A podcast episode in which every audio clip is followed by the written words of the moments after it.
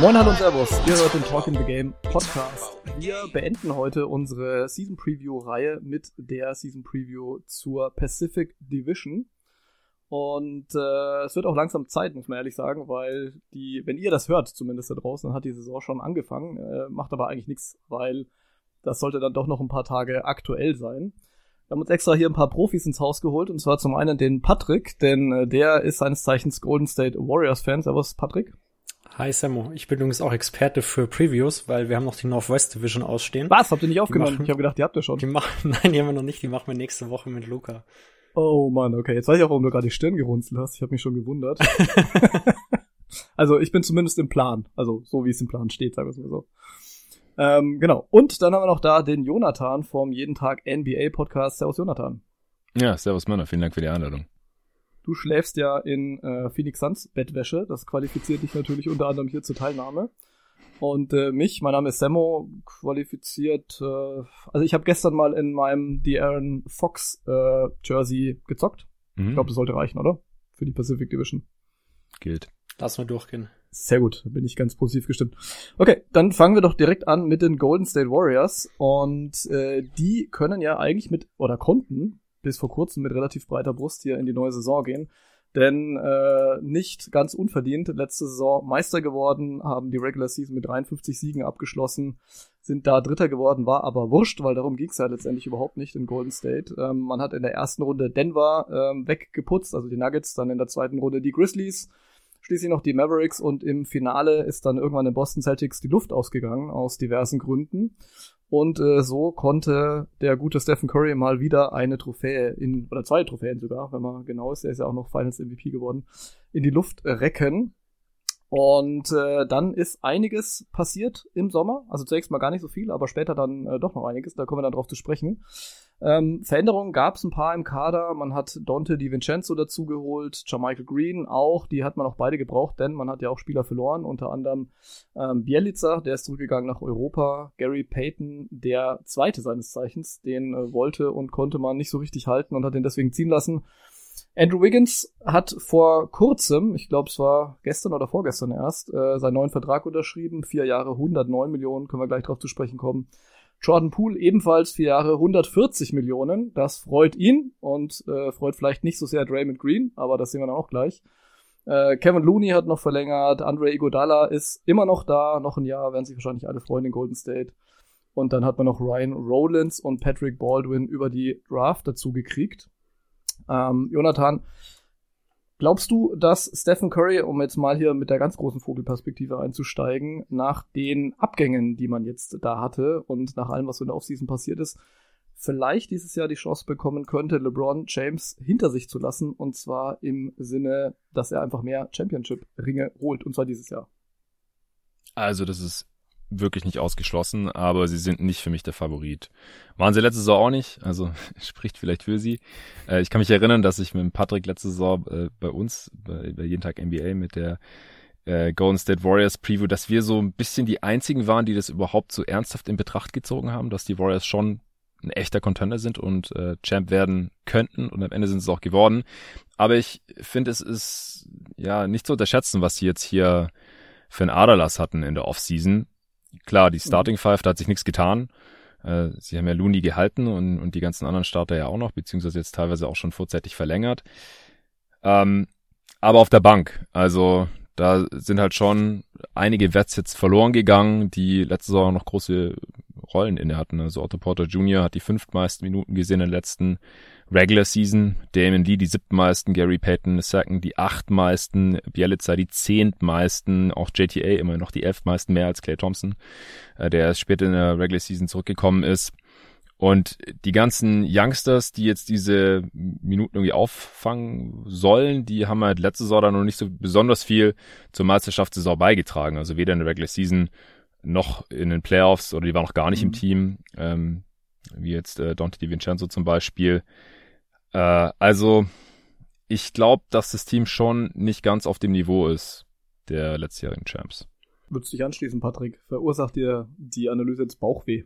Ja, Bauchweh nicht wirklich. Vermutlich hat Jonathan recht. Es sind ein paar gestandene Profis gegangen, aber ich sehe zum Beispiel den Abgang von so Leuten wie Damian Lee oder Nemanja Bielica jetzt nicht so dramatisch. Ich denke, da hat man einen ganz guten äh, Ersatz zumindest bekommen. Ich glaube, Dante Di Vincenzo könnte da einiges von auffangen, was letzte Saison da äh, dabei war, auch wenn Gary Payton der Abgang vermutlich mit am meisten wehtut, zusammen mit dem Otto Porter Junior Abgang. Die hat man auch nicht wirklich äh, adäquat ersetzen können. Da hat man halt schon Michael Green mit einem Minimum.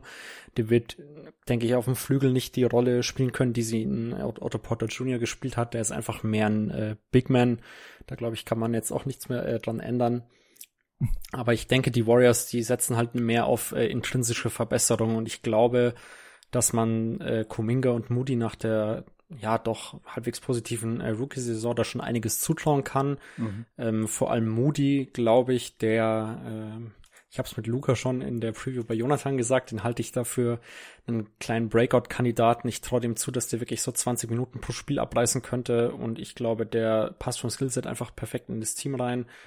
Äh, aber natürlich ist da eine gewisse ja, Varianz da, dass es halt auch äh, nicht so gut ausgeht. Und ich glaube, da haben sich die Warriors jetzt nicht so wirklich abgesichert. Da haben sie letztes Jahr einen, einen tieferen Kader gehabt, das stimmt schon. Mhm. Ich meine, sie haben halt äh, die jungen Spieler hinten dran, was ja jetzt nicht unbedingt immer üblich ist für so ein äh, Championship-Team. Also Leute wie Kuminga, Moody, Wiseman, gut auch Jordan Poole, der ist ja auch noch sehr jung.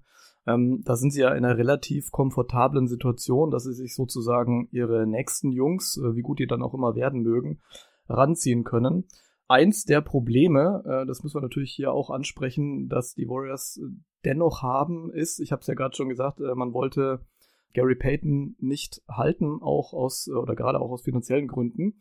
Nur die finanziellen Gründe, die hauen schon ganz schön in den Sack hier in dem Team, wenn man ehrlich ist. Also die Gehälter sind über 190 Millionen dieses Jahr, nächstes Jahr bei 216 Millionen. Ich habe jetzt gelesen, dass in der Saison 23, 24, wenn man alles einberechnet, Gesamtbudget, äh, Luxury Tax und äh, das bisschen die paar Dollar, die da noch übrig sind für den Staff, äh, dann kostet das ganze Team über eine halbe Milliarde Dollar und zwar im Jahr. Und das ist natürlich extrem massiv. Also selbst für Joe Lacob, ich glaube, der hat jetzt nicht so Probleme, irgendwie hier und da mal ein paar Dollar rauszuschmeißen. Aber selbst für den dürfte das natürlich irgendwann ein bisschen teuer werden.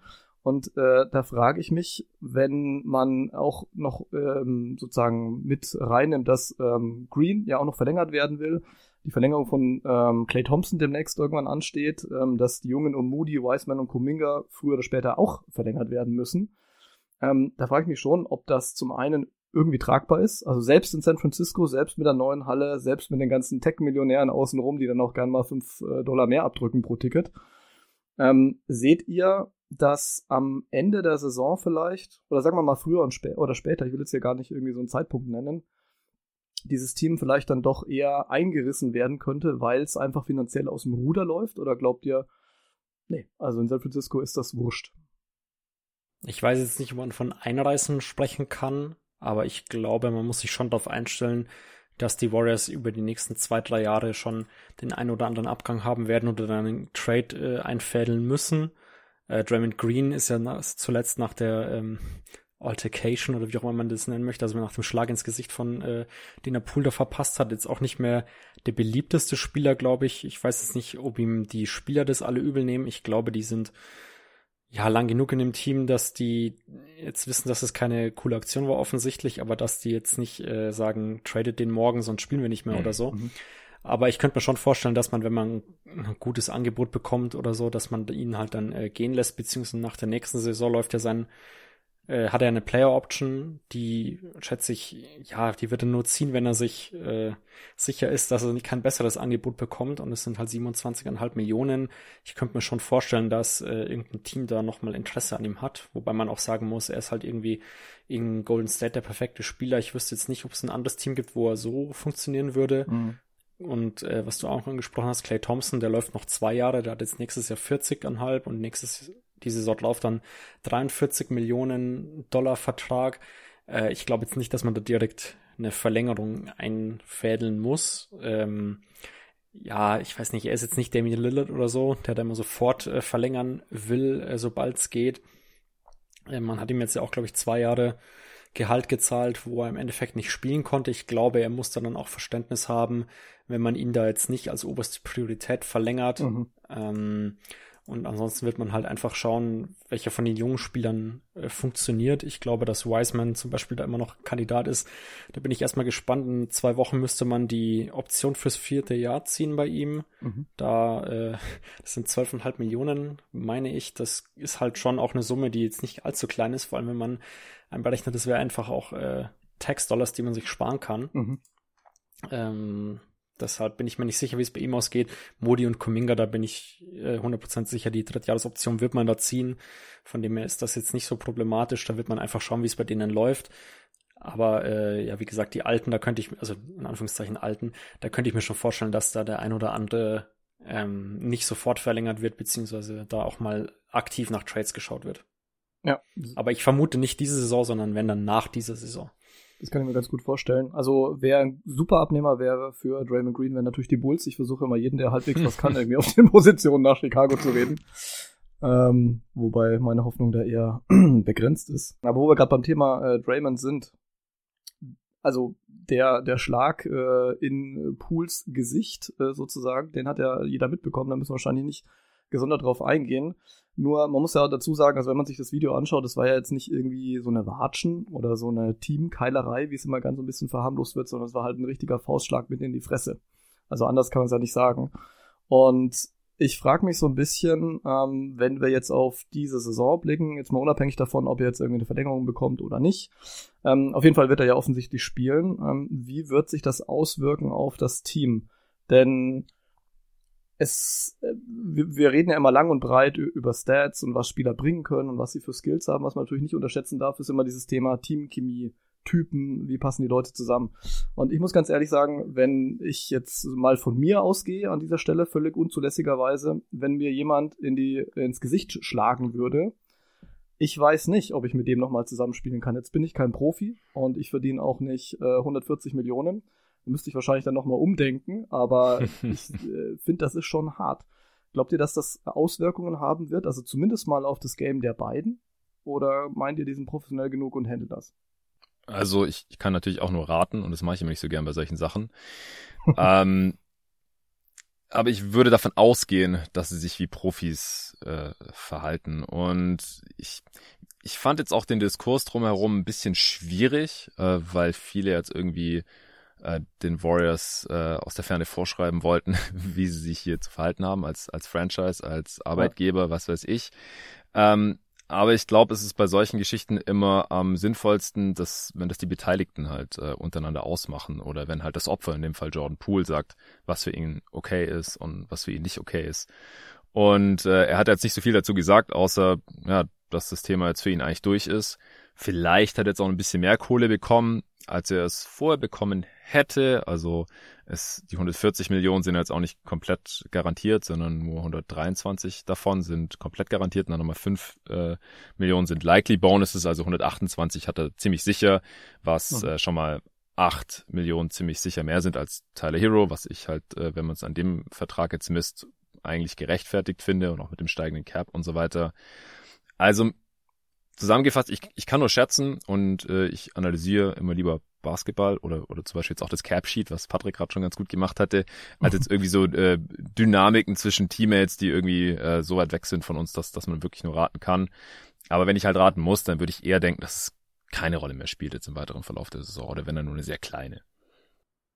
Da würde ich mich anschließen. Ich habe auch alles, was ich am Pots dazu gehört habe von Experten, die näher dran sind als wir auf jeden Fall. Noch die näher. Gehen auch alle davon aus, dass sich das einrankt, einrankt, einrankt. Ja, noch näher sogar sind als du. Von dem her würde ich einfach davon ausgehen, dass das jetzt nicht so das Problem wird. Klar, wenn jetzt die ersten fünf Spiele alle verloren gehen, dann machen da die Medien bestimmten Fass auf, aber ich glaube nicht, dass dann irgendwelche Konsequenzen äh, ja im, in der Mannschaft selber gezogen werden. Ich glaube, die wissen auch alle, dass sie Draymond im Endeffekt brauchen, um eine Chance zu haben als Contender. Ich glaube, wenn er jetzt ersatzlos rausfallen würde oder man ihn für irgendeinen jetzt nicht Trash-Spieler, aber für irgendein Paket jetzt traden würde, dann würde man nichts zurückbekommen, was für diese Saison von Wert wäre. Mhm. Deshalb glaube ich einfach, dass da in Anführungszeichen genauso weitergearbeitet wird wie, äh, wie jetzt davor. Okay, ja, gehen wir mal davon aus, dass das halbwegs passen wird. Zumal man ja sagen muss, dass die äh, Golden State Warriors sich in den letzten Jahren eigentlich immer durchaus als recht professionell geführte und agierende Franchise äh, präsentiert haben. Also ohne jetzt hier irgendwem ans Bein treten zu wollen oder so, aber wenn sowas jetzt in keine Ahnung, Charlotte passiert wäre oder bei den Kings ähm, oder in New York oder sowas, um mal die Mhm. üblichen Verdächtigen zu nennen, da weiß ich nicht, ob ich da so besonders positiv gestimmt wäre, ähm, dass das Gesamtkonstrukt da zusammengehalten wird. Aber was ich halt relativ wichtig finde in dem Punkt, was auch oft so ein bisschen hinten überfällt, wenn, wenn die Diskussionen so wild werden, wie du es vorhin gesagt hast, Jonathan. Ähm, es ist ja nicht so, dass Draymond irgendwie seit einem Jahr in, in Golden State wäre, die den noch nicht so richtig kennen und jetzt völlig entsetzt sind, wie der sich verhält. Ja. Also der Junge, der ist seit zehn Jahren bei den Warriors, ähm, seit er in die Liga gekommen ist. Alle kennen den in- und auswendig da vor Ort. Also die wissen ganz genau, wie er ist, wie sie mit ihm umgehen müssen. Und der ist ja nicht erst seit gestern so. Also es ist uns, also uns schon, und wir sind ja wahnsinnig nah dran, aber es gibt ja offensichtlich Leute, die noch näher dran sind. Ähm, äh, die, denen ist ja auch bekannt, dass er ein Hitzkopf ist, ähm, dass es solche Dinge, also von so einem Schlag weiß ich jetzt nicht, ne, aber dass es solche Wortgefechte und Frotzeleien und Ärger ja schon des Öfteren gab, äh, mitunter von ihm verursacht. Und auch da ist man irgendwie mit umgegangen. Und äh, wenn sie keinen Querkopf haben wollen würden, dann hätten sie ihn wahrscheinlich schon nicht mehr. Aber sie wissen offensichtlich, was sie an ihm haben. Und er soll ja auch, wenn man so auf seine Teamkollegen hört, eigentlich ein ganz cooler Dude sein, wenn er nicht gerade durchknallt. Ähm, ne? Und äh, deswegen, ich, ich gehe mal davon aus, ähm, dass die das miteinander handeln können, dass sie damit umgehen können, dass sie solche Situationen ähnlich, vielleicht nicht so schlimm, keine Ahnung, schon öfters mal hatten und schon handeln mussten. Da gab es halt keine Videos davon. Das ist dann natürlich auch noch Ja, laut, laut. Kerr ja schon 20 Mal, seit er ähm, in der NBA ist und wahrscheinlich war, muss ja, muss ja rein, äh, von der Wahrscheinlichkeit her muss ja ein paar Mal bei den Warriors dabei gewesen sein, weil da ist er jetzt halt im, also er war ja nur bei denen Head Coach bisher, davor hat als Spieler bei den Ja, Spurs das und. Bulls, ja, einen Schlag kennen wir, den, den kennt jeder, ja, Jordan gegen ihn als Spieler bei den Bulls. Ich weiß jetzt nicht, wie oft sich bei den Spurs geprügelt wurde unter Pop, ich, ich halte es eher für unrealistisch. Wenn, Ähm, dann hat Pop geprügelt, glaube ich. ja, ja, genau. ähm, nee, ich, was ich interessant finde bei Draymond, was ich noch sagen wollte, ist, er ist jetzt gerade so der Einzige, der keine Extension bekommen hat. Also das, Mhm. also als ich die Wiggins Extension gesehen habe, ich gedacht, so, das ist jetzt schon tough für Draymond. Ja, also ein Pool, dass der die bekommt, okay, war zu erwarten. Aber jetzt hat Wiggins halt auch noch eine gekriegt äh, und Clay und Curry sind langfristig unter Vertrag, wie Patrick ja vorhin schon ausgeführt hat. Er ist halt echt gerade der Einzige, der keine. Also Looney und so hat ja auch noch und die ganzen jungen Spieler haben auch noch länger Vertrag. Also er ist jetzt echt so der Einzige, der irgendwie leer ausgegangen ist bisher. Mhm. Ich glaube, das, das könnte schon interessant sein. Also ich glaube nicht, dass der Schlag jetzt noch irgendwie öfter Thema wird, aber dass Draymond halt keine Extension bekommen hat und auch wenn das jetzt so bleibt. Ähm, er hat ja selber auch gesagt, dass er solche Sachen lieber halt klärt und dann halt nicht äh, so mit so einem Fragezeichen durch die Saison geht. Ich meine, wir Mhm. wissen ja auch, was passiert ist das letzte Mal, als ähm, ein Spieler in so einer Situation in Golden State war mit Kevin Durant. Äh, das fand Draymond ja auch nicht so cool. Diesmal ist er es halt selber. Und ich bin gespannt, wie er, wie er damit umgehen wird. Und noch kurz zur finanziellen Situation der Warriors. Man darf halt nicht vergessen, dass die unglaublich viel Kohle machen und dass es hier nicht darum geht, dass Joe Lacob draufzahlt oder die auf einmal auf Null rauskommen, sondern hier geht's einfach nur darum, wie viel weniger Gewinn machen die, wie viel 100 Millionen Dollar weniger Gewinn machen die äh, Mhm. im Jahr, wenn dieses Team halt mega teuer ist. Und dadurch, dass Clay ja ausläuft in zwei Saisons, also dann 2024, ist dieses Team eigentlich wahrscheinlich nur eine Saison so mega teuer, diese halbe Milliarde. Ähm, Das stimmt. klingt krass, aber die machen ja trotzdem noch genug Gewinn eigentlich. Also es ist halt nur die Frage, was, wie sie, wie groß ist der Wille unter den Besitzern, da gibt's ja nicht nur Lakers, sondern ein paar andere, äh, die da Anteile haben, halt eine Saison mal ein bisschen weniger Kohle zu machen und dafür das Team halt zusammenzuhalten. Und entweder Draymond ist dann sowieso noch da gewesen in dieser Saison mit seiner Play-Option mit dem einen Jahr für 28 Millionen knapp. Oder sie haben ihm auch schon einen neuen Deal angegeben und müssen dann halt gucken, okay, äh, womit gibt sich Clay zufrieden? Weil ich sehe das wie Patrick, eigentlich wäre es schon cool von ihm, wenn er jetzt nicht auch nochmal irgendwie 40 plus Millionen da verlangt, weil er halt äh, jetzt jahrelang äh, extrem gut bezahlt wurde, obwohl er gar nicht gespielt hat. Mhm. Da waren die Warriors ja schon sehr loyal. Vielleicht gibt er da jetzt ein bisschen was zurück. Dass Curry diese Kohle bekommt, ist, ist ja vollkommen gerechtfertigt dann, äh, wenn er der Einzige wäre, der halt 50 plus Millionen verdient. Green bin ich auch gespannt, auch wenn er jetzt zu einem anderen Team getradet werden würde. Ich wollte Green so rein theoretisch immer gerne mal in einem anderen Konstrukt sehen als bei den Warriors, einfach um zu sehen, wie sein Skillset da funktioniert. Mhm. Aber jetzt ist es aus, aus meiner Sicht eigentlich schon zu spät, weil er halt vor allem offensiv schon ziemlich stark abgebaut hat. Ja. Und ich hätte halt Angst, dass wenn er jetzt gerade zu deinen Bulls oder irgendwo hin getradet werden würde und dann ist er da auf einmal ja offensiv halt noch schlechter, dass dann alle sagen, haha, Draymond war nur in Golden State bei den Warriors wegen den Splash Bros so gut oder sowas. Und das wäre dann irgendwie auch Quatsch, weil äh, der andere große Faktor dann halt schon auch das Alter so langsam ist. Also das wäre jetzt auch irgendwie ein bisschen zu spät langsam, weil er halt schon, schon Post-Prime ist, äh, ziemlich klar, zumindest offensiv. Also das ist alles sehr, sehr interessant. Ähm, auch hier, wenn ich raten müsste, dann, dann würde ich denken, dass die Warriors dieses Ding eher diese eine Saison halt mega teuer zusammenhalten und vielleicht halt dann Pool traden oder so, also dass sie ihm jetzt die Extension gegeben haben, ihn erstmal quasi Minimum als Asset gehalten haben mhm. und jetzt halt erstmal für Ruhe gesorgt haben auch und ihm dann vielleicht im Sommer weiter traden.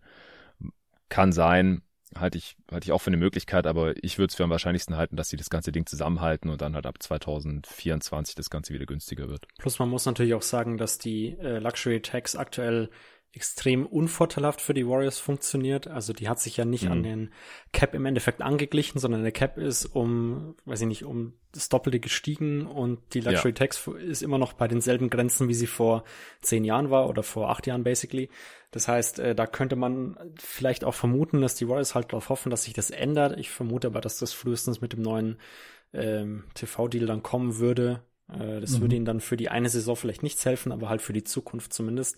Äh, deshalb kann ich mir schon vorstellen, dass das auch ein äh, Faktor ist, dass man quasi ein Jahr, sagt man, bezahlt und dann hofft man halt, dass die anderen Owner das auch äh, nach unten mal angleichen wollen, dass nicht sofort in Anführungszeichen so hohe Tax gezahlt wird. Ich meine, mein Geld ist es nicht mehr, es ist im Endeffekt wurscht, aber äh, so wie es aktuell funktioniert, ist es natürlich schon unvorteilhaft für Owner, die äh, bereit sind, mehr zahlen zu wollen, ja. was mit Ballmer, äh, dem Warriors-Owner und den äh, Netzowner natürlich jetzt nicht so viel, krass viele sind, aber im Endeffekt, glaube ich, weil, wissen die meisten Owner mittlerweile auch, wenn sie ein Championship gewinnen wollen oder Contender sein wollen, müssen sie vermutlich zumindest minimal in die Luxury Tax rein.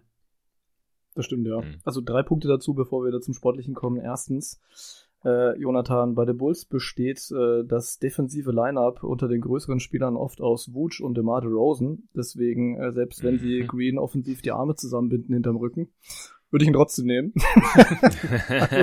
so viel dazu. Ja, klar. Ähm, dann, äh, ich äh, habe ja aus welchen Gründen auch immer BWL studiert und da kann ich euch sagen, ähm, in solchen Chefetagen geht es meistens nicht darum, wie viel weniger man äh, vielleicht verdient, sondern immer nur, wie viel mehr. Mehr, mehr, mehr, mehr, mehr, mehr, mehr. Ja, ja, safe. Ich weiß natürlich nicht, wie Joe Lacob und seine Partner drauf sind, aber äh, irgendwann weiß ich nicht, ob es ihnen vielleicht dann doch mal so teuer wird, aber du hast vollkommen recht.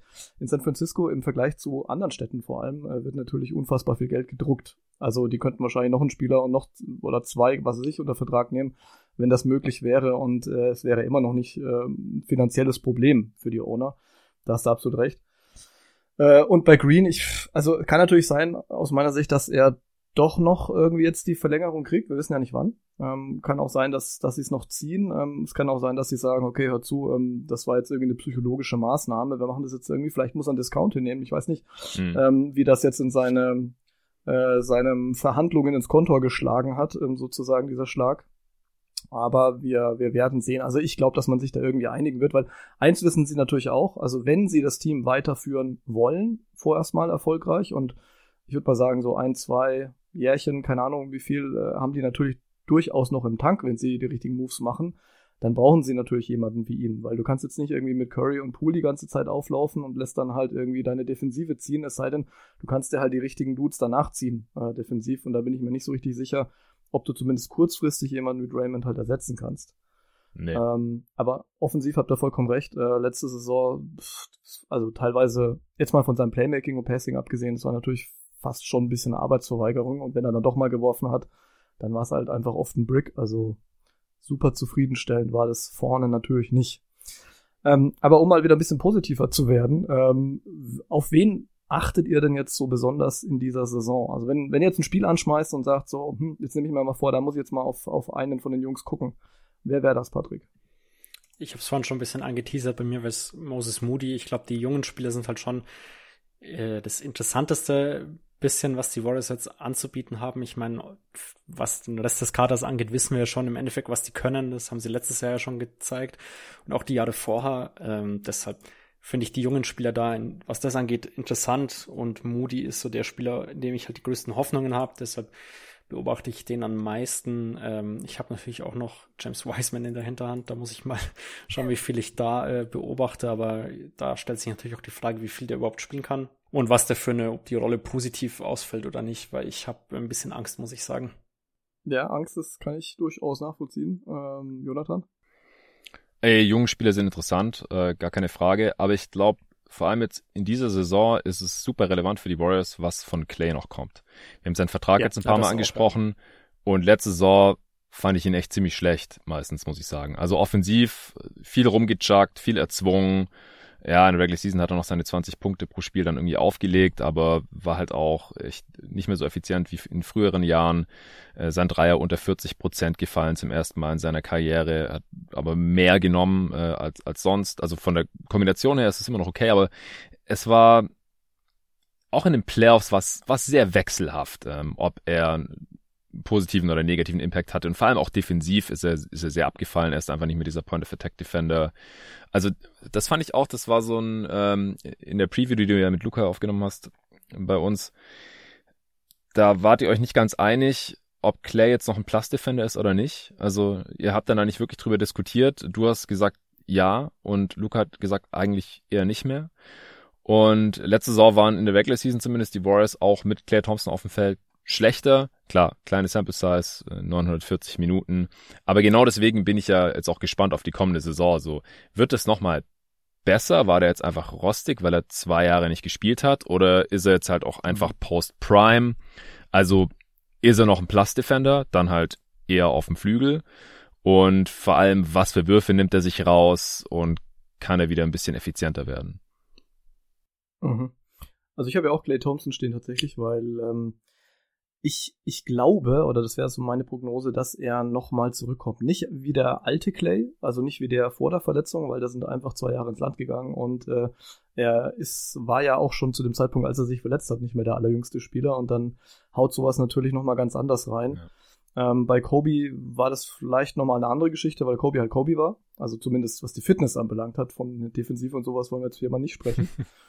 Ähm, aber bei Clay, ich kann mir schon vorstellen, dass er zumindest mal ein Plus-Defender wird. Ähm, vielleicht nicht ganz der alte, also nicht irgendein Stoppertyp oder so, aber das, das kann schon sein. Wenn er da wieder ein bisschen besser eingebunden ist, er war jetzt im Trainingslager dabei, er hat in der Zwischenzeit neue Mitspieler gekriegt, also mit äh, Jungs wie Jordan Poole oder so, musste er dann auch erstmal klarkommen, wenn er das vorher nicht, nicht so richtig eingeübt war mit den Jungen. Und ich glaube schon, dass er das noch im Tank hat. Also ähm, was man so hört und liest, ähm, muss er in der äh, Offseason jetzt auch ziemlich reingehauen haben, war wohl ähm, im Training ziemlich gut dabei.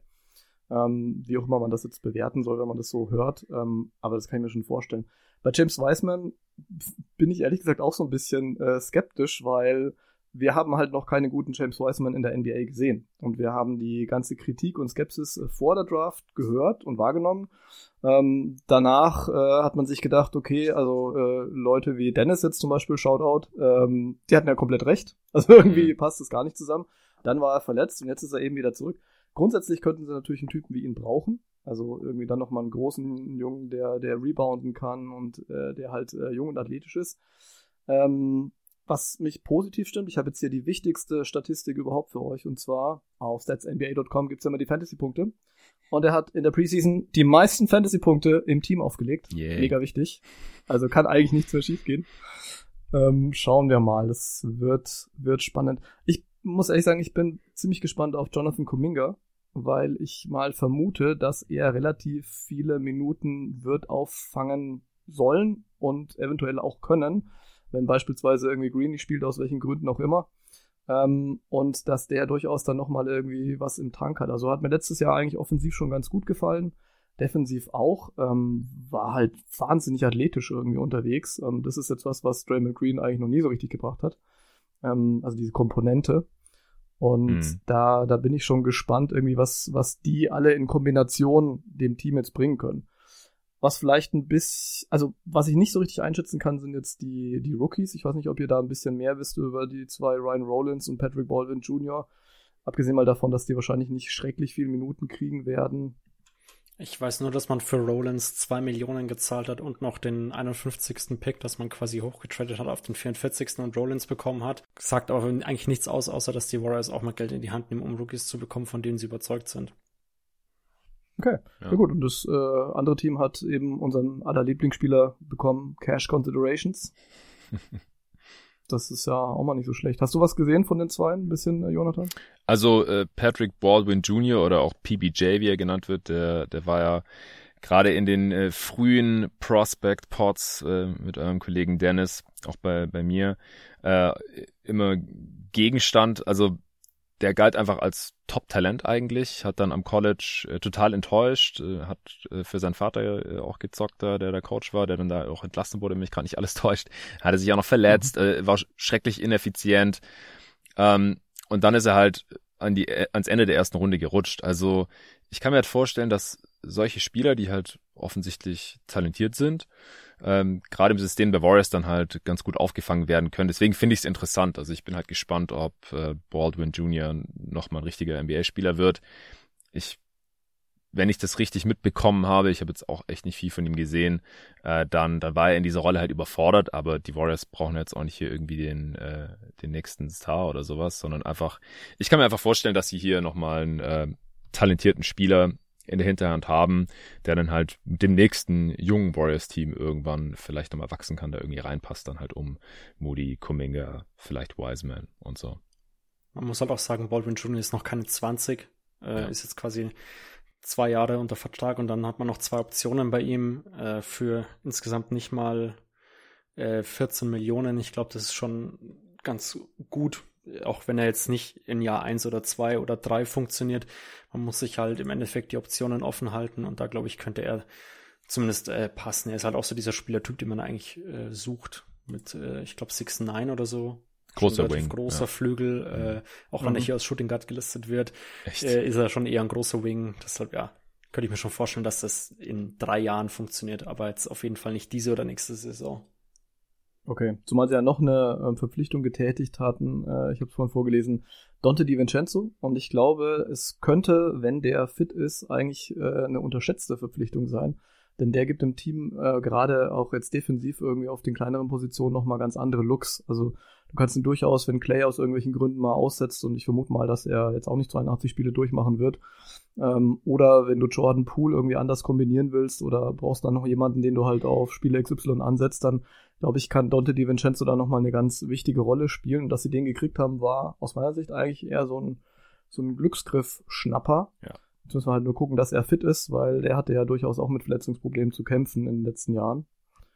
Aber da, also ich muss sagen, ich, ich freue mich ein bisschen auf das Team, weil insgesamt ist es spannend und sie müssen die Jungs, also die jungen Spieler ein bisschen mehr spielen lassen und das ist eigentlich, tut zumindest der, ja, der, der Schaubarkeit dann auf jeden Fall ähm, einen positiven Dienst. Mhm. Habt ihr denn hier noch äh, was zu dem Team, bevor wir zum Predictions kommen? Ja, vielleicht noch, mal, noch ganz Aber kurz zu, zu Steph. Wir haben jetzt eigentlich so mhm. gut gar nicht über ihn gesprochen. Stimmt. Also, Stimmt. ich bin sehr gespannt, ob er nochmal eine, eine richtig gute Regular Season spielen kann. Er hat ja letzte Saison eine gute gespielt. Ich habe ihn schon auch äh, als All-NBA First Teamer dann gesehen. Also mir wurde das auch teilweise ein bisschen übertrieben dann.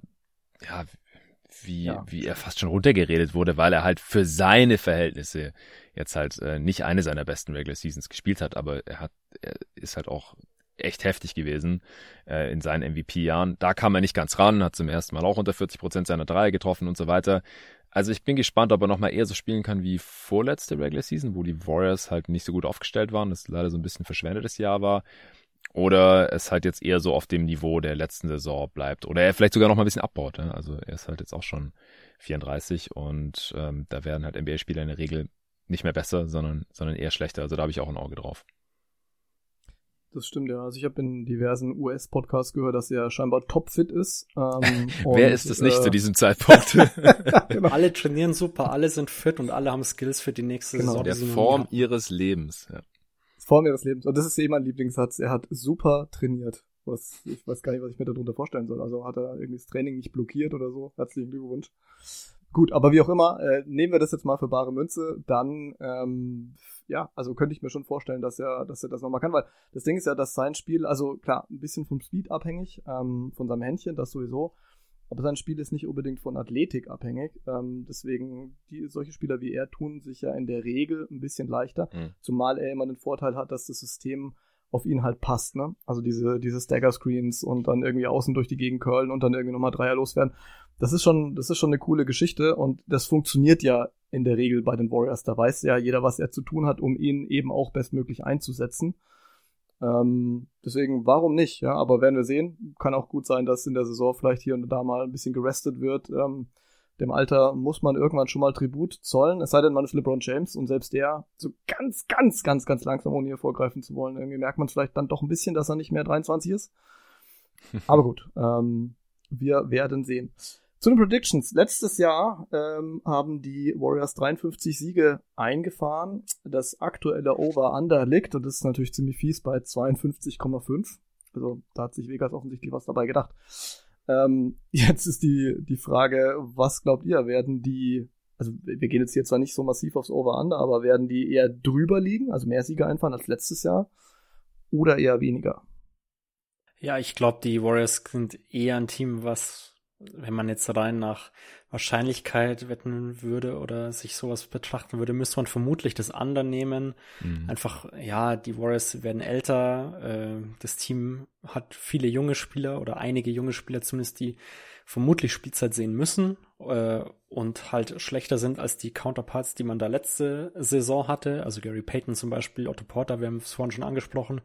Mhm. Und dann, ja, Draymond Green hat öfters mal ein paar kleine Verletzungen. Der hat zwar letztes Jahr im Endeffekt schon Down hier gehabt mit nur 46 Spielen, ähm, aber auch Curry, Thompson etc., die werden bestimmt keine, ich kann mir nicht vorstellen, dass die mehr als ja, 70, vielleicht 75 Spiele machen. Ja. Äh, eher 70 oder weniger. Und dann ist halt die Frage, ob man da ähm, so krass auf das Over-Under geht, ob man im, ja, im Westen auf, auf Homecourt, denke ich, sollte relativ safe sein, aber alles andere könnte dann halt ähm, ja schon gefährlich werden. Ich glaube, die Warriors sind sich mittlerweile auch einfach sicher genug, dass sie nicht unbedingt Homecourt Advantage brauchen, um Serien zu gewinnen. Ich glaube, die haben in den letzten, boah, das habe ich mir jetzt von den Playoffs nicht mehr gemerkt. Ich meine, es waren 20 Serien in Folge, die sie mindestens ein Auswärtsspiel gewonnen haben oder so. Mhm. Ähm, von dem her ist man da auch einfach erfahren genug, um da jetzt nicht unbedingt bis zum letzten Spieltag auf, auf jeden Sieg geiern zu müssen. Mhm.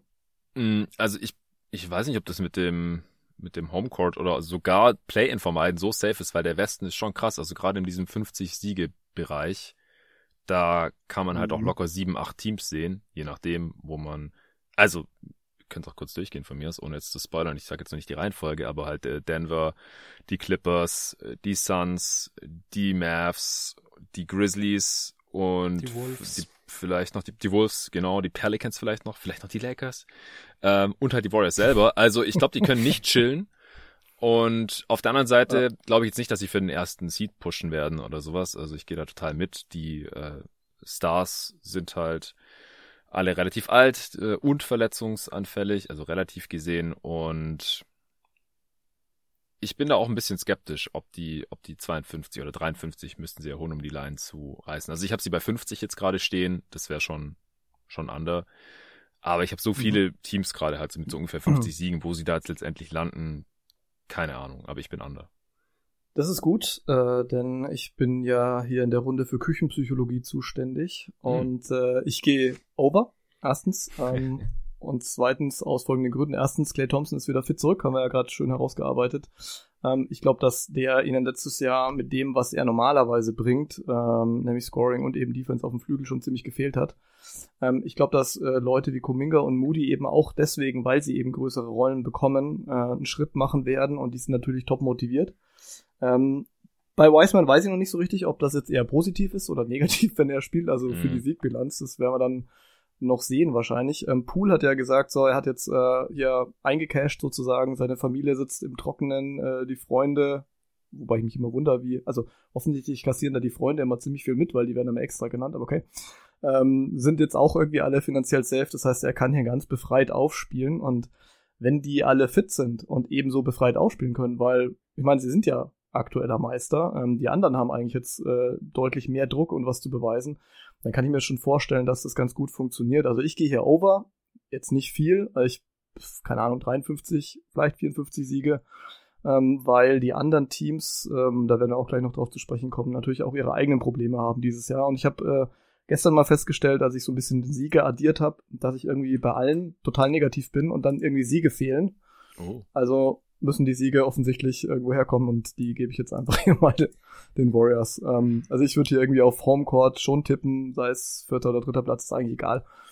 Und dann sehe ich sie im Best Case, also kann der Repeat kommen. Also es ist nicht, nicht komplett unrealistisch, dass das passiert. Ähm, Im ja. Worst Case, ich sehe irgendwo in der zweiten Runde ähm, ausscheiden gegen dann halt einen späteren Contender. Ich möchte übrigens nur kurz festhalten, dass ich auch overgehe.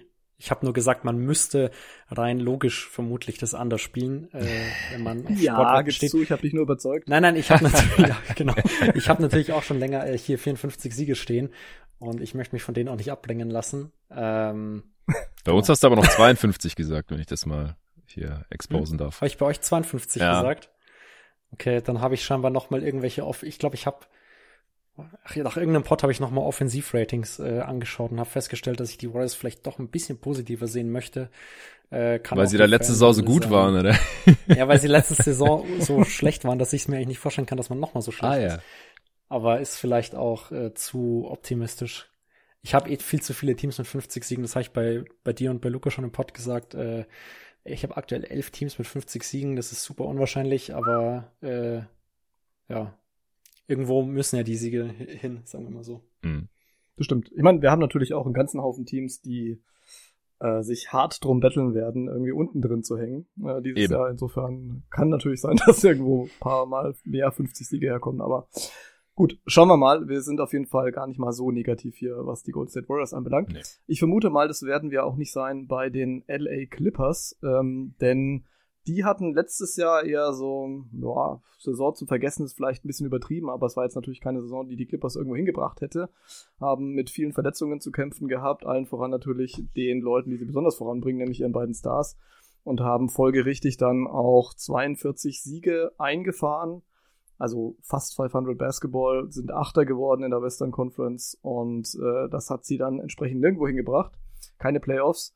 Und ähm, jetzt ist es aber so, Kawhi ist offenkundig zurück, äh, Paul George ist auch zurück und ein paar andere Jungs sind auch fit. Also ich habe jetzt mal durchgeguckt wegen meinem Fantasy-Roster und war dann durchaus erfreut, dass da äh, eigentlich es recht gut bestellt zu sein scheint um die Gesundheit des Teams. Ähm, Jonathan, glaubst du, wenn man sich das Roster so anschaut, ähm, wir können ja gleich nochmal drauf kommen, was noch alles passiert ist, aber dass die hm. Clippers, oder das wäre jetzt so meine, mein äh, Hot Take ist nicht mein Take, dass die Clippers das tiefste und variabelste Team der NBA sind. Ja, äh, würde ich bei beiden mitgehen. Also das tiefste sind sie sehr sicher.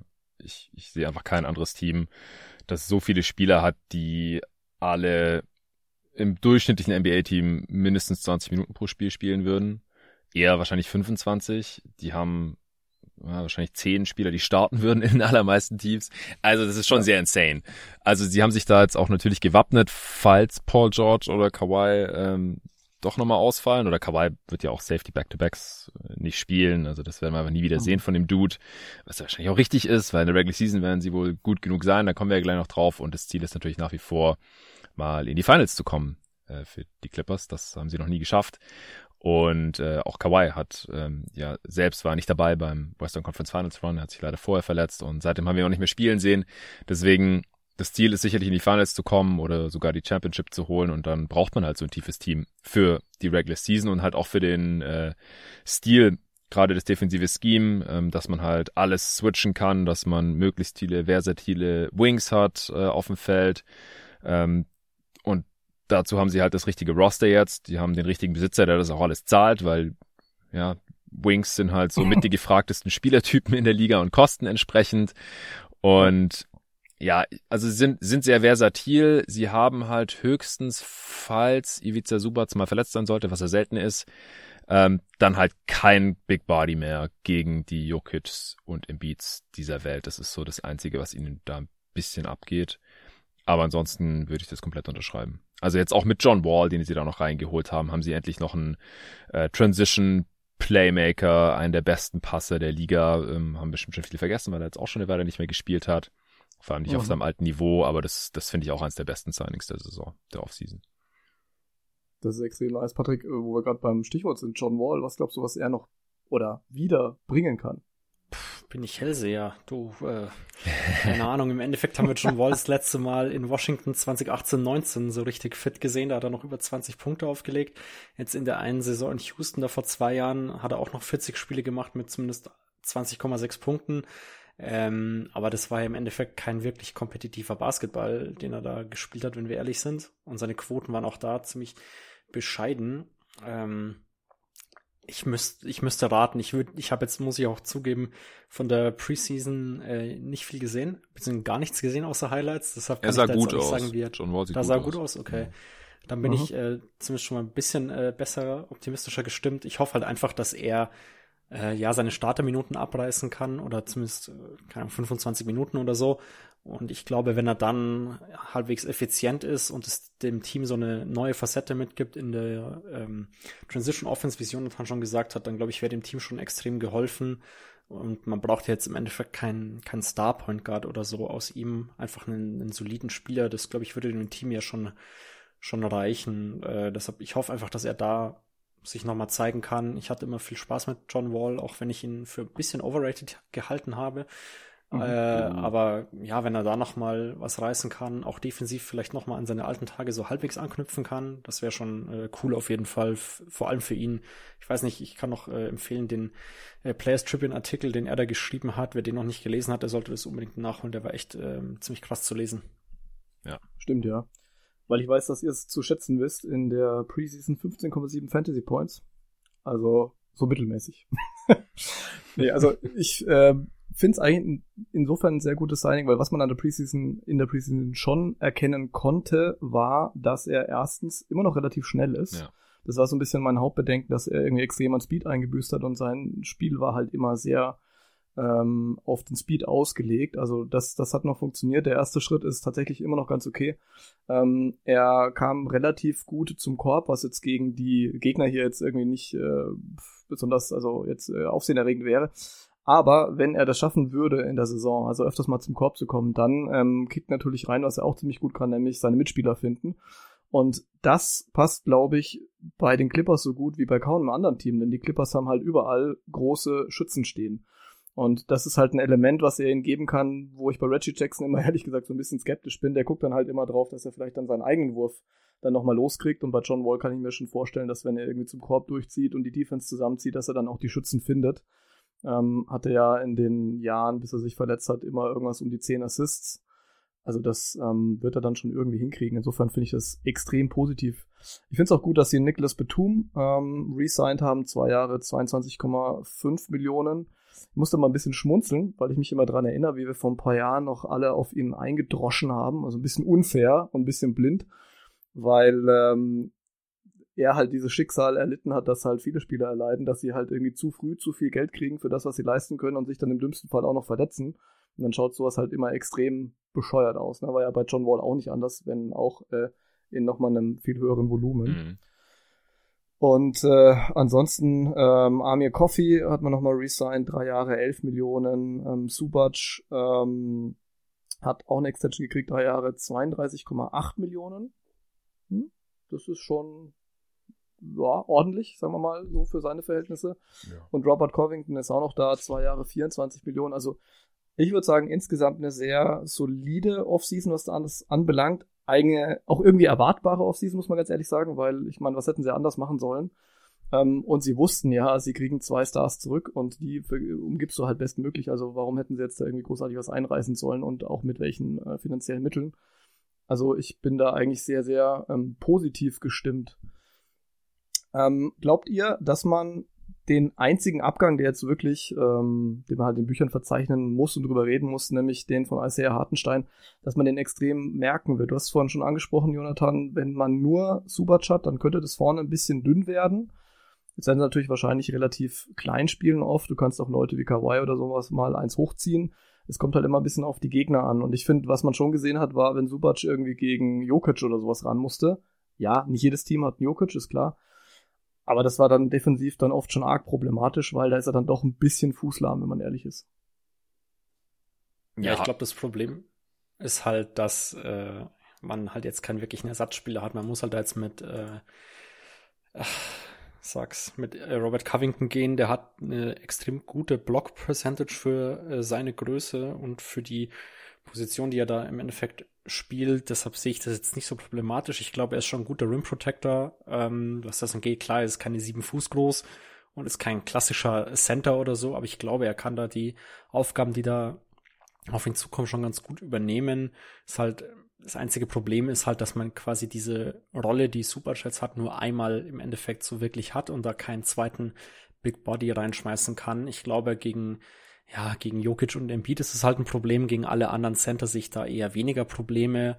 Ähm, da wird man sich halt dann mit, mit Marcus Morris, mit Covington äh, auszuhelfen wissen und zur Not, einen, wenn jetzt Subac wirklich mal 20 Spiele oder so ausfällt, ein äh, Veteran Center fürs Minimum, den kriegt man immer irgendwo her und der kann die Rolle meistens auch mhm. halbwegs ausfüllen, ähm, bisschen Pick and Roll laufen und defensiv äh, Drop Defense spielen, sollte für die meisten da schon noch möglich sein. Deshalb sehe ich das jetzt nicht so problematisch, auch wenn es natürlich cooler gewesen wäre, wenn man ihn hätte halten können, aber ich glaube, da hat man einfach den Need nicht unbedingt gesehen bei den Clippers. Ja, also ich glaube schon, also sie mussten sich ja im Prinzip entscheiden, wollen sie Hartenstein halten oder holen sie lieber John Wall rein. Und ich finde halt, John Wall ist hier das interessantere Element. Also vor ja. allem, wenn es halt um die Championship im Endeffekt geht. Ähm, der ja, erhöht das Ceiling nochmal so ein bisschen, weil er halt offensiv was bringt, was sie vorher nicht hatten. Einfach so ein High-Level-Passer gab es vorher einfach nicht in diesem Team. Niemand ist ein überdurchschnittlicher Perser für seine Position in diesem Team gewesen. Und ähm, außer Hartenstein halt, aber das ist halt auch noch was anderes, ob du, ob du halt für, für einen Big ein guter Passer bist oder halt für einen Point Guard. Und ja. Hartenstein ist ja jetzt auch nicht der Post-Defender vor dem Herrn, der ist ein guter Rim Protector und, und relativ mobil.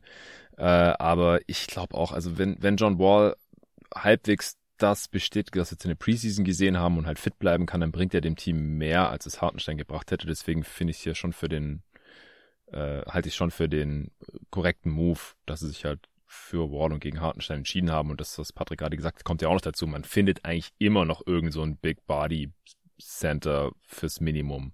Gibt's ja gerade auch noch ein paar äh, quasi auf der Straße. Ähm, ich weiß jetzt nicht, Dwight Howard, Hassan, Whiteside oder solche Dudes halt irgendwie. Ich meine, sie haben jetzt gerade noch Moses Brown da. Der wurde noch nicht gecuttet, meines Wissens. Vielleicht wird's auch er der. Er hat Two-Way bekommen, glaube ich. Ja, okay, perfekt. Ja, also das, das reicht wahrscheinlich. Also vor allem in der Regular Season und in den Playoffs. Also ist halt dann die Frage. Sie, sie müssen dann halt immer Jokic doublen oder falls sie in die Finals kommen und erwartet äh, Philly, dann, dann halt den. Aber das, die haben halt so viele mobile, langarmige Wings, dass das, glaube ich, richtig eklig werden kann. Ähm, Rim Protection, ja, ist jetzt nicht so toll wie bei anderen Containern vielleicht, aber die Gegner müssen halt erstmal zum Ringen kommen. Die müssen halt erstmal an den ganzen Wings da irgendwie vorbeikommen, müssen erstmal in die Zone kommen. Also ich glaube, ich mache mir um die Defense der Clippers jetzt nicht so Sorgen und um, um die Offense auch nicht. Lasst uns doch mal so ein bisschen kniefieselig sein. Also ich bin ja Franke und als solcher findet man eigentlich immer irgendwas, was man kritisieren kann, auch wenn nichts da ist. Ähm, lasst uns doch mal gucken, was, was äh, kann einem denn vielleicht in dem Kader, wenn man jetzt mal einfach mal drauf geht, dass äh, sie einer der, ich glaube, da, da spoiler ich jetzt nicht besonders, der äh, Championship-Contender überhaupt sind. Ähm, was macht einem so ein bisschen Bauchschmerzen? Also ich habe mir hier drei Sachen rausgezogen. Ähm, zum einen, letztes Jahr hatte das Team die wenigsten Freiwürfe. Man muss natürlich sagen, dieses Jahr ist ein vollkommen anderes Team als letztes Jahr. Ja. Ich denke, dass Kawhi und äh, Paul George da einiges äh, rausreißen werden und die ganze Gravity in der Offense natürlich vollkommen verändern. Ähm, man hat insgesamt relativ schlecht gereboundet. Jetzt fehlt zudem Hartenstein und Rebounding ist natürlich auch immer so ein Faktor in den äh, Playoffs. Und ähm, was mich ein bisschen gewundert hat, weil man ja eigentlich ähm, ganz gute Schützen im Team hat, jetzt natürlich noch mehr als letztes Jahr, aber die ähm, Clippers haben ziemlich wenig Dreier geworfen, also genommen und geworfen, also äh, die 20. meisten, obwohl sie sie sehr gut getroffen haben, nämlich am drittbesten. Und ähm, da ließe sich sicherlich noch ein bisschen was verbessern. Seht ihr denn noch irgendwas, wo ihr sagt, okay, wenn, wenn das und das nicht klickt, dann könnte es problematisch werden? Also bei den Freiwürfen wird auch Norm Paul helfen, der halt letzte Regular Season nur extrem wenig gespielt hat. Der kam spät per Trade und hat sich dann verletzt und war lang draußen. Also neben halt Paul George, der nur 31 Spiele gemacht hat, und Kawhi Leonard, der kein einziges gemacht hat. Also da sehe ich jetzt eigentlich nicht so das Problem. Und bei den Dreiern hat man jetzt halt auch, also auch hier, ja, Paul George äh, nimmt viele Dreier, der hat über die Hälfte der Saison verpasst gehabt. Kawhi Leonard jetzt nicht so, aber er hilft dann da auch. Sie haben halt letzte Saison noch ein, zwei mehr Non-Shooter spielen lassen oder halt Spiele, die wenig Dreier nehmen, ähm, als sie das jetzt wahrscheinlich in der kommenden Saison äh, tun werden. Und Rebounding, ja, ist halt immer so ein bisschen der Trade-off. Also gerade wenn man viel Small spielt. Und Rebounding ist halt so, also wenn man sich halt die anderen Four Factors anschaut, äh, also ähm, Wurfquoten, äh, Freiwurfrate und Turnovers, dann ist es der, der am wenigsten mit Siegen korreliert tatsächlich. Also wenn ich auf irgendwas eher am ehesten verzichten kann, dann, dann ist es noch Rebounding. Also man muss halt, wenn man mhm. Contender ist oder wenn man die Championship holt, kein Elite-Rebounding-Team sein. Bei den anderen Four Factors wird es schwierig, wenn man da extrem schlecht ist ähm, oder halt nicht sogar extrem gut. Zum Beispiel die Warriors, die waren auch mal ein schlechtes Rebounding-Team und hat dann im Endeffekt auch kein gejuckt. Mhm. Also bei den Clippers mache ich mir spielerisch oder vom Kader her, halt wie gesagt, abgesehen von der von der Backup-Big-Position, ähm, aber das haben wir jetzt ja auch schon so ein bisschen entschärft, eigentlich gar keine Sorgen. Wenn, also dieses Team muss einfach fit bleiben. Also Kawhi Leonard muss fit durch die gesamten Playoffs gehen, glaube ich. Das ist halt der X-Faktor hier. Wenn das passiert, dann sind sie für mich der Favorit im Westen. Ähm, und wenn nicht, ist es halt schwierig, wie die letzten Jahre. Mhm. Patrick, hast du noch irgendwelche X-Faktoren, um mal das, das böse Wort äh, zu erwähnen? Fitter Kawaii, ich weiß es nicht. äh, ich glaube, ansonsten gibt's in dem Team, klar, die haben super viele interessante äh, Wing-Spieler, aber eigentlich wissen wir von allen, von denen schon, wie sie funktionieren. Äh, ja. Ich bin noch gespannt, wie Norman Powell funktioniert. Der sah in seinen fünf Spielen ja ganz gut aus, aber es sind halt fünf Spiele, wo er 54% Dreier getroffen hat. Da möchte ich jetzt auch nicht zu viel rein interpretieren. Aber generell ist der für mich ein zumindest einer der äh, spannenderen Kandidaten für einen Sixth Man äh, mhm. auch. Der könnte so mit die meisten Minuten sehen in der Liga von für die Position ist halt auch als Spielertyp recht wichtig für das Team. Ich glaube, der gibt ihm noch mal so ein bisschen äh, sekundäres Playmaking, äh, Shooting und brauchbare Defense zumindest. Ähm, deshalb bin ich da gespannt, wie das so wird. Aber den würde ich jetzt nicht als X-Faktor für den Championship äh, bezeichnen wollen. Mhm. Ja, ihr merkt, ich angel hier so ein bisschen nach Themen, weil ähm, ja. das, das Spannende, ja, ja, weil das, Spannende ist, bei jedem Team hier auf jeden Fall mal in dieser Division, aber auch bei anderen Teams gibt es immer sehr viel zu sagen. Und ich habe den Eindruck bei den Clippers, da guckt man so drüber und denkt sich, ah ja, okay, Kawhi ist wieder da, Paul George ist wieder da, irgendwie alle haben ganz lange Krakenarme und sind groß und gut und jeder weiß, was er tun soll und es wird schon irgendwie passen. Ähm, aber das wäre natürlich ein bisschen zu billig, das so zu besprechen. Ähm, aber es wird uns nicht viel anderes übrig bleiben. Also ich glaube, dieses Thema Resting Time jetzt nur mal auf die Regular Season betrachtet, das ist natürlich ein Thema, weil ähm, Kawhi und PG sehr viel resten werden, wie sie es immer getan haben, Back-to-Backs aussetzen und so weiter. Und wir wissen auch nicht, was passiert ansonsten gesundheitlich. Sind jetzt beide nicht unbedingt irgendwie die Typen, die so aus äh, Granit gemeißelt sind. Mhm. Ähm, also Verletzung sozusagen Thema. Kawhi hat in allen Clippers Regular Season Spielen, die er hätte machen können, also von denen hat er nur 66 Prozent gemacht. Ich habe es heute mal ausgerechnet. Und Paul George sogar nur 56 Prozent. Und ähm, das muss nichts heißen für dieses Jahr, kann aber natürlich was heißen. Insofern, da muss man schon so ein bisschen drauf achten. Und äh, ja, ansonsten die einzige Frage, die halt übrig bleibt für mich, ist so ein bisschen, wer startet auf der 1, Jackson oder Wall. Ähm, heute habe ich gelesen, dass wohl Reggie Jackson der Starter werden soll, ja. angeblich. Äh, oder? Habe ich was Falsches gelesen? Nee, nee, also äh, John Ball kommt von der Bank. Das, das war schon länger klar eigentlich. Ah, okay. Dann habe ich das irgendwie übersehen. Wobei ich mich ehrlich gesagt so ein bisschen frage, ob das Sinn macht. Also, weil ich glaube, Wall wäre aus meiner Sicht zu den Startern, die man hat, eigentlich vielleicht, also angenommen, ich, ich weiß jetzt natürlich nicht, ne, wie, er hat die gut trainiert und so, das wissen alle, ähm, aber äh, wie er jetzt da momentan drauf ist, aber ähm, so wie ich es mir vorstelle, könnte er besser passen und Jackson besser auf die Bank, weil Jackson natürlich ein Typ ist, der mehr noch seinen eigenen Wurf sucht und das ist halt eine Komponente, die wir aus meiner Sicht bei der Starting Five nicht unbedingt brauchen. Also ich frage mich, ob es andersrum nicht schlauer wäre. Also ich ja, aber ich glaube, das kann man auch ja. mit Staggering lösen. Also ich glaube, Tyloo ist jetzt niemand, ja. der so krass in seiner Rotation hängt, dass er da gar nichts äh, rotieren kann. Deshalb glaube ich, dass man da zur Not äh, entweder mit Staggering oder dann eben nach 20 oder 15 Spielen beschließt, jetzt startet halt John Wall. Ich glaube, das ist für die Spieler jetzt alle kein Problem. Okay, ich gebe es auf. Äh, wir kommen zu den Predictions. Ich glaube, wir sind Sorry, den, Sammo. Clippers ganz gut durch. Ja, gut, man kann natürlich auch in, einfach in Spiel 2 wieder umstellen und wir haben hier umsonst geredet. Insofern habt ihr natürlich recht. Ähm, letztes Jahr 42 Siege, wie gesagt, war ein vollkommen anderes Team. Äh, dieses Jahr hat Vegas ein bisschen angepasst. Das Over-Under liegt bei 52,5 und wir sind mal wieder in dieser Range, wo irgendwie alle guten Teams so mehr oder weniger verortet sind. Wie seht ihr das? Werden sie eher drüber gehen oder drunter gehen? Wir haben schon äh, Back-to-Backs angesprochen und Rests und dass die Clippers vielleicht eher so ein Team sind, auch mit den etwas älteren Spielern teilweise im Kader, die da so ein bisschen, ja, vielleicht auch ein bisschen gediegener angehen könnten. Äh, auf der anderen Seite würde ich sagen, sie haben fast schon ein bisschen Siegzwang. Also nicht in der Regular Season, aber in den Playoffs, denn das ähm, Championship Window äh, ist ja schon auch altersmäßig und so ein bisschen am Schließen. Ne? Also sie müssen jetzt so langsam mal irgendwie in die Pötte kommen, damit wir nicht irgendwie in zehn Jahren immer noch sagen, Clips gonna clip. Was glaubt ihr? Also ich bin tendenziell over. Ähm, ich glaube halt, wenn Kawhi und Paul George einigermaßen verletzungsfrei durch die Saison kommen, dann crushen die das, dann können die Richtung 60 gehen. Die Frage ist halt wirklich, wie viele Spiele machen die? Also ich, ich würde hier auf gar keinen Fall irgendwie Geld draufsetzen oder sowas auf dieses Over. Auch nicht aufs andere. Ich, ich habe echt keine Ahnung. Ich habe mir 53 Siege aufgeschrieben oder 54. Also ich find's unglaublich schwierig, aber ich würde tendenziell drüber gehen. Sie sind einfach unglaublich tief. Tyron Lewis, ein äh, sehr guter Headcoach. Dieses Team ist jetzt auch zusammengespielt. Die machen, also die haben ja letzte Saison Mid-Season-Trade gemacht. Das hat natürlich auch nicht geholfen. Und ähm, im Prinzip ist, ist Norm Powell jetzt wie eine Addition. John Wall haben wir ja gerade besprochen, ist eine sehr gute, passende Addition. Also, wenn die halbwegs fit bleiben, dann ist es für mich easy ein 50-Siege-Team und dann würde ich, würde ich halt overgehen. Jo, wenn die fit bleiben, kann ich mir das auch easy vorstellen. Ich habe halt jetzt äh, 51 Siege aufgeschrieben. ähm, ist halt eins von den Teams, dem ich ein paar Siege äh, abziehen musste im Endeffekt, weil ich glaube, dass Kawhi halt 25 Spiele weniger macht oder sogar noch mehr, je nachdem, wie es bei ihm auch funktioniert. Ja. Dann Paul George ist jetzt auch nicht immer der fitteste gewesen und die anderen Spieler sind auch schon, ja, nee, bisschen älter. Teilweise äh, sind es keine super jungen Spieler dabei, die da extrem viele Minuten sehen. Deshalb glaube ich, ähm, dass man da auch minimal undergehen könnte, aber das wäre auch eine Line, von der ich mir die Finger lassen würde, weil ich habe mir nämlich auch aufgeschrieben, im Best Case können die easy 60 Siege holen. Also steht für mich gar nicht zur Debatte.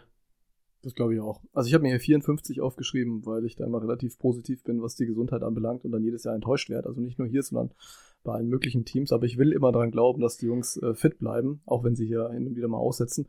Und es sind eben auch Leute äh, aus der zweiten Reihe, sowas wie Norman Powell und sowas, äh, Luke Kennard, das sind ja durchaus fähige Spieler, die dann auch mal Minuten übernehmen können. Also wenn die jetzt fit sind, Paul ja letztes Jahr auch viel verletzt und so weiter, dann ähm, sollten die eigentlich auch das eine oder andere Spiel mal über die Zeit retten können, ohne dass äh, einer der Stars dabei ist. Deswegen, ich, ich glaube dran, ich glaube, dass sie auch so ein bisschen, bisschen Dampf haben, denn ähm, also mehr für die Playoffs als für die Regular Season natürlich. Äh, in LA wird ja die neue Arena gebaut, da wollen sie reinziehen demnächst und äh, ich glaube, es ist immer noch so unterschwellig so ein bisschen der Kampf, äh, wer ist denn das Team in LA? Also es wird natürlich schwer bis unmöglich, die Lakers da irgendwie von Platz eins zu verdrängen in der Gunst der Zuschauer. Aber ich denke schon, dass sie möglichst viele Fans und, äh, und Leute, die halt Bock haben auf den Basketball, mitnehmen wollen. Ähm, insofern, wenn, dann ist halt jetzt die Zeit und ähm, wir haben auch in den letzten Jahren gesehen, dass oft, oder korrigiert mich, wenn ich da falsch liege, aber ich meine es äh, so wahrgenommen zu haben, die Truppen, die immer so in die Playoffs reingestolpert sind, weil sie gesagt haben, wir gehen es jetzt hier mal ganz entspannt an, weil in den Playoffs, da geht es dann drum, die hätten dann oft in den Playoffs ziemliche Probleme, dann wieder reinzukommen. Also ich glaube, du musst schon so ein bisschen die Pace hochhalten. Das heißt jetzt nicht, dass du hier irgendwie mit 65 äh, Siegen da reinbomben musst. Aber ähm, zu viel, zu viel rumchillen irgendwie hat irgendwie auch nicht so richtig gut getan in den letzten Jahren. Und ich glaube, da sollte man mal ein bisschen, ein bisschen das Gas nicht durchdrücken, aber zumindest mal den Fuß auf den Pedal lassen. Ja, ist ja wie bei den Warriors eigentlich. Also, wenn man zu sehr chillt in dieser Western Conference, ist man halt sehr schnell im Play-In ja. und wenn dann gerade dummerweise Kawhi da verletzt ist und Paul George Covid hat oder irgend so ein Scheiß wie jetzt im letzten Play-In, ja, dann verlierst du halt, ja. dann bist du raus, dann fährst du direkt nach Hause. Also chillen würde ich echt niemandem empfehlen in, im Westen, wenn man safe in die Playoffs möchte oder gar Heimrecht. Nee, würde ich auch sagen. Also wir halten fest, die ähm, Clippers sind einer der der primären Aspiranten auf den Titel. Mhm. Ähm, weil du gerade von nach Hause fahren gesprochen hast, das ist die perfekte Überleitung eigentlich zu den Lakers, denn die sind letztes Jahr ziemlich früh nach Hause gefahren. Ha! Super Überleitung. Ähm, und wir müssen uns jetzt fragen, wie es dieses Jahr ausschauen wird, denn bei den Lakers, also sozusagen, ja, äh, ich wollte gerade sagen auf der anderen Seite der Halle, aber das stimmt ja gar nicht, an den anderen Tagen im Staples Center oder wie es auch immer jetzt gerade heißt, Crypto irgendwas Arena oder mhm. nee, wie heißt es gerade? Crypto.com Arena, glaube ich. Ja. ja. Die Namen sind so bescheuert. Aber okay, auf jeden Fall, ähm, wenn die da drin sind, äh, dann äh, lief ja nicht alles gut, auch jetzt hier in dieser Offseason. Ähm, letztes Jahr 33 Siege eingefahren. Das war für Lakers-Verhältnisse eine absolute Vollkatastrophe. Sie sind dementsprechend auch Elfter geworden im Westen und es hieß keine Playoffs. Jetzt hat man ja natürlich immer noch LeBron, man hat immer noch Anthony Davis und auch ansonsten ein paar Spieler, die wahrscheinlich Bock drauf hätten, da ein bisschen weiterzukommen. Und ich frage mich, äh, wie es jetzt in dieser Saison auch schon wird. Denn ähm, letztes Jahr, sagen wir es mal so, Fitness war ein großes Thema, Gesundheit war ein großes Thema, wie bei vielen Teams natürlich. Äh, Shooting war ein großes Thema, Defense war ein großes Thema, der Fit von Russ war ein großes Thema und ein paar andere Themen gab es auch noch. Und äh, der häufigst genannte Begriff eigentlich im Zusammenhang mit den Lakers war letztendlich Shitshow, was man vielleicht auch nicht so erwartet hätte vor der Saison. Ähm, jetzt frage ich euch, sind die Lakers wieder back on track nach dieser Offseason? Kommt auf an, wie du back on track definierst, glaube ich. Also ich habe, ich möchte jetzt nicht spoilern, was ich ihnen an Siegen gegeben habe, aber sie sind zumindest nicht bei den äh, Teams dabei, die über 50 Siege holen bei mir.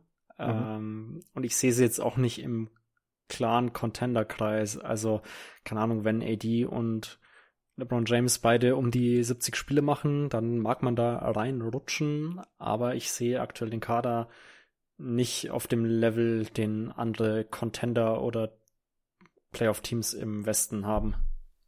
Mhm. Ja, also wenn man LeBron im Team hat nach wie vor und AD daneben und auch allgemein einfach die Lakers ist, dann ist das Ziel ja eigentlich immer Contender zu sein und ja, von der Warte aus ist es ein Fail, weil sie sind gerade keiner, weil sie Westbrook nicht getradet bekommen haben.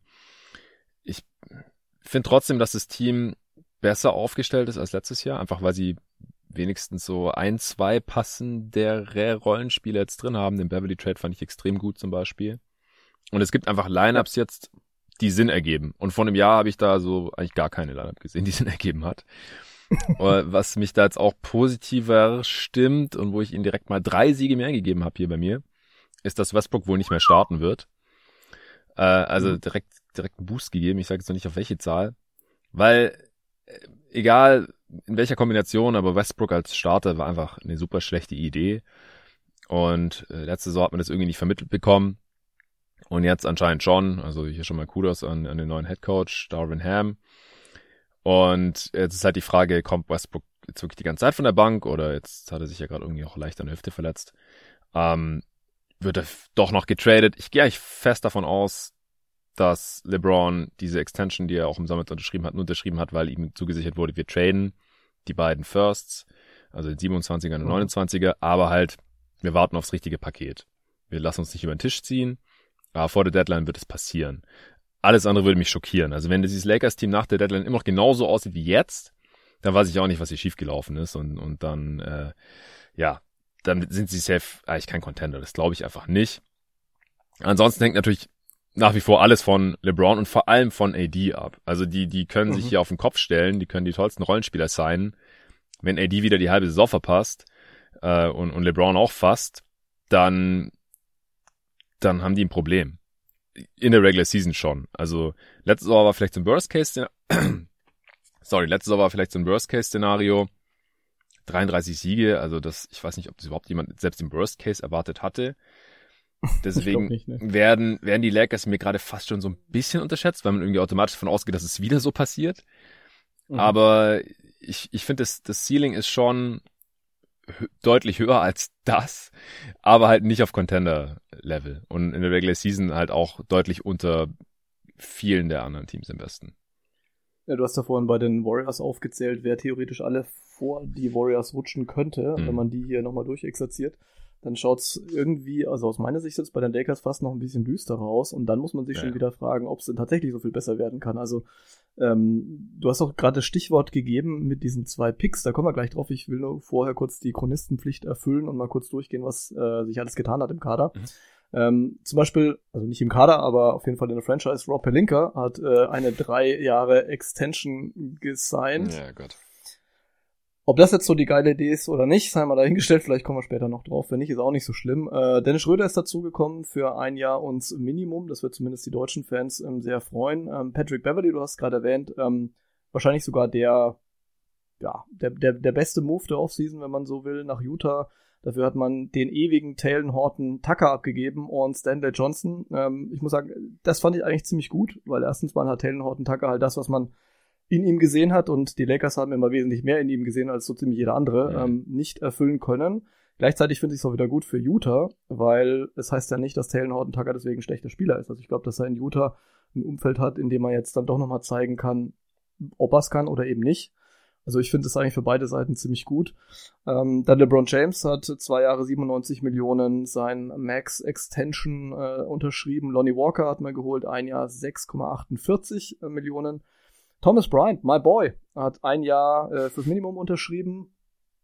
Ehrlich gesagt, ich weiß gar nicht mehr, warum ich so äh, Thomas Bryant-Fan bin, aber ich bin's und ich bleib's jetzt einfach auch, weil warum auch nicht. Ähm, dann äh, Juan Toscano Anderson ist gekommen vom Meister, Damien Jones auf Center, das ist ähm, okay. Ähm, Troy Brown Jr. von den Bulls gekommen, ähm, der konnte sich da nicht so richtig in die Rotation reinspielen. Mal schauen, ob er hier helfen kann. Wenyan Gabriel noch für die großen Positionen und äh, Kendrick Nunn hat auch seine Option gezogen und natürlich hat, wichtigste, Russ Westbrook ebenfalls seine Option gezogen für 47 Millionen und ist noch da. Es ist Schande über euch, dass ihr ihn vorhin nicht ähm, im Sinne einer Big Three erwähnt habt ähm, aber jetzt nochmal ganz kurz, um auf die Picks zu kommen. Ähm, was immer rumgegeistert ist, das war ja der Begriff der Indiana Move. Also offensichtlich ähm, lag ja ein Paket auf dem Tisch oder darüber wurde gesprochen, ähm, wie fix das auch immer war. Ähm, und es ging darum, eben Westbrook nach Indiana zu traden. Ähm, und zwei First Rounder, nämlich den 2027 und 29 meine ich, und dafür Buddy Hield und Miles Turner zurückzubekommen. Als ich das gelesen habe, habe ich mir im ersten Moment gedacht, ja geil machen, weil Heel und Turner eigentlich genau die Typen sind aus meiner Sicht, die hier hervorragend reinbringen, äh, passen würden und den äh, Lakers verschiedene Aspekte geben würden, die sie einfach nicht haben in ihrem Team momentan. Dann habe ich mich gefragt, hm, aber jetzt hat man eh schon kaum noch Picks, weil man ja irgendwie alles verscherbelt hat und irgendwie immer noch äh, Picks swappen muss äh, aus dem Anthony Davis Trade, der gefühlt 300 Jahre her ist. Sollte man das wirklich tun, vor allem im Hinblick darauf, dass LeBron ja nicht mehr der Jüngste ist und Davis ständig verletzt ist, und jetzt wollte ich einfach euch dazu fragen, hättet ihr den Deal durchgezogen? Also zum Zeitpunkt jetzt? Natürlich kann es immer noch passieren. Also es kann ja auch, was weiß ich, im Februar noch passieren oder wann auch immer. Ähm, oder hättet ihr auch gesagt, ah, nee, nochmal zwei First Rounder hergeben? Hm. Ich glaube, zwei First Rounder ist ein bisschen viel dafür. Sagen sich zumindest die Lakers. Kann ich auch irgendwo verstehen. Man muss auch sagen, bei Miles Turner sind NBA-Franchises scheinbar auch einfach extrem äh, vorsichtig weil sie Angst mhm. haben, dass er äh, viel verletzt ist. Er hat die letzten Jahre halt auch immer relativ viel äh, Spielzeit verpasst. Also das letzte Mal eine ganze Saison hat im Endeffekt 18, 19 gespielt, 19, 20 auch immer in 62 äh, Spiele. Da hat er jetzt nicht so viel verpasst. Äh, aber die letzten Jahre waren es halt ähm, 47 und 42 und das ist halt äh, massive Spielzeit, die da auch verloren geht. Äh, klar, wenn der jetzt fit ist zu Beginn der Saison und keine weiteren Wehwehchen oder sowas hat, dann kann ich mir auch vorstellen, dass man den Deal noch durchzieht. Äh, ich schätze aber die, die Lakers pokern ein bisschen drauf, dass man entweder noch einen besseren Deal bekommt für die zwei Firsts oder dass man den Deal auch einfach mit einem First durchziehen kann und dass äh, den Pacers das reicht. Mhm. Ja, kann ich mich eigentlich nur anschließen. Ich finde das von allen gehandelten Deals gerade den besten. Und anscheinend ist ja auch daran gescheitert, dass die Lakers halt gerade noch nicht beide Picks angeboten haben, Indiana aber beide haben wollen. Und die Lakers jetzt halt wahrscheinlich ja einfach gesagt haben, ja, dann, dann guckt halt mal, wo ihr ein besseres Paket herbekommt. Und je länger sie warten, also Richtung Deadline, wird ja dann vor allem Miles Turner immer billiger, weil er nur noch ein Rental ist, weil er im Sommer Free Agent wird. Mhm. Könnte mir auch vorstellen, dass ein Faktor ist, dass die Lakers keinen Bock haben, den zu bezahlen dann, also zu verlängern weil sie halt schon ein relativ teures Team sind. Ja, sie sind in einem tollen Markt und haben einen riesigen TV-Deal, aber die, die Bass-Familie sind halt jetzt nicht so reich wie Steve Ballmer oder so. Und deswegen knausern die da mal ein bisschen rum. Ähm, was ein großes Problem ist eigentlich und eigentlich nicht so sein sollte, wenn man LeBron im Team hat und dann irgendwie lässt man Caruso zu den Bulls abwandern und so ein Bullshit. Aber, also ich kann mhm. schon ein bisschen verstehen, wenn, dass sie jetzt hier abwarten. Also der Nachteil ist halt, man hat jetzt keinen Training Camp mit äh, Turner ja. und Hield. Falls man jetzt zur Deadline erst für die tradet, dann kann man sich halt nicht so mit denen einspielen. Aber auf der anderen Seite haben LeBron-Teams meistens noch irgendwelche Moves in der Regular Season gemacht und war im Endeffekt meistens auch nicht so schlimm. Also ich bin da ein bisschen zwiegespalten. Vielleicht kommt ja auch noch ein besserer Deal. Vielleicht hoffen sie auch noch drauf, dass irgendwie die Nets implodieren und Curry dann doch getradet wird und dann kriegen sie den und ja, dann hat man natürlich ein höheres Ceiling, weil dann hat man halt wirklich eine Big Three, zumindest vom Talent her und vom Skillset passt halt auch deutlich besser ran als Westbrook. Who the fuck knows? Also, solange die Lakers halt noch einen Move machen vor der Deadline, will ich sie nicht kritisieren. Dann müssen wir halt einfach noch abwarten. Ja, da hast du natürlich absolut recht. Und das Risiko auf eine Implosion in Brooklyn liegt, glaube ich, gar nicht mal so niedrig. Insofern, Sehe ich auch so. also wenn man da drauf gambeln will, dann darf man das durchaus tun. Das würde ich jetzt äh, niemandem ankreiden. Hm. Ich meine, die beiden, die hätten natürlich vor allem was gebracht, was das Team ganz, ganz dringend braucht, nämlich ein Shooting von draußen. Buddy Hield ein guter Dreierschütze, äh, Miles Turner für einen Big ein extrem guter Dreierschütze. Äh, obwohl er tatsächlich die Quoten nicht immer so gebracht hat. Äh, Hm. Also ist mir neulich irgendwie aufgefallen, dass er, also ich ihn auch als besseren Schützen im Kopf habe, als er es dann tatsächlich auf den Court gebracht hat, aber wie auch immer. Ähm, das wäre natürlich super gewesen, abgesehen davon Turner natürlich ein guter Shotblocker und so weiter. Das hätte ihnen durchaus geholfen.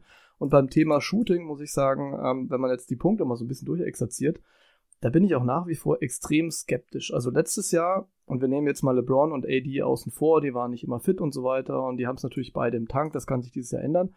Aber letztes Jahr hatte kein Spieler über 40% Dreier und nur fünf Spieler über 36% und das waren Mello, der ist nicht mehr da, Ellington, der ist nicht mehr da, Bradley, der ist nicht mehr da, Monk, der ist nicht mehr da und DJ Augustin auch, der ist auch nicht mehr da. So. Und ähm, jetzt ist natürlich die Frage, wer soll das eigentlich übernehmen? Denn ähm, Patrick Beverly ist ein guter, okayer bis guter äh, Dreierschütze, je nachdem. Manchmal auch ein bisschen mit, mit, mit wechselndem Erfolg sozusagen. Und der nächstbeste, wenn man so auf die Quoten der letzten Jahre guckt, wäre dann schon Toscana Anderson mit 36 Prozent. Ähm, Thomas Bryant ist ein guter Schütze von Big. Ähm, der hat aber letztes Jahr nur 28 Prozent geschossen und die Frage ist natürlich, wie viel spielt der eigentlich? Da kommen wir dann nachher auch nochmal drauf. Ähm, wer soll denn jetzt hier eigentlich das Shooting bringen? Ja, ist schwierig. Also ich glaube, wenn die Lakers gut sind, dann kommt es über die Defense, nicht über die Offense, um es so auszudrücken. Äh, ja, ist echt so. Also das, das, die Offense hat schon ein relativ hartes Ceiling, einfach weil sie wenig äh, Lineups mit sehr gutem Spacing spielen können. LeBron und AD sind jetzt halt offensiv so ähm, ja so gut einfach, äh, haben so eine Undeniability theoretisch, wenn sie fit sind, äh, dass sie in der Zone ein bisschen wüten können. Jetzt egal, ob da so super viel Spacing drum ist oder nicht, aber es hat dann halt schon ein relativ hartes Ceiling. Das sehe ich auch so. Also was ich halt jetzt besser fand als letzte Offseason ist, dass man halt auch wieder gute Defensiv-Lineups aufs Feld schicken kann. Das war halt letzte Saison quasi Mhm. unmöglich. Und ja, dass sie halt wie in den beiden Vorsaisons halt eventuell wieder eine Top Defense stellen können. Also da hatten sie die, einmal die beste und einmal die drittbeste. Das, äh, dazu müsste AD jetzt halt wirklich ein richtig krasses Bounceback hier haben und auf Defensive ja, Player of ja. the Year Niveau verteidigen. Was er theoretisch kann, aber praktisch, na, haben wir das halt auch schon eine Weile nicht mehr gesehen. Also offensiv bin ich auch kein Fan von diesem Team, aber defensiv hat es halt zumindest mal wieder Potenzial im Gegensatz zur letzten Saison. Ja, Mhm. würde ich mich anschließen. Also ich glaube auch, dass man, wenn dann defensiv gewinnen kann. Äh, letztes Jahr haben du und Julius ein oder Preview besprochen. Also da hatte Julius predicted, äh, dass sie, glaube ich, eine Top 10 Offense stellen können zumindest. Da war man dann am Ende doch relativ weit von weg. Ja. Ich denke, dass man dieses Jahr auch wieder eher die, die Top 10 Defense angreifen wird. Und offensiv muss sich ein LeBron James Team eigentlich äh, so über Wasser halten, dass es äh, trotzdem weiterhin funktionieren kann. Und dann spielt man am Ende win Winning Basketball, meiner Meinung nach. Ja, wobei Defense, also ihr habt schon recht, man kann äh, defensiv gute Lineups auf den Platz stellen und ja, es hängt von den Stars ab. Ich frage mich nur, wer ansonsten irgendwie noch irgendwie ein großartiger Verteidiger ist, weil ähm, Patrick Beverly ist alt, aber natürlich ein guter Defender. Ähm, aber was kommt denn jetzt so richtig dahinter? Also wir gehen alle davon aus, dass Kendrick Nunn mehr Minuten kriegen sollte.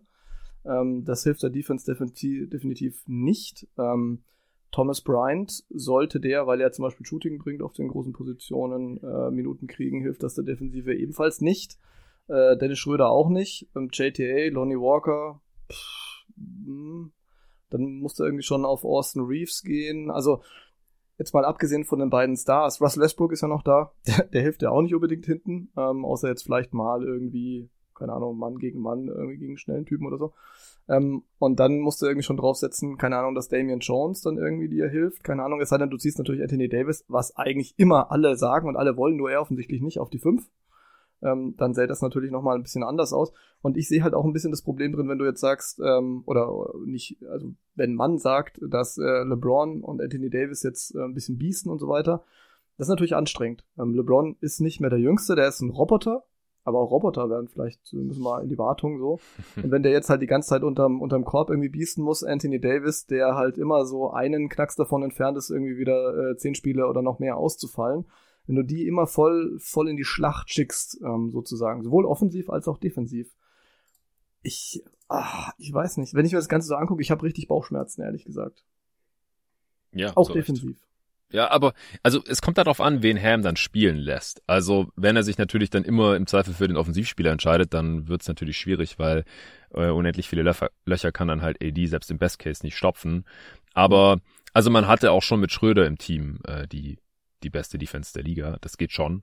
Äh, also On-Ball ist der schon gut. Ähm, und dann hast, wenn du Schröder und Beverly auf den Guard-Positionen hast, als als Guards, äh, als äh, Defender, dann ist es schon mal solide, dann hast du hinten, also ich glaube halt, dass sie viel Big spielen werden. Erstens mal ist es gerade so ein bisschen ein Trend in der Liga und in der Regular Season sowieso wahrscheinlich die bessere Idee. Die wenigsten Teams spielen halt tendenziell small äh, in 82 Spielen, deswegen glaube ich, dass wir AD mehr auf der 4 sehen werden. Dann startet wahrscheinlich eher Jones daneben statt Bryant.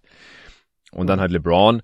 Und äh, wenn du AD auf die 5 stellst, äh, dann kannst du halt noch JTA als, der ist auch ein guter Defender sein, das kann das verteidigen noch ähm, mit reinholen. Also du kannst schon defensive Lineups aufs Feld bringen. Die Frage ist halt, wie viel spielen die schlechten Defender und äh, in welchen Konstellationen. Das wissen wir halt nicht. Ich meine, Darwin Ham ist auch ein Rookie-Head-Coach, das äh, dürfen wir nicht vergessen. Das ist äh, das stimmt, ja. ja auch nochmal Grund für, für Skepsis, definitiv. Und dann halt auch nach wie vor, wie spielt Westbrook überhaupt? Also wir haben jetzt nur einmal so kurz angeschnitten. Kommt er jetzt wirklich von der Bank?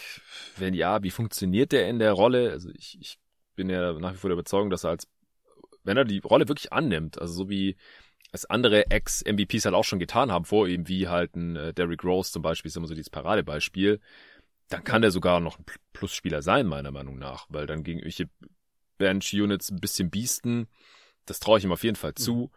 Aber ich weiß halt nicht, ob er das kann, ob er dieses Mindset jetzt wirklich hat und ob er sich dann auch wirklich mal defensiv ein bisschen mehr anstrengt, vor allem weil er dann halt auch nicht mehr so viele Minuten spielen muss.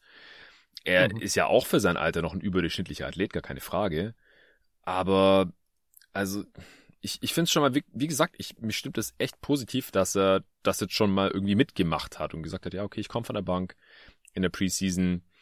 Und weil das, das habe ich davor eigentlich nicht so wirklich kommen sehen, muss ich sagen. Also als ich noch die Preview aufgenommen habe mit Julius zu den Lakers, da habe ich gedacht, nee, da haben wir es, glaube ich, beide sogar gesagt, wir glauben nicht dran, dass Westbrook von der Bank kommt. Und jetzt tut er es auf einmal. Also, das ist für mich schon noch ein, ziemlich großer Faktor. Schauen wir halt mal, wie lange er es tut. Und man muss sagen, defensiv, also wie gesagt, Preseason ist Preseason, aber da gab es ja schon wieder so ein paar Videos mit so ein paar Slapstick-Momenten in der Defense, also wo Westbrook irgendwie, keine Ahnung, das ganze Spiel an ihm vorbeigelaufen ist, er stehen geblieben, wobei man fairerweise sagen muss, LeBron äh, war da auch nicht wesentlich bemühter. Das kann sich in der Regular Season natürlich dann äh, ändern und das hoffe ich auch. Hm. Ich ja, also von, ja, von der Bank, ich bin auch voll dabei. Er kann ein Plusspieler sein, definitiv. Und er hätte das eigentlich auch schon die ganze Zeit sein können. Bei ihm ist es halt immer so, so eine Mindset-Geschichte.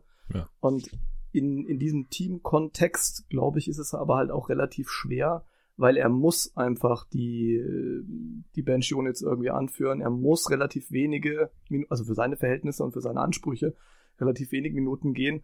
Und er muss auch irgendwie wahrscheinlich akzeptieren, dass Patrick Beverly letztendlich eigentlich der nominelle Starter sein muss, unter anderem, weil er halt die Defense bringt, weil er Shooting bringt und weil er halt ein wesentlich besserer Komplementärspieler ist zu LeBron James und Anthony Davis. Und ich, glaube, ähm, Westbrook einzutrichtern, dass er von der Bank kommen muss, ist eine Sache. Es gibt ja auch Bankspieler, die, keine Ahnung, am Ende dann 33 Minuten spielen. Aber äh, dass er dann am Ende vom Spiel vielleicht nicht auf dem Court steht mhm. und das auch des Öfteren und dass er dann auch irgendwie so gestaggert wird, dass er einfach äh, recht wenig mit den Stars zusammenspielt und dass er irgendwann dann realisiert, okay, aber Moment mal, das ist meine neue Rolle. Ich bin eigentlich, ja okay, das wäre jetzt ein fieser Vergleich, den ziehe ich nicht, aber ich bin auf jeden Fall jetzt wirklich ein Bankspieler und das bleibt jetzt auch erstmal dabei, zumindest solange ich hier bin. Da weiß ich nicht, ob das auf Dauer so, so hält. Und dann macht es natürlich auch nicht einfach in Kombinationen, weil Westbrook mit Schröder zusammenspielen lassen macht halt gar keinen Sinn ähm, Westbrook ja. mit Nunn spielen lassen, Westbrook mit Beverly, ja. Aber du, also du bist halt irgendwie wieder eingeschränkt und ich glaube, wir sind uns ja auch alle einig. Ähm, das ist jetzt kein, kein Westbrook-Bashing oder sowas, aber Westbrook wäre wahrscheinlich in einigen anderen Teams deutlich besser aufgehoben, zumindest als jetzt hier bei den Lakers. Und die Frage ist halt, kriegen sie diesen Deal noch hin, sei es jetzt mit den Pacers oder mit welchem Team auch immer, dann ähm, zur Saisonhalbzeit und dann müssen sie halt draufsetzen, dass sie die neuen Spieler dann auch ohne Trainingslager da halt wieder einbinden. Also der, der X-Faktor sozusagen ist und bleibt tatsächlich Russell Westbrook. Ähm, jetzt mal abgesehen von Gesundheit und so weiter, das ist eh klar. Aber da, da bin ich schon mal gespannt. Ich bin auch ein bisschen gespannt drauf. Ich hatte den Eindruck, letztes Jahr, es war halt ein bisschen schwer zu detektieren, weil er eben auch viel verletzt war, dass man LeBrons Alter jetzt dann doch so langsam anmerkt. Und äh, wenn dem so sein sollte, dann weiß nicht, ähm, wird vielleicht mal eine provokative Frage, aber stellt sich dann dieses Jahr schon die Frage, ob letztendlich dann Anthony Davis doch der sportliche, also nicht der spirituelle und so weiter, aber der sportliche Star des Teams sein müsste, um die Lakers weit zu tragen? Oder glaubt ihr, LeBron kann es nochmal?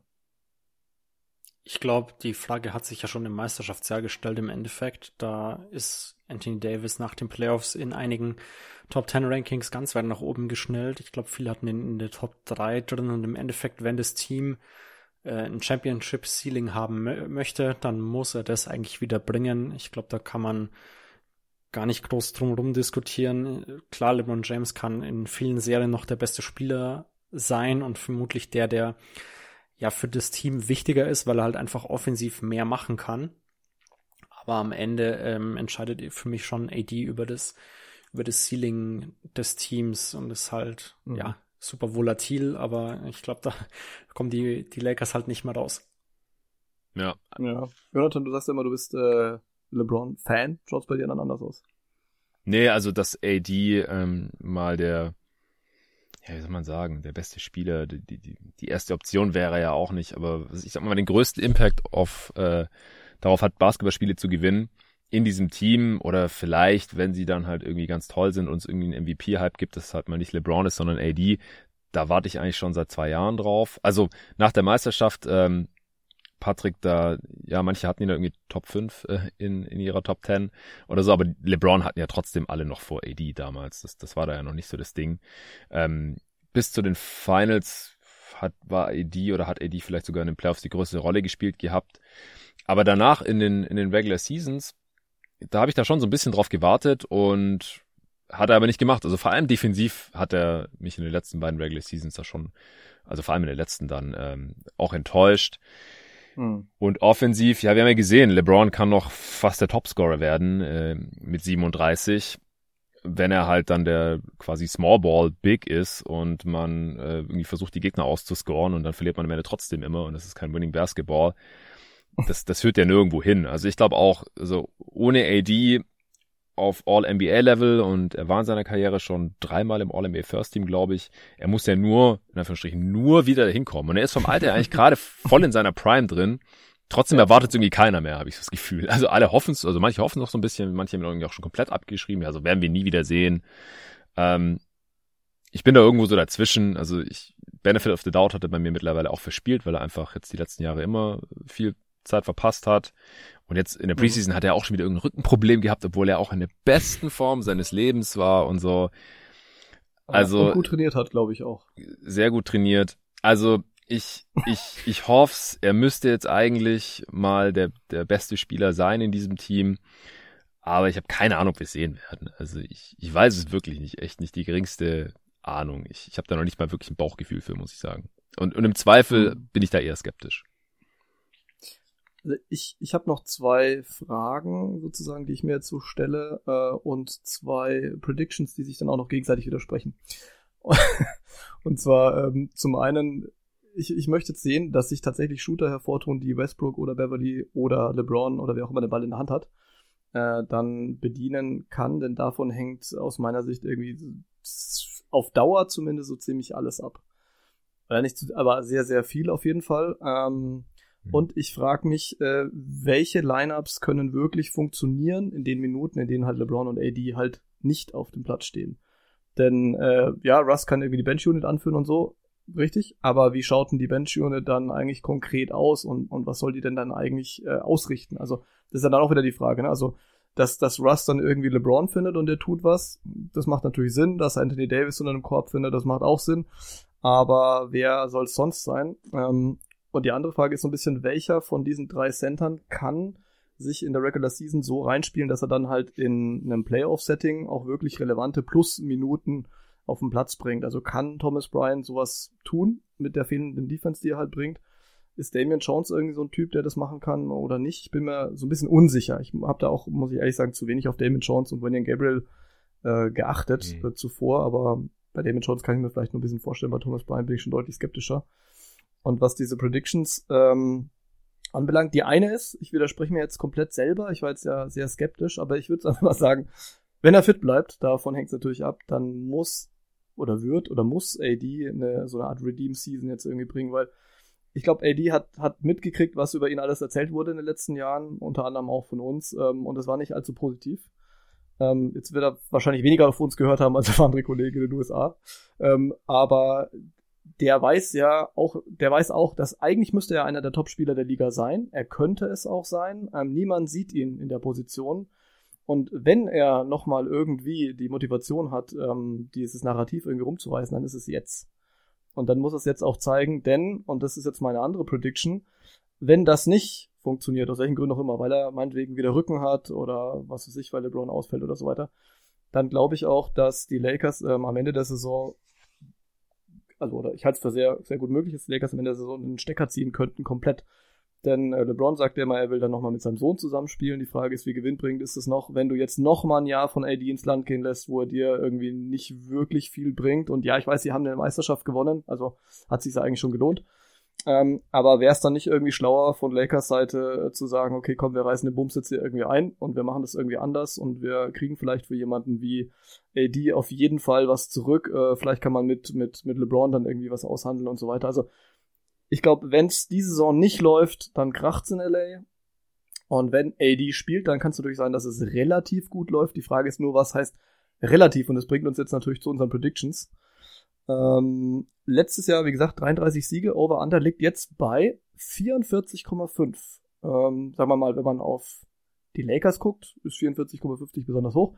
Wenn man auf die 33 Siege guckt, dann ist es natürlich schon mal ein ordentlicher Schritt. Ähm, wo liegt ihr? Ja, ich muss sagen, äh, ich halte die Situation in LA auch für super volatil. Das haben deine Predictions ja auch schon ganz gut gezeigt. Ich habe sie jetzt am Ende hier in meinem Case knapp over, also bei 45 Siegen. Ähm, ja, wie gesagt, kann mir auch super gut vorstellen, dass man 50 Siege holt. Ähm, auch wenn ich das für ein bisschen unwahrscheinlicher halte, der Worst Case, den habe ich bei mir mal 33 Siege aufgeschrieben.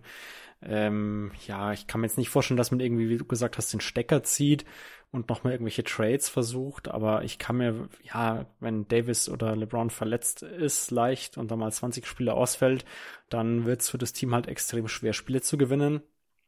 Und dann äh, ist man halt auch ganz schnell bei einem negativen Rekord. Deshalb kann ich mir das schon vorstellen. Aber am Ende, ja, wenn wir jetzt von einem halbwegs gesunden Team ausgehen, wenn LeBron und Anthony Davis beide so um die 60 Spiele machen, dann müsste man da eigentlich schon 45 Spiele von gewinnen können. Mhm. Also Lakers over zu nehmen ist eigentlich immer eine schlechte Idee, weil die meistens undergehen. Ich weiß ja. äh, ich fühle mich auch überhaupt nicht gut ich, damit. Ich war under mit 44 tatsächlich, also ganz knapp, also aber so im Zweifel halt under. Ähm, also in der Preview hatte ich noch 45 gesagt, dann bin ich auch auf 44 runtergegangen gewesen. Jetzt wie gesagt nach der äh, Westbrook kommt von der Bank News drei Siege draufgeklatscht, bin jetzt bei 47, aber also was, was mich auch so ein bisschen Richtung Over treibt, ist ja, dass ich echt davon ausgehe, dass sie diese beiden Picks noch traden werden und dass dadurch das Team halt besser wird. Und okay, ja. Davon gehe ich halt aus. Wenn nicht, wäre ich echt schockiert. Dann war das irgendwie ein Fail von LeBron, das vorher die Extension zu machen und, und dann nicht diesen Deal irgendwie einzugehen mit Pelinka und Co. oder Genie Bass und Co. Ja, ansonsten zu den Fragen, die du gerade nochmal so aufgeworfen hast. Also wenn AD halt, also wenn es wieder nichts wird, weil AD verletzt ist, ähm, dann glaube ich halt auch nicht, dass andere Teams jetzt so mega viel auf den Tisch legen würden, dass das Sinn ergibt, ihn wegzuschlagen. Ja, okay, okay. Äh, ja, klar. Also der Wert ist dann natürlich ein bisschen ruhiger. Ja, also kann ich irgendwie nicht so ganz sehen. Ich glaube, LeBron wird einfach jetzt bei den Lakers bleiben, seine restliche Karriere. Der will in LA ja, leben. Und also der, der, der Gedanke war ja nur, jetzt gehen wir mal davon aus, sie machen jetzt irgendwie, was weiß ich, wieder 33 Siege und fliegen direkt aus den Playoffs raus und irgendwie alle sind verletzt und nicht so geil. Mhm. Sagst du dann als Management, also sagen wir mal, sagst du dann als jeder andere als Rob Pelinka, weil dem traue ich irgendwie nicht so richtig über den Weg. Ähm, okay, das waren jetzt irgendwie zwei Jahre, die so liefen und LeBron ist jetzt bald 50 ähm, und AD ist halt halt immer noch Rücken. Äh, wir holen uns jetzt noch drei Rollenspieler dazu und einer davon kann vielleicht werfen und dann probieren wir es nächstes Jahr nochmal. Ja, die haben Cap Space nächsten Sommer. Also ich glaube, es reicht nicht für einen Max-Deal, oh. aber die könnten jetzt vielleicht echt mal zur Abwechslung noch ein Star sein. Äh, keine Ahnung, Kyrie wird da ja auch so ein bisschen kolportiert. Also ich kann mir halt vorstellen, dass sie halt sagen, hey LeBron, du wolltest für Westbrook traden, haben wir gemacht. Jetzt sind halt zwei Jahre verkackt gewesen. Können wir, konnten wir jetzt auch nichts machen. Ähm, also wie gesagt, ich gehe davon aus, dass, dass mhm, er noch getradet mhm. wird mit den Picks, aber wenn halt, wenn es jetzt irgendwie wieder aus irgendwelchen Gründen wieder nichts geworden ist, dann äh, kann sich halt ein Pelinka irgendwie hinstellen, jetzt natürlich auch mit der mit seiner tollen Extension da im Rücken und sagen so, ey, jetzt äh, den letzten großen Move habt ihr gecallt, jetzt bin ich mal wieder dran. Ähm, aber dass man dann AD wegtradet, ich, ich glaube es einfach nicht. Also ich glaube, die so oder so, also entweder es wird jetzt eh alles toll, weil er mal 60 oder 70 Spiele sogar macht und eine Bounceback-Season mhm. hat, dann trade ich den eh nicht und nee, dann nicht, ja. ansonsten, ja, ist es wahrscheinlich ein Minusgeschäft, ihn, ihn wegzutraden. Also jetzt ähm, mit seinen letzten paar Jahren dann noch. Also, ja, glaube ich irgendwie nicht so wirklich dran. Dann, dann wird man im Sommer halt irgendwie rebooten. Man hat halt nur AD und LeBron unter Vertrag und äh, Max Christie hat noch einen garantierten Vertrag, den Second Round Pick dieses Jahr. Okay. Damien. muss man natürlich noch mit reinnehmen in die Rechnung. Und warum auch immer Damien Jones eine Player Option. Keine Ahnung. Hat er aber. Das sind die, das sind die vier, vier Verträge nächsten Sommer. Und deswegen hat man halt, obwohl LeBron und AD 87 Millionen äh, zusammen verdienen, hat man halt trotzdem ganz ordentlich Cap Space und könnte irgendwen sein. Gut, ich gebe es zu, das hatte ich jetzt nicht komplett auf dem Schirm. Dann kannst du natürlich ein bisschen was machen. Also, mhm. ja. Wahrscheinlich, wahrscheinlich hast du recht. Also die, der Gedanke war ja auch eher, dass man vielleicht dann sagt, also einreißen kann ja, muss ja nicht heißen, irgendwie, dass du alles irgendwie vom Hof jagst und hätte ja auch sein können, dass du irgendwie, was ich, AD, also selbst wenn er jetzt nicht verletzt ist, ne, dass du AD vielleicht irgendwie für irgendwas passendes eintauscht und dann aus dem Cape Space irgendwie noch was machst und denkst irgendwie, du probierst es nochmal ein bisschen mit LeBron, aber ich finde, es ist alles nicht so richtig zufriedenstellend. Also, nee, nee. so super optimistisch äh, bin ich jetzt so oder so nicht. Ähm, ich habe hier, was habe ich denn aufgeschrieben? Also ich, Okay, kann ich splitten in äh, mit oder ohne Trade? ist, das, ist das euer Pod? Nein. Unser Pod, ach sorry. Ich musste nicht um Erlaubnis fragen, okay. Nee, also ich sage jetzt einfach mal, ich gehe jetzt mal under. Ich äh, nehme jetzt diesen Trade nicht mit rein, obwohl ich natürlich auch glaube, dass irgendwas passiert. Die Frage ist natürlich, passiert das oder passiert was anderes? Und dann müsste ich ja schon wieder irgendwie umsteuern. Also ich habe jetzt hier 42, 43 Siege stehen. Ähm, zum einen der Westen ist stark in der Spitze und ich glaube halt, dass da einige Teams irgendwie drüber gehen werden und du kannst halt auch nicht irgendwie zehnmal gegen die Houston Rockets gewinnen. Und das musst du auch erstmal schaffen an Lakers Stelle, haben wir letztes Jahr gesehen. Ähm, und dann wäre halt irgendwie das Play-In drin und dann musst du halt in der ersten Runde gegen ein Homecourt-Team ran und das ist irgendwie auch alles nicht so richtig geil. Also ich, ihr seht schon, ich glaube nicht so richtig an die Lakers dieses Jahr. Ähm, der Best Case wäre natürlich irgendwie alle bleiben gesund und es finden sich irgendwie zwei, drei Rollenspieler, die halt richtig klicken. Also dann könnte ich mir sogar vorstellen, dass es irgendwie hochgeht, äh, so wie es vorhin gesagt habe, was weiß ich, Richtung Platz fünf oder so. Also ich, ich ganz halt kurz mal im, im Best Case, ich habe das auch schon bei mir in der Preview gesagt, also wenn LeBron und Eddie fit sind und es klickt ja. und äh, zum Beispiel der Name Austin Reeves ist hier glaube ich noch gar nicht gefallen, wenn der dann halt ein richtig geiler Rotationsspieler ist, weil er halt mhm. einer der wenigen Spieler ist, die theoretisch schießen können, ein bisschen passen können und verteidigen können. Ja. Also im Best Case sehe ich immer noch, und man halt Westbrook wegtradet und äh, irgendwas Passendes zurückbekommt, sehe ich trotzdem noch 55 Siege. Das will ich jetzt auch mal gesagt haben. Also das, dieses Ceiling ist da halt. Ja. Allein durch diese beiden Dudes, die müssen halt nur in Anführungsstrichen fit sein und drumherum muss einigermaßen passen. Ja, man hat halt zwei Top 15 Spieler, das können jetzt auch nicht so viele Franchises ja. von sich behaupten. Ja, ja ganz ich, klar. Ich bin, ich bin da schon bei Jonathan. Ich kann mir halt, ja, da muss schon sehr viel zusammenlaufen, dass es 55 sind, aber ich habe vorhin auch schon gesagt, 50 kann ich mir ohne Probleme vorstellen, selbst mit dem aktuellen Kader. Ich glaube, die Lakers sind eins der volatilsten Teams da drin, äh, weil sie eben auch vielleicht halt irgendwie diese Deals machen werden oder halt auch nicht, ne? Also, wie gesagt, bei den 55, ich bin dabei, im besten Case, ja, kann passieren. Kann aber genauso passieren, dass AD Rücken hat und sie nicht mal ins Play-In kommen, weil irgendwie die Kings noch vorbeiziehen oder sowas. Also es ist jetzt auch nicht super ausgeschlossen. Deswegen seid einfach mal 42, 43 Siege und dann schauen wir mal, ob uns die Geschichte, oder mich zumindest die Geschichte Lügen strafen wird. Ja. Ähm, aber wir kommen zu einem Team, das zumindest Jonathan deutlich mehr am Herzen liegen dürfte, nämlich den Kings. Nein, Spaß. Also zu den äh, Phoenix Suns. ähm, die da, also da bin ich jetzt wirklich mal gespannt, ich äh, muss gestehen, ich habe die Preview äh, von euch zu den Suns, hatte ich mir eigentlich vorgenommen, aber ich habe sie nicht gehört. Deswegen kannst du Ja, jetzt jetzt auch spannender. sein, oder? Ja, eben, genau. Das, äh, deswegen freue ich mich auch drauf. Ähm, letztes Jahr ja ein Rekord von 64 Siegen eingefahren, also extrem gut. Ähm, das bedeutet, ich habe mal nachgeguckt, die, äh, also individuell aufs Team gesehen, 23. beste Saison der NBA-Geschichte, sprich eine sehr gute Saison, Mhm. also Regular Season gespielt. Ähm, Im O-Rating Vierter, im D-Rating Dritter, im Net-Rating Erster, also absolutes Championship-Material eigentlich. Und dann hat man die erste Runde gegen die Pelicans so, war, man kann fast sagen, mit Ach und Krach gewonnen. Also auf jeden Fall mit Mhm. unverhofft vielen Problemen. Hätte, glaube ich, vorher auch absolut niemand mit gerechnet. Und dann gab's, ja, man kann es nicht anders sagen, fast ein bisschen auf die Nuss irgendwie im, im Halbfinale. Und zwar allen voran natürlich von Luka Doncic. Und zack, waren sie draußen irgendwie. Und ähm, jetzt mal die Frage an dich, wie konsterniert warst du eigentlich am Morgen danach am Kaffeetisch gesessen? Wenn du dir das nochmal so ein bisschen hast durch den Kopf gehen lassen oder an deinem Campingtisch vor dem Bus oder wo auch immer du warst. Ähm, ja, ich war in Berlin. Ich, ich war am Tag davor, war ich in Köln, habe da ja beim King of Cologne mitgezockt gegen, gegen ein paar andere Jungs äh, aus der deutschen NBA Creator Bubble. Und bin ja da in der ersten Runde gegen Lino rausgeflogen und ähm, bin dann trotzdem noch den ganzen Tag da geblieben und dann halt noch die sechs Stunden von Köln nach Berlin zurückgefahren mit meiner Frau zusammen. Wir sind in den Stau reingekommen und dann noch in eine Polizeikontrolle und kamen viel zu spät da an, weil eigentlich war ja davor noch Celtics äh, Bucks, auch Game 7. Und das Mhm. wollte ich eigentlich, also mir war klar, dass ich da irgendwie die erste Halbzeit verpassen würde, aber eigentlich wollte ich da gerne noch was davon live sehen. Das äh, hat dann nicht geklappt, also nicht von zu Hause aus. Ich habe es dann während dem, während dem Fahren so nebenher ein bisschen laufen gehabt und dann am nächsten Morgen nochmal angeguckt. Ich habe gedacht, ja, aber zu, zu Mavs Suns will ich auf jeden Fall bei mir zu Hause vor, äh, vor dem Beamer sitzen auf der Couch. Das darf ich natürlich nicht verpassen. Äh, sowas muss ich live sehen als Suns-Fan. Und selbst das war dann noch durch diese blöde Polizeikontrolle bei Magdeburg schon äh, stark gefährdet. Und dann, dann sind wir da angekommen und ich bin hochgerannt und habe angemacht und echt gerade noch rechtzeitig zum Tip-Off geschafft. Und dann geht das Ding los und ich schaue das Spiel so drei, vier Minuten und dann kam halt irgendwann meine Frau kurz reingelaufen, so, ja, und äh, hast du es noch geschafft, rechtzeitig? Ja, ja, das Spiel läuft, aber die, die verlieren heute. Die, die spielen richtig scheiße. Das Spiel ist schon durch eigentlich. Also das war im ersten Viertel direkt ersichtlich so, okay, das, das wird heute nichts. Was ist denn das für eine Sch Ja, wer, wer, ist dieses Team? Ich, ich kenne die nicht. Und du hast gerade gesagt, die haben in der zweiten Runde auf die Mütze bekommen.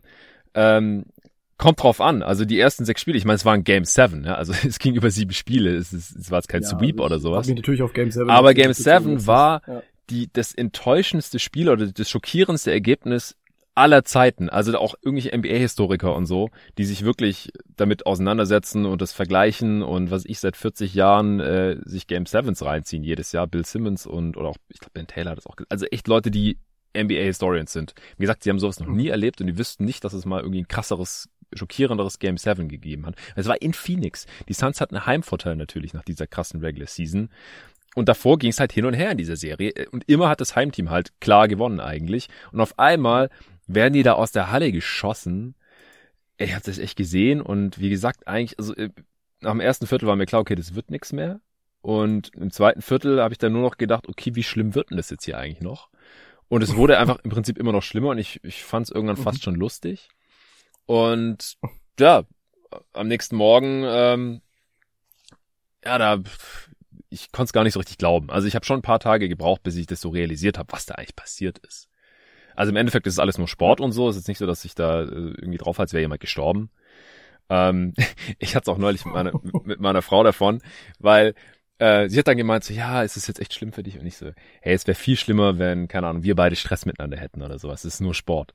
Und äh, ich habe und sie hat jetzt neulich äh, aber gemeint, dass das ähm, für sie aber auch krass war, dass quasi so das direkt danach kommt, ja, Stress mit der Frau und danach kommt direkt mein Lieblingsteam ist ausgeschieden. Also sie hat das ganz anders verstanden, als ich es gemeint hatte.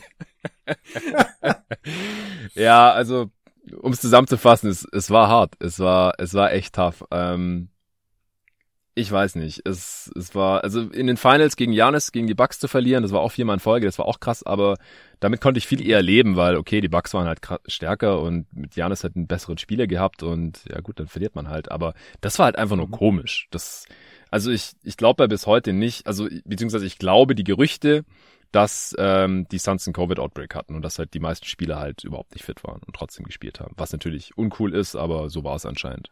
Spricht jetzt auch keiner mehr großartig drüber, wird nicht breit getreten. Die NBA, die mhm. äh, hat jetzt natürlich auch keine Investigation gestartet oder sowas, weil da hätte auch niemand was von, aber ich glaube, dass es so war. Ehrlich gesagt. Das kann durchaus sein. Also habe ich auch gehört, äh, wobei man fairerweise sagen muss, ist, dass äh, die Gerüchte gab es über einige Teams in der letzten Saison. Und so immer, wenn irgendwas schlecht lief, dann hieß es, na, okay, da ja. könnte Covid irgendwie eine Rolle gespielt haben. Also wer weiß, mag, mag durchaus so sein. Also anders ist eigentlich ähm, auch nicht ähm, wirklich zu erklären, wie die Spieler da teilweise nee. aufgetreten sind, muss man echt sagen. Ja, ja, vor allem bei den Stars, ne? Also ja. das, das ist ja irgendwie das, das super merkwürdige, so, so Chris Paul oder so. Ja. Ist jetzt eigentlich nicht der Typ, der sagt, ach komm, Spiel sieben, jetzt nach fünf Minuten, jetzt kann ich auch nicht mehr. Ja. Das ist schon irgendwie ein bisschen merkwürdig. Die große Frage, die sich jetzt stellt, ist natürlich, ähm, konnte man also du merkst, ich muss, ich muss schon ein bisschen schmunzeln vorher, aber konnte man jetzt in der Offseason so ein bisschen das Ruder rumreißen. Ne? Ja. Ähm, um hier mal so kurz durchzugehen, also Monty Williams äh, hat eine Vertragsverlängerung äh, unterschrieben. Da, glaube ich, braucht man nicht viel drüber sagen, außer richtige Move. Ähm, ja. Monty ist ein guter Coach, ganz offensichtlich. Eigentlich, das passt. Wobei auf Monty müssen wir auch gleich nochmal zu sprechen kommen. Aber dann äh, kommt diese Geschichte mit DeAndre Ayton, da gehen wir auch gleich nochmal drauf ein, hat jetzt dann äh, letztendlich, oder man muss anders sagen, die, die Suns äh, haben ja das Angebot gematcht, das da offensichtlich vorlag und äh, hat jetzt seine vier Jahre 132 oder 133 fast Millionen bekommen. Ähm, da, ja, war er so semi-glücklich drüber. Mhm. Äh, Devin Booker verlängert vier Jahre 224 Millionen.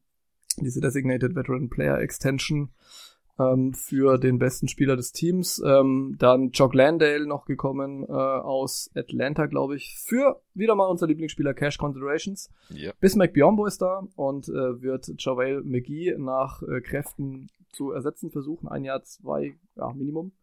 Dann äh, Joshua Kogi noch auf dem Flügel, Damian Lee vom Meister, äh, Ish Wainwright übrigens, mein absoluter Favorit auf der Bank, der ähm, na, äh, Suns, weil er einfach der Typ ist, der weiß nicht, also wenn ich eine Zahnpasta-Werbung machen würde, dann würde ich ihn einfach reinnehmen, weil er, er ist immer so unfassbar positiv und ja. er kann so gut mit dem Handtuch umgehen. Also wedelnd, meine ich. Naja, das wäre das. Und äh, Dwayne Washington Jr. auf jeden Fall auch noch einen Two-Way-Contract bekommen. Mhm. Und la, la, lass uns vielleicht mal äh, kurz dabei mal so rein von den Namen her. Ähm, ich weiß gar nicht, welche Abgänge gab es denn? Ich habe sie mir hier total vergessen zu notieren, aber du wirst wissen, Jonathan. Naja, eigentlich nur McGee von den Rotationsspielern. Mickey, ja, genau. Würdest du sagen, der Kader ist verstärkt? Also jetzt mal ja. rein auf dem Papier. Ja, ja, also rein auf dem Papier gefällt mir das auf jeden Fall. Also Alfred Payton ähm, habe ich noch nie verstanden bei den Suns, der ist auch noch weg. Aaron Holiday hat er jetzt auch nicht mhm. besonders überzeugt. Kaminski hatte man schon vorher mal entlassen. Ähm, also mit mit Lee, der vom Meister kommt, mit Landell, der aus meiner Sicht im Prinzip ein besserer Kaminski ist und mit Okogi, der ein richtig guter On-Ball-Defender ist und offensiv halt irgendwie tragbar sein muss, ähm, hat man sich halt nominell halt auf der Bank verstärkt. Ich, was mir halt fehlt, ist ein Move, der die Suns, mm, ja, näher an die Meisterschaft bringt, weil was ich jetzt halt in den mhm. letzten beiden Off-Seasons Off-Seasons, Post-Seasons, äh, meine ich, gelernt habe, ist, dass den Suns halt ja, ein Spieler fehlt, der offensiv undeniable ist oder der halt sich konstant mhm. gute Würfe in der Zone oder halt irgendwelche Würfe, die schwer zu verteidigen sind, sage ich jetzt mal, erarbeiten kann. Und deswegen habe ich mich auch gefreut, als Kevin Durant irgendwie auf einmal zu den Suns wollte. Äh, ist blöderweise jetzt nicht passiert, weil die Nets gesagt haben, nee, also die Suns haben jetzt nicht wirklich was, was wir gebrauchen können und Three-Team-Trade hat halt auch nicht mhm. geklappt. Und deswegen diese Bankspiele, die Suns jetzt reingeholt werden, ja, Regular Season mache ich mir gar keine Sorgen, kommen wir nachher natürlich dazu. Das wird wieder gut werden, aber in den Playoffs, also da müsste sich jetzt halt irgendeiner von den schon vorhandenen Spielern in dem Maße verbessern, was ich für utopisch halte eigentlich, damit man nochmal näher an die Championship, ran, Championship rankommt, als man es schon mhm. war, um es zusammenzufassen. Ja. Nee, das, ähm, das, das sehe ich ähnlich. Vor allem, um, um ein Thema vielleicht so ein bisschen vorwegzugreifen, also wo ich so ein bisschen ein Loch sehe, ist ähm, bei Spielern, die für sich oder was heißt ein Loch, also wo es äh, Bedarf gäbe bei Spielern, die für sich und für andere kreieren können. Also wir haben äh, Devin Booker und Chris Paul, mhm. das ist klar. Ähm, Chris Paul ist halt alt, also im Sinne von wirklich alt. Ja, ist einer der ältesten Spieler der Liga, das ähm, muss man jetzt einfach mal so sagen. Also LeBron halt und dann Genau. Godala, äh, Kyle Lowry, Air, das sind so die ältesten. Haslam halt, aber der spielt ja nicht. Ja, okay, das stimmt. Der bleibt uns dafür wahrscheinlich noch fünf Jahre alt. Wahrscheinlich. Ähm, genau, und dann gibt's halt noch äh, Cameron Payne ähm, von, von der Bank und dann wird's langsam eng. Also es, irgendwie drängt sich jetzt niemand so richtig auf, wo man jetzt sagen würde, okay, dem kannst du jetzt nochmal den Ball in die Hand geben oder, oder der kreiert sich jetzt zur Not was, wenn irgendwie Booker gerade nicht funktioniert oder so. Ja. Und ähm, da hatte ich mir irgendwie erhofft, dass man vielleicht jemanden findet und was weiß ich, wenn es so ein Typ ist wie ähm, Jordan Clarkson oder sowas, ja, ähm, Hm. der zumindest dann mal irgendwie von der Bank, der einfach mal ein paar Buckets geben kann und du weißt, okay, dem gebe ich den Ball in die Hand. Der hat jetzt auf jeden Fall nicht die Scheu, sich da irgendwie was zu kreieren, wie effizient auch immer das dann sein mag. Denn die meisten Spieler, die man halt so hat, also Michael Bridges ähm, ist ein super Spieler, aber er ist jetzt halt auch nicht irgendwie der Typ, der wirklich viel initiiert, sondern der eher so von den anderen lebt, würde ich jetzt mal so sagen. Ähm, Torrey Craig ähnlich. Ähm, Hm. Cam Johnson auch und ähm, DeAndre Ayton, das ist dann nochmal so eine, so eine spezielle Geschichte. Da kommen wir bestimmt auch gleich nochmal drauf. Ja. Aber da, da fehlt es mir irgendwie ein bisschen. Und da hatte ich halt gehofft, dass, dass da irgendwie noch ein bisschen nachgebessert wird. Jetzt hat man halt Biombo geholt für McGee, das finde ich ist, ist auch gut. Ähm, auch, weiß ich, Leute wie Damon Lee oder so, finde find ich eigentlich keine schlechten Ergänzungen, aber sie bedienen halt jetzt nicht unbedingt den Need, den man da hat. Ja, es ist komplett richtig. Also das ist ja auch so das, was in den Playoffs offensichtlich geworden ist. Äh, Chris Paul ist auf einmal nicht mehr er selbst und kriegt gar nichts mehr gebacken und Devin Booker wird die ganze Zeit getrappt und gedoppelt und muss dann ständig den Ball zu irgendwem passen, der da nicht weiß, was er mit diesem Ball jetzt anfangen soll. Und Ja, da, das haben wir zum Glück, das habe ich noch in der in Preview bei mir gesagt, das war halt noch vor dem Training Camp und vor der Preseason und allem. Da habe ich noch gesagt, also wenn Monty Williams da nichts dran macht in dieser Regular Season jetzt, dann äh, ja, dann habe ich gar keine Hoffnung für die für die kommenden Playoffs. Aber offensichtlich äh, wurde das erkannt, das wurde dann auch im äh, beim Media Day direkt so kommuniziert. Äh, die Wings sollen mehr kreieren für sich und für andere, mehr Mhm. auf the dribble machen, nicht einfach nur als Play-Finisher agieren, gerade Bridges und jetzt der neue Starter Cam Johnson. Und das hat man in der Preseason auch schon gesehen. Ich kann mir vorstellen, dass dadurch die Offense vielleicht erst ein bisschen schlechter wird oder diese beiden Spieler erst ein bisschen ineffizienter werden, weil klar, man, man trifft halt besser, wenn er, wenn man ständig nur Pässe von Chris Paul und Devin Booker bekommt und man nur noch entweder einen Dreier nehmen muss oder halt das Ding reinslammen oder reinlegen muss direkt am Ring. Aber ich, ich glaube, dass es halt die Offense der Suns insgesamt schwerer ausrechenbar macht. Das, das ist schon wichtig. Und ich traue den beiden Dudes halt auch zu. Also, ähm, ich glaube jetzt nicht, dass die irgendwie, keine Ahnung, vier, fünf Assists im Schnitt auflegen oder jetzt ständig äh, alle austribbeln und in die Zone ziehen oder, oder 50 Pick and Rolls laufen. Aber dass man das halt mehr sieht als bisher, das, das glaube ich schon, dass es sowohl Cam Johnson als auch Bridges ein bisschen bringen können. Und, und Chris Paul muss auch entlastet werden, ganz ehrlich. Der, das ist ja kein Zufall, dass der immer früher oder später in den Playoffs kaputt geht. Ähm, Ja, der, ja. der schont sich halt auch nicht in der Regular Season. Auch da muss man ihm vielleicht mal ein bisschen zu seinem Glück zwingen. Ähm, aber halt auch, dass, dass seine Usage ein bisschen runtergeht schon in der Regular Season. Dass vielleicht auch nicht immer er den Ball vorbringen muss, das ist anscheinend jetzt auch ein Thema, dass halt mal ähm, Spieler den, den Rebound graben und dann direkt abgehen und so. Nicht immer erst Rebound, Pass auf Chris Paul, okay, er schleppt das Ding jetzt rüber und, und dann gehen wir ins Pick and Roll oder so. Das, Mhm. das sehe ich alles schon positiv. Also da war ich echt ein bisschen erleichtert, als ich das äh, gehört und dann auch gesehen habe. Das stimmt, ja. Ich glaube Äh, halt auch, dass die beiden äh, Spieler, wie Jonathan gesagt hat, da schon Potenzial haben. Vor allem bei Cameron Johnson, der hat zumindest letztes Jahr schon ein bisschen mehr für sich selbst kreiert mit, äh, ja, zumindest 33 Prozent der Zweier, die sich selbst kreiert hat. Bei äh, Bridges sind es halt nur 25 Prozent ungefähr. Der ist halt bisher eigentlich nur ein, ein reiner Play-Finisher. Ja. Da, ja, bin ich mir nicht ganz sicher, ob da noch so viel kommen kann, aber also zumindest mehr als das, was er die letzten Jahre gezeigt hat, müsste da schon machbar sein. Ich bin da auch relativ optimistisch, dass das den, den Suns nochmal so eine neue Dimension geben kann. Plus, was man auch noch anmerken kann, ist, finde ich, ähm, den Shotmix, den die haben. Die sind ja eines der Teams, da die die meisten langen Zweier nehmen der Liga, wenn nicht sogar das Team mit den meisten langen Zweiern. Die treffen die zwar halt auch äh, sehr gut. Ja. Äh, mit Chris Paul, Booker und Co. hat man halt auch Spieler, die das können. Aber ich glaube, mit einem leicht äh, moderneren Shotmix, mit mehr Dreiern, mehr Würfen am Ring, äh, könnte man sich da bestimmt auch noch ein paar Pünktchen äh, holen, die so low-hanging fruit wären. Ja, auf jeden Fall. Ja, Also das, das spielt ja auch so ein bisschen mit rein, ja. Also dass man, also Chris Paul und Booker sind halt gehören zu den besten Midrange-Scorern dieser Liga. Aber, also auch bei, das gilt vor allem auch für Booker. Der, der hatte schon Saisons, wo er viel mehr zum Ring gekommen ist. Ähm, letzte Saison hat er dann mehr Dreier genommen, was auch so ein bisschen Kritikpunkt bei ihm war. Okay, ist eigentlich ein krasser Shooter, wieso nimmt er nicht so viele Dreier und warum fallen die auch nicht so gut rein? Jetzt letzte Saison hat er zum ersten Mal die Kombinationen bekommen, viele Dreier nehmen oder zum ersten Mal seit langem viele Dreier nehmen und äh, gute Quote dabei haben. Aber er hat immer noch genauso viel aus der Midrange genommen und das ist dann halt zu Lasten seiner Abschlüsse in der Zone gegangen. Er hat auch weniger Freiwürfe dann gezogen und das ist halt dann auch ein Problem, wenn dann diese Würfe auf einmal in den Playoffs mal nicht fallen. Ähm, dann ist die Team-Offense halt gleich äh, hat gleich große Probleme. Und bei Chris Paul ist es so, der, der kommt einfach nicht mehr besonders viel zum Ring, der, der ist einfach alt. Und deswegen, mhm. ja, da müssen halt ein paar Würfe weggenommen werden und äh, Monty Williams muss halt ein paar Sets installieren, äh, dass dann halt Leute, die gut am Ring finishen können, was halt Bridges und Cam Johnson auch können und Devin Booker halt eigentlich auch, dass die da öfter hingehen und ähm, da dann halt auch die Würfe nehmen und, und da vielleicht auch ein paar Mal öfter gefault werden und halt natürlich auch noch ganz großes Ding, DeAndre Ayton. Also man, man merkt, man kann hier spielerisch dann irgendwie vielleicht noch einiges irgendwie ändern und rausreißen. Nur jetzt, wir haben vorhin bei den äh, Golden State Warriors ja drüber geredet, irgendwie, wie können die das auffangen mit Raymond Green und so weiter ähm, und kriegen die das hin und die sind ja ganz gut für geeignet.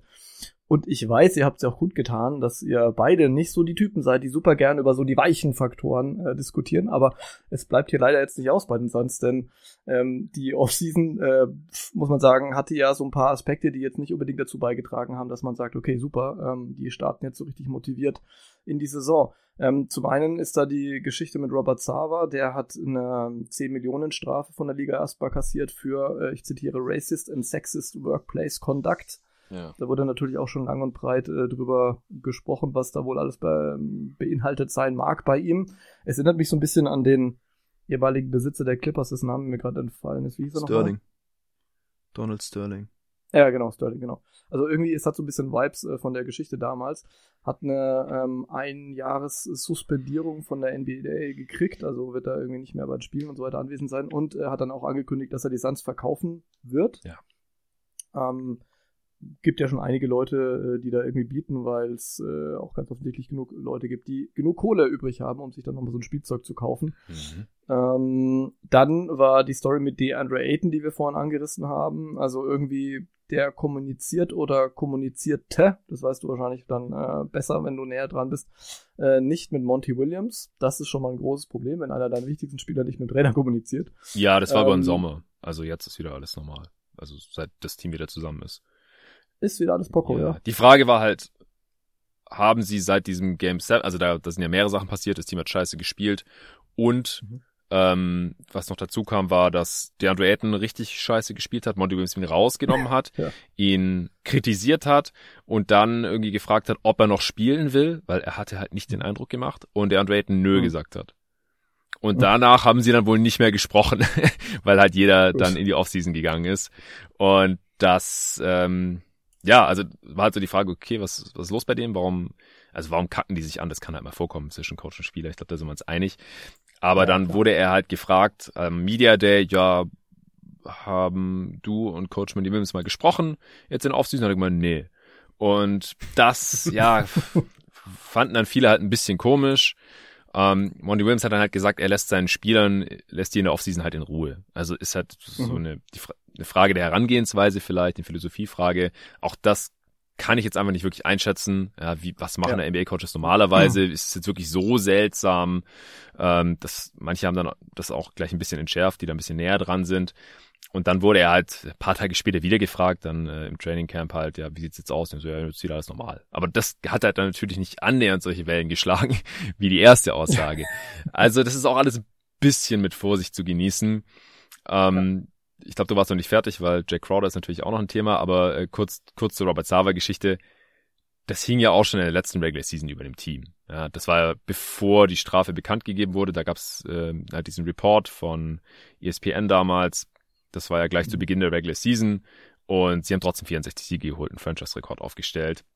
Ja. Und jetzt sollte das ja eigentlich eher so ein bisschen entspannen oder das Team erleichtern, dass er verkaufen wird und dass er suspendiert ist. Das heißt, er ist da jetzt auch nicht mehr am Start. Letztes Jahr war der ja trotzdem noch am Start. Das war ja wahrscheinlich alles ein bisschen awkward mhm. dann.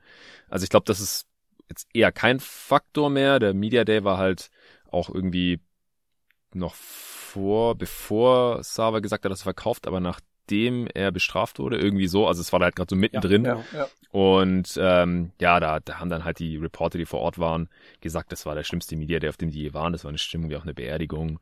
Ich glaube, da kam dann einiges zusammen, halt noch so Game 7 und wie die letzte Saison zu Ende gegangen war und dann, dass Aiton sich halt seinen Vertrag erst bei einem anderen Team abholen musste und dass er und, und die uns nicht gesprochen haben und dann halt noch diese Server-Geschichte und dass halt manche Spieler gesagt haben, ja, voll schlimm alles und andere Spieler gesagt haben, es ist nicht der Server, den ich kannte, zu mir war der immer cool. Also das war halt alles total komisch und awkward und unterm Strich habe ich da für mich eigentlich so ein bisschen mitgenommen, ich, ich würde es nicht überbewerten, glaube ich. Also zumindest nicht für was äh, das tatsächliche Basketballspielen dann jetzt in der Regular Season angeht. Außer die Crowder-Situation, aber das, ich denke, das wolltest du jetzt eh noch ansprechen. Ja, genau. Also ich denke mal, die Spieler, die gesagt haben, zu ihnen war immer cool, waren wahrscheinlich Dario Saric und Jock Landale. Äh, nee, also interessanterweise, nein, nein, also Spieler hat er tatsächlich wohl nie schlecht behandelt. Also gegenüber Coaches mhm. und so war er schon ähm, hatte ich total nebengenommen. Earl Watson war ja auch einer, der ihn da mit am schwersten ähm, belastet hatte beim, bei der ESPN-Story von Baxter Holmes ursprünglich. Mhm. Also ich glaube, Watson war einer, der die bezeugt haben, dass er das N-Wort wiederholt benutzt hat und so weiter. Aber James Jones, ähm, der Strippenzieher im Front Office zum Beispiel, der hat gesagt, er hat nie was in der Art von Server mitbekommen, was ich ihm auch abkaufe, weil er ist noch nicht so lange in Phoenix und die letzten Jahre ist da wohl auch weniger passiert. Sein, ja. Und Devin Booker zum Beispiel hat halt auch gesagt, ihm gegenüber war auch mal korrekt. Und es wundert mich nicht, weil Sava ist ja auch, also er ist ein Arschloch, aber er ist wahrscheinlich nicht dumm und er wird ja einen Teufel tun und seinen Franchise-Spieler vergraulen. Und auch Typen ja, wie Jared genau. Dudley, die ich echt mag und, und schätze und respektiere und es total witzig finde, wenn er im Podcast irgendwas erzählt und so, der hat auch vor einem Jahr direkt das gesagt, mir gegenüber war Sava immer cool. Wir waren bei dem zu Hause in der fetten Villa, Poolpartys und was weiß ich. Glaube ich ihm auch. Also mhm. ich, ich glaube, Sava hat da schon selektiv gepiesackt und sich daneben gehalten oder sich beziehungsweise gegenüber seinen, seinen NBA-Spielern dann halt ähm, am Riemen gerissen und, und dann halt keine unangebrachten Witze gemacht und irgendjemand die Hose runtergezogen oder was weiß ich, äh, Porno-Videos gezeigt in irgendwelchen Meetings. Also Was wir auch schon alles hatten in der NBA, muss man dazu sagen. Ja, ja, mit Sicherheit. Ja. Aber also mich hat das jetzt nicht gewundert, dass ein Devin Booker nicht gesagt hat, ja, ja, also mir gegenüber hat er sich auch total scheiße verhalten. Ja gut, ich meine, du kannst natürlich ein Rassist sein und musst es ja nicht jedem gleichermaßen rausposaunen, ne? Also das genau. äh, ist wahrscheinlich, liegt in der Natur der Sache irgendwo. Ähm, was noch so ein bisschen Welt geschlagen hat, war natürlich die Antwort von DeAndre Ayton da beim Media Day ähm, auf die Frage, ob er denn froh sei, jetzt hier zu sein, dass er jetzt hier sein, äh, dass hier gematcht wurde und da kam mir irgendwie sowas wie, ja, pf, ja gut, jetzt bin ich halt da und äh, ja. Also, also die Frage war, ähm, wie, wie er reagiert hat, als die Suns gematcht haben. Ja, genau. Also, so. ja. ja, das Offersheet der Paces ist ja anscheinend innerhalb von 15 Minuten passiert oder so, rekordverdächtige äh, Geschwindigkeit. Und da hat er gesagt, mhm. I was happy. Ähm, und das sah, sah nicht besonders überzeugend aus.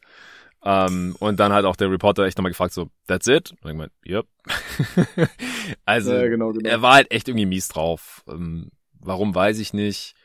Er hat jetzt in der Preseason normal gespielt und er hat jetzt auch nicht wenig Geld bekommen. Natürlich wollte er das Maximum haben. Er war ehemaliger First Pick und, und sein Berater wird ihm wahrscheinlich auch gesagt haben, hey, wir wollen fünf Jahre 179 oder was gewesen wären. Jetzt sind es halt nur vier Jahre 133 geworden. Mhm. Ich, wir hatten schon mehrmals so Situationen in der NBA, dass ein Spieler sich halt seinen Offsheet irgendwo abholen musste, jetzt nicht bei einem First Pick, ähm, aber die haben danach auch normal gespielt. Also mich, mich würde fast schon wundern, wenn wir jetzt ein irgendwie mit Halbgas spielenden DeAndre Ayton sehen würden. Ja, ähm, sofern er denn immer mit Vollgas gespielt hat, weil es gab dann bei ihm natürlich auch ja. immer die Kritik, er könnte mehr und er ist vielleicht so ein bisschen der Typ, der vielleicht mal einen zu viel raucht irgendwie so. Mhm und so weiter. Also da, da, da gab es ja schon alles Mögliche an Kritik, aber das kann ich jetzt hier schwer bewerten. Und das war halt schon vorher so dann mit, halt, also dann liegt es halt nicht daran. Ja, genau. nee, nee, nee, das, das war schon immer so, so ist er halt einfach. Ja. genau. Und dann ist halt noch die Story mit äh, Jay Crowder ähm, passiert sozusagen, äh, dessen Minuten reduziert werden sollten. Also wenn ich es richtig mitgekriegt habe, dann hat Monty Williams halt zu ihm gesagt, okay, du musst jetzt irgendwie ein bisschen mehr, weniger Minuten gehen, weil unter anderem halt Cam Johnson ähm, da starten soll ja. und da mehr Minuten kriegen soll und mehr kreieren soll und so weiter. Und dann hat er gesagt, ja nö, da habe ich keinen Bock drauf und äh, dann will ich jetzt eigentlich auch nicht mehr zum Training kommen und tradet mich doch. Und äh, hat dann irgendwie auch nicht, äh, habe ich es richtig im Kopf, auch nicht am Trainingslager teilgenommen genau. oder nur teilweise. Genau. Nee, gar nicht.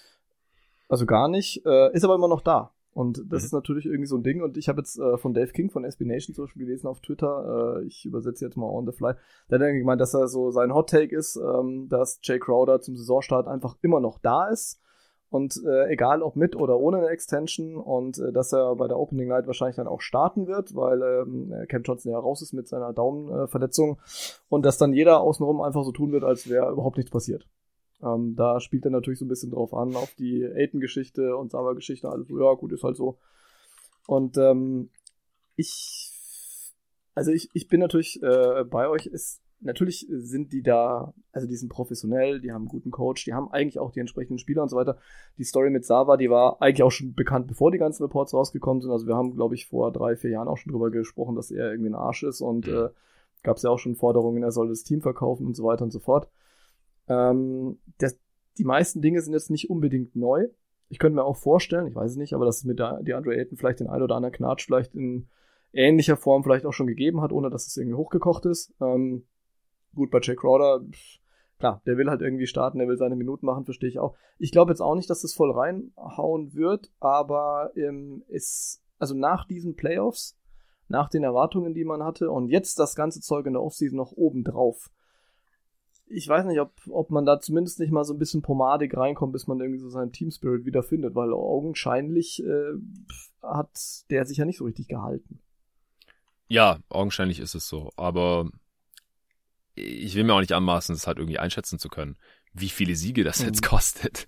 Also, ja, nein, also, Gottes Willen. nee, also rein basketballerisch ist man halt eigentlich mindestens genauso ein gutes, hat man, hat man ein besseres Roster, so. Jetzt hat man das Mhm. Problem, dass halt Crowder nicht spielt und auch noch nicht getradet wurde. Das heißt, er ist halt einfach weg, ersatzlos im Prinzip. Und also, dass er noch nicht getradet wurde, wundert mich ehrlich gesagt nicht, weil er hat halt jetzt noch das ganze Jahr Vertrag. Das heißt, man kann ihn noch bis zur Deadline traden. Auch hier ähm, ist halt wie bei Miles Turner, dass halt der Vertrag, äh, der Trade-Wert mit der Zeit sinkt, weil irgendwann ist es halt nur noch ein, ein Rental für ein paar Monate für die Playoffs. Mhm. Aber ich kann mir halt vorstellen, dass jetzt viele Teams angerufen haben bei den Suns, hey, wir haben gehört, Crowder will nicht für euch spielen, äh, und die dann halt gelowballt haben. Ja, also erstmal halt Ja. wenig angeboten haben, so hey, besser als nichts. Und die Suns haben sich gedacht, hey, Jack Crowder ist ein Spieler, den kann eigentlich jedes Team brauchen, zumindest jedes ambitionierte. Wir selber eigentlich auch. Also ist halt auch immer so das Ding, so was muss zurückkommen? Ja, eigentlich ein defensiver Wing. Ja, weil das fehlt dem Team jetzt Mhm. halt, dadurch, dass Crowder weg will. Aber es muss halt einer sein, der nicht im Contract Deal ist und ja, eine gewisse Rollenvorstellung hat. Und wenn er die nicht bekommt, dann halt beleidigt ist und, und nicht auftaucht. Das ist halt alles irgendwie dumm gelaufen, aber dass Cam Johnson eigentlich starten sollte, das habe ich schon letzte Saison gesagt. Das ist eigentlich überfällig, weil er kann das Team halt offensiv auch nochmal auf ein ganz anderes Level heben, weil er halt ein viel, viel, viel, viel, viel konstanterer und besserer Shooter oder allgemein Offensivspieler ist als Crowder. Gleichzeitig ist er halt ein schlechterer Defender. Aber die Offense, die müsste halt eigentlich basketballerisch jetzt besser werden, trotz Mhm. oder auch weil halt Crowder jetzt fehlt. Defense, mal sehen. Aber wie sich halt diese ganzen soften Faktoren jetzt auswirken, pff, keine Ahnung. Ich bin selber gespannt. Sehr, sehr schwer zu sagen. Patrick, was, was glaubst du denn, wie, jetzt mal von den soften Faktoren abgesehen, aber ähm, ein Thema war ja auch immer so ein bisschen, wie Aiton in die Offense zum Beispiel eingebunden ist und, und wie er zum Scoring-Erfolg und so weiter beiträgt. Letztes Jahr 17 und 10 aufgelegt. Ähm, ich würde jetzt einfach mal so locker raushauen, 20 und 10 wären eigentlich locker drin. Ja. Wenn er A, vielleicht ein bisschen was an dem Spiel ändert und äh, B, auch anders eingebunden ist in die Offense. Glaubst du, man kriegt es irgendwie hin, ihn da mehr einzubinden oder meinst du, es ist gar nicht nötig? Also, weil irgendwie, ich habe bei Aiton habe ich immer so das Gefühl, wenn ich ihn spielen sehe, dann denke ich mir so, ja, ist eigentlich ein geiler Spieler, der hat Skills, der hat die Moves irgendwie unterm Korb und so weiter, aber irgendwie, es wirkt immer so ein bisschen, als würde er an so einem Gummiseil hängen und es fehlt noch so ein bisschen was. Ja, ich meine, möglich ist das bestimmt, wenn man die Offense mehr auf ihn auslegt, dann könnte man für ihn easy irgendwie 24 und 12 oder sowas äh, hinbekommen. Ich glaube, das ist halt zum einen nicht so gewollt, weil man halt mit Chris Paul und äh, Devin Booker zwei bessere Spieler hat. Und zum anderen äh, ist halt Aiton auch nicht so der Spieler, der sich das dann äh, rausnimmt und unbedingt äh, für sich die, ja, die Punkte will und irgendwelche Sets für ihn gelaufen bekommen will oder so. Ähm, plus er schließt halt auch lieber, ja, jetzt nicht direkt am Ring ab, sondern eher mit so ähm, Fadeaway-Shots oder so Shots aus der drei bis zehn Fuß Distanz, äh, was lustigerweise seine, seine ähm, häufigste Zone ist, aus der er Mhm. Würfe nimmt, was für einen Center, der eigentlich seine Statur und äh, Athletik hat, schon sehr ungewöhnlich ist. Aber eigentlich hätte der locker das Zeug dazu, keine Ahnung, 50 Prozent seiner Würfe oder mehr einfach direkt am Kopf zu nehmen. Hat er ja in der Vorsaison gemacht. Da war es bei 53, Ja, genau. das ist 20 Prozent Ja, runtergegangen. hab's das ist so krass. Ja, im Endeffekt, wenn er halt offensiv, ja, das klingt jetzt vielleicht dumm, aber wenn er mehr spielen würde wie Javel McGee, Ja, dann glaube ich, würde ihnen das schon Ja, helfen. stimmt. Also, weil das ist genau der Spielertyp, so, so mit der Energie und mit dem Enthusiasmus von, von McGee einfach stopfen und Pick and Rolls finishen. Das wäre schon ganz cool. Und klar, dass er dann auch einen Wurf aus der Mitteldistanz hat, ist halt nice to have, aber das ist nicht das Skillset, was, äh, was am Ende super hilft für ihn, glaube ich. Mhm. Ja, das, das stimmt absolut. Also das, das fällt schon irgendwie extrem auf.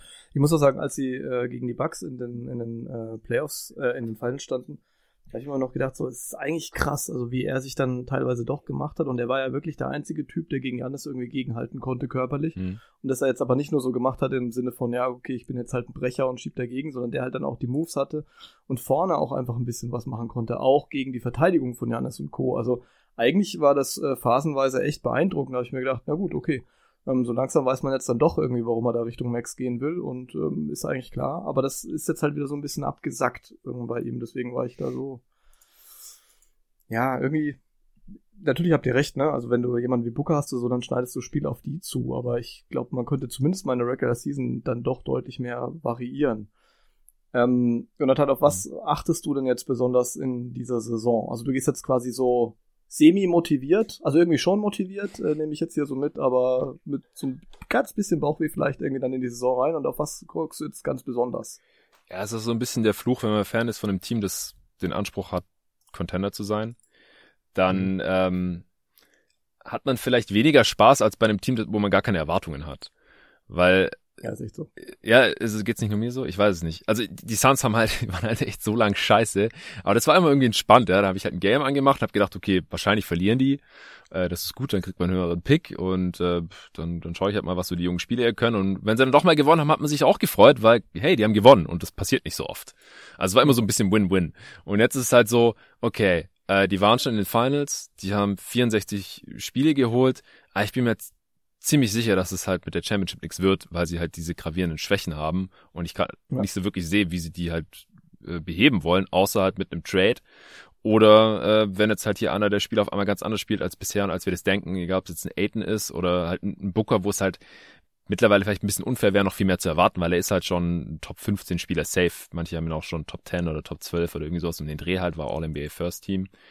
Äh, was, was willst du da jetzt noch mehr erwarten? Ähm, also es ist, ist schwierig. Also auch ein Bridges oder ein Cam Johnson, so, so wie hoch hinaus kann es noch gehen? Ich glaube nicht, dass die Allstars werden oder sowas. Chris Paul noch ein Jahr älter. Also ich, ja, es ist, ich, ich bin da schon so ein bisschen vorsichtig geworden jetzt, was die Erwartungen angeht. Also wie gesagt, Regular Season kommen wir gleich zu, mache ich mir jetzt eigentlich keine Sorgen, aber halt darüber hinaus, so eigentlich, wie gesagt, der Anspruch ist ja eigentlich die Championship vielleicht mal nach Phoenix zu holen zum ersten Mal. Und das, das sehe ich jetzt halt hier leider nicht so wirklich. Ich, ich bin halt, wie gesagt, extrem gespannt drauf, ob Booker sein Game noch mal ein bisschen anpassen kann. Also er ist auch schon mal mehr zum Ring gegangen, habe ich ja vorhin so ein bisschen angeschnitten und hat auch schon mal mehr Freiwürfe gezogen, aber das halt dann mal so ganz zusammenkriegt. Also mehr drei, also so wie drei wie letzte Saison, die genauso gut treffen, aber wieder mehr zum Ring gehen, mehr Freiwürfe ziehen, ähm, vielleicht im Playmaking noch mal ein bisschen verbessern, so mehr wissen, was mache ich, wenn das Double Team kommt in den Playoffs und solche Sachen. Er ist halt immer noch Pre-Prime, er kann schon noch besser werden, gar keine Frage. Halt weniger aus der Midrange werfen, auch wenn er da relativ zur Liga gesehen effizient ist ähm, die Defense auch halten. Er hat echt einen großen Sprung gemacht als Defender. Da bin ich gespannt drauf. Und dann halt Aiden, ja, kann der wieder mehr am Ring machen, kann er ein bisschen mehr für sich selber kriegen. Ich glaube schon, dass er das will, aber bisher halt nicht durfte, genauso wie Bridges und Johnson. Das kann mir vorstellen, dass es jetzt vielleicht ein bisschen mehr forciert wird. Kann er defensiv noch ein bisschen besser werden, wo er auch schon sich echt extrem entwickelt hat, jede Saison von Saison zu Saison. Also bei aller Kritik an Aiden, der ist halt jedes Jahr besser geworden bisher, offensiv und defensiv. Das ist, er ist schon ein guter. Mhm. Aber Spieler, die halt, ja, keine All-NBA-Bigs sind, denen würde ich halt ungern äh, diesen 5 Jahres 30% Max anbieten und deswegen bin ich auch froh, dass er nicht bekommen hat, ehrlich gesagt. Ähm, ja, und dann halt, wie, wie das halt läuft, wenn Bridges und Johnson mehr kreieren dürfen. Und dann halt auch wichtig, dass Campaign ein Bounceback hier hat, weil sonst ist es echt dünn mit dem Playmaking von der Bank, das stimmt. Und natürlich, was man für Jay Crowder im Trade bekommt. Also es gibt schon viele interessante Storylines ähm, hier oder auch wie, was das Team für einen Eindruck macht, was die Vibes angeht, weil die Ja. schien ja extrem geil zu sein in der letzten Saison. Es gab ja immer diese Blödel-Videos vor jedem Spiel und wie die sich da warm gemacht haben und total abgegangen sind in, in der Kabine und vor allem Bridges und Aiton und so. Bin ich gespannt, ob, ob das wieder einen ähnlichen Eindruck macht alles. Also wenn wir dann ein Blödel-Video kriegen von Aiton und Monty Williams, dann, äh, bin Dann ist alles gut. Fall komplett, Ja, ja. dann bin ich komplett locked Dann- in dran. Over-Under direkt um fünf äh, Punkte nach oben. würde ich auch sagen, ja. Locker. Siehst du mal, kann Monty Williams mit ein bisschen TikTok und so, kann er uns direkt hier umstimmen und unser Over-Under verändern. Mhm.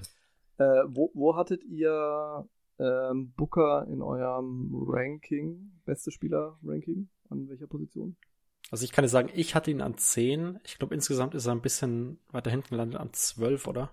Genau, der war äh, in der Top 30 auf 12. Ich hatte ihn auf 11 und du hattest ihn auf 10. Hattest du ihn sogar vor mir? Das habe ich gerade gar nicht mehr im Kopf gehabt. Boah. Ich glaube, ich hatte ihn in der Top 10, Nice. ja. Ich hatte ihn vor Morant und so. Ja, ich, ich, ich kann auch gleich nochmal gucken. Aber ja. Also haben die Suns definitiv einen besten Spieler eines Meisterschaftsteams. Für mich ja. Also, Also für mich ist Booker der Spieler, mit dem man das schaffen kann, weil es Chris Paul nicht mehr ist. er ist es halt Ja. noch nicht gewesen bisher. Wenn er das so zusammenkriegt, wie ich gerade gesagt habe, dann könnte er es sein. Aber es ist schon hart an der Grenze. Also es sind halt meistens dann doch Mhm. Spieler, die körperlich dominanter sind oder die der Ja. beste Shooter all time sind. Das ist nämlich so ein bisschen das Ding, warum ich das jetzt hier so provokativ gefragt habe. Also Ja. du hast es ja vorhin schon ein bisschen angedeutet, was ihnen fehlt, ist halt jemand, der so krass seinen Wurf erzwingen kann. Genau. Also er, er kann das natürlich phasenweise auch, aber halt auf einem anderen Level, als es jetzt zum Beispiel, mh, was weiß ich, Kawaii konnte in seiner Meistersaison oder so. Ähm, und ich frage mich immer so, reicht das dann auf Dauer? Also nicht nur unbedingt jetzt in dem Teamkontext, also vielleicht haben sie hier und da dann nochmal irgendwelche anderen Spieler außenrum, aber reicht das, was er bringen kann, um wirklich so ein, wie soll ich sagen, also sich so einen Titel zu ernötigen, irgendwie, wenn es sein muss?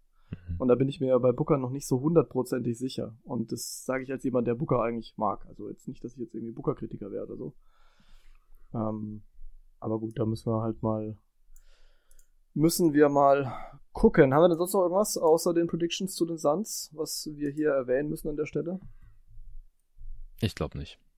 Und äh, Patrick, du hattest ihn wirklich auf 10. Ich habe gerade geschaut, nur Pascal hat den höher, der hat ihn auf 9. Und dann ich auf 11 mit noch einigen anderen zusammen. Also der zehntbeste Spieler der Liga, der müsste das eigentlich können. Wie gesagt, im, im Schnitt war er auf 12, weil manche hatten ihn auch auf 13, 14, 15, 16. So. Ja. Naja gut, äh, wir schreiben ihm das jetzt einfach mal zu und äh, gehen mit guten Vibes hier zum nächsten Team über, aber vorher noch zu unseren Predictions, nämlich ist natürlich ein bisschen schwierig, ne? Letztes Jahr 64 Siege, da ist klar, dass man beim Over-Under irgendwie drüber gehen wird, äh, sowieso schwierig. Ähm, jetzt ist das aber mit 53,5 Siegen schon einen ganzen Brocken drunter. Also jetzt können wir hier über Vibes sprechen und über Aiton und keine Ahnung. Aber das ist schon einiges. Ähm, geht Tja, weiß nicht, geht ihr da drüber oder geht ihr da drunter? Weil, also, das muss auch dazu sagen, so richtig schlecht gewählt ist es ja jetzt auch wieder nicht. Also ich finde schon sehr low. Also wieso sie jetzt zwölf Siege weniger holen sollten, ich, ich sehe es nicht ganz, ehrlich gesagt. Hm. Ich meine, ich bin jetzt auch nicht so optimistisch, was die Suns angeht. Ich habe ihnen 55 Siege gegeben, bin also auch over. Ich glaube halt, dass der Westen an sich stärker geworden ist. Also wir haben viele Teams, die 50 Siege holen könnten oder auch werden. Äh, deshalb glaube ich, dass man da schon mal ein paar Siege äh, abziehen kann. Aber ich sehe auch nicht, warum man auf einmal so deutlich äh, schlechter geworden sein sollte. Ich meine, man hat das Team gehalten, hat sich vermutlich auf den Bench-Positionen noch verbessert von den Leistungsträgern sind vier Stück ähm, jünger als ich, also äh, 96er Jahrgang oder, oder jünger. äh, die sollten auch eher besser werden und nicht äh, schlechter. Ich glaube, Chris Paul hat jetzt eigentlich auch nicht das Game, was so einbrechen kann. Ich meine, man hat letztes Jahr schon gesehen, dass er defensiv nicht mehr auf dem Niveau ist, was, wo er mal war.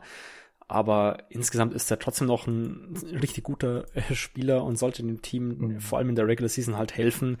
Äh, er muss jetzt nicht immer ein Fourth Quarter Takeover starten, äh, aber selbst wenn man da jetzt nicht auf den First Seed ähm, alles gibt, dann, dann muss da trotzdem meiner Meinung nach klar über 50 Siege drin sein. Ich glaube, wenn man da, also ich kann es auch mal sagen, meine Worst Case sind 48 Siege. Ich glaube, wenn man weniger holen würde, dann müsste schon einiges schiefgehen. Ja. Ja. also ich, ich habe sie ja tatsächlich auch bei 55, ähm, gehe also auch over. Ich habe sie im Homecourt dementsprechend. Ähm, Im Best Case, klar, wieder Conference Finals. Ähm, Im Worst Case, also sehe ich es jetzt auch nicht irgendwie viel tiefer rutschen, irgendwie als Platz 5 oder sowas. Ich meine, man kann sich jetzt alles zurechtreden, aber wenn sie irgendwie halbwegs fit bleiben oder so, dann wüsste ich jetzt nicht, meinetwegen Platz 6 oder so, aber das glaube ich jetzt eigentlich eher nicht. Ähm, allerdings bin ich mir ziemlich sicher, dass ähm, in der zweiten Runde Schluss sein wird. In den Playoffs spätestens, weil ich nicht dran glaube, dass sie, so wie sie jetzt zusammengebaut sind, an aktuellen und, äh, sagen wir mal, fitten ähm, Clippers vorbeikommen. Hm. Das wird schwer. Das ist das schwerste Matchup. meines, Ja. Genau, also vom Matchup ist eigentlich Katastrophe. Ich glaube auch nicht, dass sie an den Warriors vorbeikommen, wenn die irgendwie aufeinandertreffen. Ah, das hätte ich so gern das- gesehen, letzte, letzte Playoffs, weil in der Regular Season fand ich Ja, das. Das extrem richtig spannend. klasse Spiele. Ja, also ich, ich, ich wäre da immer noch einigermaßen optimistisch. Also das weiß ich nicht. Also kann sein, dass die Warriors favorisiert werden, aber also im, ich habe im Westen nur vor den Clippers so wirklich Angst, wegen den ganzen Wings und wegen Kawhi und so. Mhm. Ähm, weil man hat die Clippers schon mal geschlagen, aber da hat halt Kawhi gefehlt und das Team war einfach Ja. auch angeschlagen. Deswegen, und es, dafür war es halt noch relativ knapp irgendwie. Ich glaube, Chris Paul hat auch ein paar Spiele verpasst gehabt, aber ja, vor allen anderen Teams habe ich eigentlich nicht so wirklich Schiss. Also, wie gesagt, gegen die Mavs waren es halt auch schon sieben Spiele und ich finde die jetzt schlechter als vorher oder halt kein, kein so schlechtes Matchup mehr. Ja, aber ich werfe noch ein Team rein. Ähm, was sagst du, wenn die Denver Nuggets fit bleiben? Wenn Murray wieder halbwegs der alte Murray ist? Wenn äh, Porter nicht direkt wieder rausfliegt wegen Rücken? Wenn ähm, Leute wie KCP und so weiter das bringen, was sie halt normalerweise bringen? Und dann hast du plötzlich einen Jokic vorne drin stehen, wo Aiden dann irgendwie auch mal gucken muss, wie er dann damit umgeht. Ja, aber Aiden äh, ist der, ist der beste Defender gegen Jokic in der Liga. Also, Ja, nee, nee, nee glaube ich auch. Das würde ich gar nicht gezeigt, bezweifeln, aber es ist halt immer noch Jokic. ja, ja, safe. Also den kann ja sowieso Ja, vor keiner Jokic hat, verteidigen. vor Jokic hat Jonathan in den Playoffs, glaube ich, keine Angst. Das ist das Ding, ja. Also, äh, wie gesagt, Jokic ist bei niemandem so gut aufgehoben wie bei Aiton wahrscheinlich, ligaweit. Also, das war einfach ziemlich beeindruckend, was er gegen ihn gemacht hat. Klar, da äh, hat er nicht so besonders viel Unterstützung neben sich gehabt. Das sieht jetzt besser aus, wenn alle fit sind, gar keine Frage. Aber ja, die, die Suns sind einfach ein übles Matchup für Jokic defensiv, weil die halt so Pick-and-Roll-lastig sind und da ist natürlich dann wieder geil, dass du halt die Option hast, jedes Mal mit Chris Porter, Devin Booker, ähm, Jokic ranzuholen mit dem Screen und, und egal was er dann macht, man hat halt immer die Lösung. Also vor denen hätte ich jetzt ehrlich gesagt keine Angst. Außer es werden halt Shootouts und die Nuggets gewinnen dann da irgendwie vier Ja, davon. wobei sie haben ja neuerdings dann auch tatsächlich ein paar defensive Optionen irgendwie, mit denen sie dann auch äh, in der Verteidigung ein bisschen was machen können. Jetzt nicht äh, anstelle von Jokic, aber halt irgendwie Ja. auf dem Flügel. Und äh, ich sag mal, wenn, wenn Murray wirklich im Beast-Mode wäre, keine Ahnung, wie der jetzt in die Saison kommt, äh, gehen wir einfach mal davon aus, dass es gut läuft, ähm, dann ist es natürlich schon gefährlich, weil dann äh, musst du dich schon entscheiden, irgendwie, ob du jetzt auf Murray gehst oder auf Jokic und dann noch ein paar Shooter außen rum. Ja. Mal gucken, aber müssen wir jetzt auch nicht an dieser Stelle klären, da haben wir dann noch wahrscheinlich über die nächsten 82 Spiele genug Situationen, dann nochmal drauf einzugehen. Also wir gehen alle over. Ja, genau, also ich habe es noch gar nicht gesagt. Ich hatte in äh, meiner Preview noch 57 gesagt, aber das war vor der Jay Crowder Trade-Forderung. Ich bin dann auf 55 jetzt runter.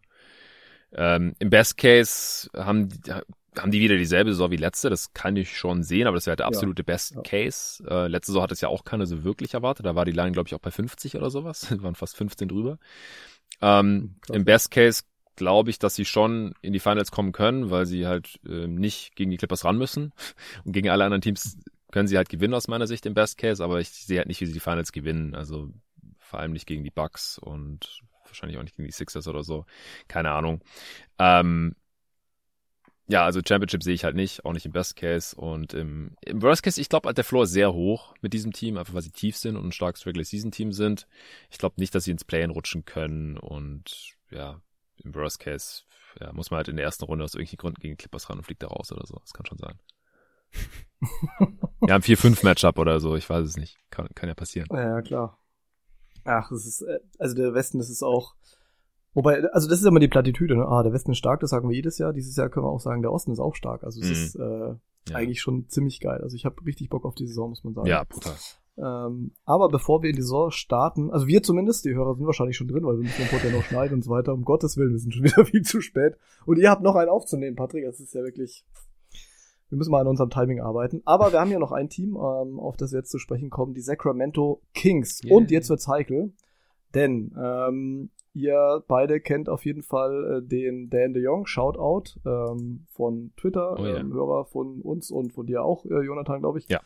Oder gehe ich mal stark von aus. Ähm, der uns allen als äh, Kings-Fan bekannt ist und er hat schon gemeint äh, auf Twitter irgendwie, ja, alle kommen jetzt irgendwie, jetzt spielen die Kings mal gut und dann kommen alle wieder mit den gleichen Plattitüden, äh, die Kangs und bla bla. Und dann habe ich noch äh, vollmundig angekündigt, ja, dann äh, freue dich auf unsere Preview, weil da wird's ein bisschen positiver. Das heißt, ich will euch jetzt so ein bisschen anstacheln. Hm. Ihr müsst jetzt, also ich bin's tatsächlich auch ein bisschen. Aber jetzt schauen wir mal, wie es hier gleich verläuft. Aber ich muss jetzt euch jetzt anstacheln. Also wir dürfen nicht in die gleichen Plattitüden verfallen wie immer bei den Kings. Da ist man ein bisschen äh, tatsächlich drauf gepolt. Und so geht's mir auch immer bei den Knicks und so. Da muss man, da muss man aufpassen, das stimmt. Ja. Aber wie auch immer, die Kings letztes Jahr 30 Siege eingefahren, mal wieder Zwölfter geworden, also ein bisschen, äh, sorry, aber ein bisschen Sarkasmus muss ich jetzt dann doch ein bisschen rauslassen. Also äh, mal wieder Zwölfter geworden und äh, sowohl in O als auch im D-Rating irgendwie nicht besonders gut gewesen, also 25. und 27. war keine Saison, die man sich jetzt irgendwie großartig merken müsste. Man hat keine Playoffs mehr gespielt seit 2005 und 2006 und das Witzige war, ähm, also das habe ich einfach nochmal geguckt, irgendwie gegen wen und so weiter. Also die letzten Spieler sozusagen, die die Kings lebend in den Playoffs gesehen haben, waren Robert Horry, Bruce Bone und Nick Van Axel. Und Brent Barry, muss ich nochmal nennen. Also Wow. das ist echt eine Weile her, wenn man die, die Namen so hört.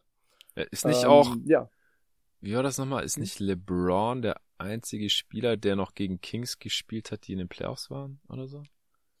Äh, Irgendwas das kann war da. Sein. 2000. Nee, aber nicht in Playoffs, weil der müsste ja, der war ja im Osten nee, nee, nee, aber gegen diese Spieler, die halt da schon in der Liga waren. Achso, ja, das, das das kann sein. Ja, irgend sowas. Ach, ich krieg's Robert grad nicht mehr Horry war das zusammen. Ich krieg's grad ja. nicht mehr zusammen. Irgendwas war da. Sorry. Also, ich sag mal so, die, die Chancen stehen gut aufgrund seines Alters. Ja. Keine Ahnung, vielleicht war Chris Paul noch dabei. Oder äh, Iggy. Ähm, aber abgesehen davon, äh, letztes Jahr nur drei Siege weniger als die Lakers und das ist jetzt sozusagen Double Punch in beide Richtungen. Sorry dafür. Auf jeden Fall, die große Frage, die sich jetzt stellt, äh, können die Sacramento Kings diese Playoff Drought, also seit 2005, 2006, muss ich nochmal sagen, ähm, dieses Jahr cutten? Also schaffen sie es in die Playoffs oder schaffen sie es zumindest ins Play-In? Das wäre irgendwie auch schon mal was. Und äh, dazu hat man natürlich einiges äh, getan in der Offseason. Zum einen hat man Mike Brown gesigned als äh, Coach, ähm, hat für vier Jahre. Ähm, können wir gleich nochmal drauf kommen, aber ich würde mal vermuten, das war eigentlich eine ganz gute Idee, das zu tun. Dann äh, David Mitchell hat seine Option gezogen, Casey Okpala hat mal geholt für den Flügel, ähm, Sam Merrill hat einen Vertrag gekriegt, Matthew Dellavedova ist irgendwo wieder aufgetaucht in Australien und wieder zurück. Äh, Chima Moneke heißt der gute Mann, glaube ich, auch gesigned, zwei Jahre ähm, für 2,74 Millionen. Ist äh, nigerianischer Nationalspieler, glaube ich. Aber ich muss gestehen, ich weiß nicht allzu viel über ihn, außer das, was ich jetzt in der Preseason gesehen habe. Mhm. Ähm, dann noch Malik Monk geholt, ähm, Keegan Murray gedra äh, gedraftet. Das ähm, dürfte einer der größeren Namen sein. Trey Lyles und äh, Jaden Hardy auch nochmal an Position 37. Und den Und, haben sie jetzt in äh, Mavs getradet. Hardy. Ach, richtig, stimmt. Traded. Ah, ich habe das sogar aufgeschrieben, aber habe doch nicht weitergelesen. Traded to Dallas. Gut. Ähm, so. Jetzt ist natürlich die Frage, wie, wie geht man jetzt sozusagen mit dieser Offseason um? Also wie, wie ist euer Fazit? Also ich kann ja mal insofern vorlegen. Ich finde tatsächlich, dass es eigentlich eine ziemlich gute Offseason ist. Also zum einen jetzt für Kings Verhältnisse, zum anderen irgendwie dafür, was man dann irgendwie erreichen wollte. Ähm, denn man hat einige gute Moves gemacht. Ähm, man hat äh, mit Keegan Murray vielleicht tatsächlich einen der Steals des Drafts gelandet, wenn auch unter ein bisschen unglücklichen Umständen, könnte man es vielleicht sagen, äh, weil der Jaden Ivy nicht wollte und dann musste man mehr oder weniger notgedrungen äh, jemand anders picken. Ähm, was man allerdings geschafft hat, ist, man hat Shooter ins Team geholt und die neben Fox und Sabonis gestellt. Und das war ja sozusagen die Aufgabe Nummer eins auf jeden To-Do-Liste bei den, bei den Kings. Ähm, und wie gesagt, der einzige Stirnrunzler, den ich jetzt so hab, oder der größere Stirnrunzler war halt ähm, diese Sache um Jaden Ivy. Also der hat ja wirklich sozusagen eine, eine Media-Campaign irgendwie aufgestellt, äh, die dazu beitragen sollte, dass er auf gar keinen Fall nach Sacramento kommt. Das wollte er dringlichst vermeiden, Mhm. aus diversen Gründen. Was jetzt nicht unbedingt ein gutes Licht natürlich auf die Kings wirft, beziehungsweise vor allem natürlich aufs Management oder auf die Franchise an sich. Ja. Ähm, und jetzt hat man Murray genommen. Der hat in der äh, Preseason schon sehr gut performt. Und äh, Matt hat neulich mal so reingeschmissen in die Diskussion, ähm, also bewusst provokativ muss man dazu sagen, bevor jetzt hier gleich Stirngrunz wird, Paul George äh, 2.0. Das wäre jetzt die Frage an euch. Äh, Defense? ich war auch grad, ich war gerade ganz irritiert, wo der Paul George Ding herkam. Ja, und er hat Also- ja auch nicht die Athletik von Paul George. Also ich finde den überhaupt nicht passend, den Vergleich, ehrlich gesagt. Also so offensiv, ich weiß schon so ein bisschen, wo er herkommt, aber ihr habt natürlich recht, also äh, Defense und vor allem ist, also er hat halt noch nicht NBA gespielt, ne? Da sind Vergleiche sowieso mal so ein bisschen schwer zu ziehen. Aber ich habe da mal Bock drauf, ich find's immer geil, irgendwie so Vergleiche mit, mit Stars, da kann man sich immer so schön drüber aufregen. Schade, dass Dennis nicht dabei ist, weil Dennis schmeiß ich immer auch so Brocken Mm. irgendwie aus Ja, ja, der würde den Vergleich bestimmt lieben. Gegen Ja, genau. Spielervergleiche generell so. der liebt jeden Großer Spieler Fan von. Genau, deswegen ist natürlich meine Hauptaufgabe, ihm die immer vorzuwerfen, damit er ein bisschen ranten kann. Aber gut, aber wie seht ihr denn die Offseason jetzt ähm, aus, ja, sagen wir mal aus neutraler Sicht? Weiß nicht, ich bin kein so ein großer Fan davon, muss ich sagen. Ähm, zum einen hat man sich halt eigentlich mit Mike Brown einen Defensivcoach reingeholt, der äh, da an dem Ende natürlich einiges verbessern soll. Die Kings waren die letzten Jahre immer scheiße defensiv. Ähm, letztes Jahr war man zumindest nicht das eines der schlechtesten drei Teams, sondern nur eines der schlechtesten vier Teams. Äh, da ist scheinbar doch noch ein bisschen Potenzial da. Mhm. Und ja, im Endeffekt hat man sich seit dem Sabonis-Trade nur Spieler reingeholt, die offensiv gut sind. Also Kevin Hörter hat scheinbar in den Staaten den Ruf als äh, guter Defensivspieler. Den habe ich bei den Hawks Ja. jetzt noch nie so gesehen. Also ich weiß nicht, vielleicht neben Trae Young sieht jeder defensiv gut aus, aber ähm, da weiß ich nicht genau. Klar, der kann defensiv brauchbar sein, aber ich weiß jetzt nicht, wer hier defensiv außer äh, Harrison Barnes äh, und vielleicht Rishon Holmes von der Bank ein Plusspieler sein soll. Und David Mitchell, sorry, habe ich vergessen, aber Mhm. der ist äh, Guard-Verteidiger, die haben jetzt nie den, den allergrößten Impact. Ja, Also- schwierig, ja. Sieht für mich auch so aus, als würde man halt die Offense äh, maximieren wollen, was das Spielermaterial angeht. Ähm, mit Malik Monk und Hörte, so das, das passt halt offensiv schon gut. Auch der Mhm. Pick, also Keegan Murray, der, der passt offensiv perfekt rein. Ähm, und dann das halt, dass man das dann versuchen möchte auszugleichen mit einem Coach, der halt eine Defense-First-Mentality irgendwie hat. Und da habe ich ein bisschen Angst, weil das hat in der Vergangenheit nicht so gut geklappt, wenn Mike Brown halt Head Coach war. Ähm, also bei aller Liebe, man braucht dann halt auch schon Spieler, die einfach gut verteidigen können und davon gibt's halt im Roster der Kings relativ wenige. Ähm, ich finde es dann halt auch bezeichnend, dass jetzt wahrscheinlich Casey O'Pella der Starter wird auf der vier oder drei, je nachdem, wo man jetzt da Der Starter? Barnes, ja, äh, sieht. Ja. Okay. Ja, ja, also das, das äh, wurde jetzt kolportiert und in der äh, Preseason ist er auch ein Spiel gestartet gegen die Blazers und war dann da der Point of Attack Defender gegen Damon Lillard. Weil man halt sonst niemanden hat. Ich meine, wer soll denn den verteidigen, sonst seinen Startern hört er nicht. Äh, Fox nicht. Obwohl, wie gesagt, ich habe es auch schon in der Kings Preseason, äh, Kings Preview bei mir gesagt, Darren Fox hat ja den Ruf, den zweifelhaften Ruf, sich gegen gegnerische Stars defensiv reinzuhängen und ansonsten halt total zu chillen. Mhm. Also, wenn das stimmt, hätte man halt ihn eigentlich gegen Dame zum Beispiel jetzt stellen können und dann muss man vielleicht auch nicht Casey Okpella starten. Fox hat dann halt Anthony Simons verteidigt und äh, ja, also es ist, es ist schwierig. Also man muss halt, theoretisch muss man ja Bonus defensiv unterstützen, muss man so auszudrücken. Mhm. Und wenn man halt nur Offensivspieler, die schlechte Defender sind, und Harrison Barnes hat letzte Saison ja auch ziemlich schlecht verteidigt, der hat früher mal in seiner Karriere schon solide verteidigt bei den Warriors und danach mal so streckenweise auch noch, aber ist so ein Spieler, der zumindest die körperlichen Tools hat, da könnte ich mir schon vorstellen, dass er vielleicht ähm, zumindest neutraler Defender ist oder vielleicht sogar ein positiver. Aber ansonsten ist es halt schwierig mit diesem Roster, finde ich. Also das, die Offseason, da war halt einfach, die hatten jetzt nicht viel mehr Möglichkeiten. Sie haben einen First Rounder getradet für Kevin Hörter, sie haben ihre Mid-Level Exception rausgehauen für Malik Monk.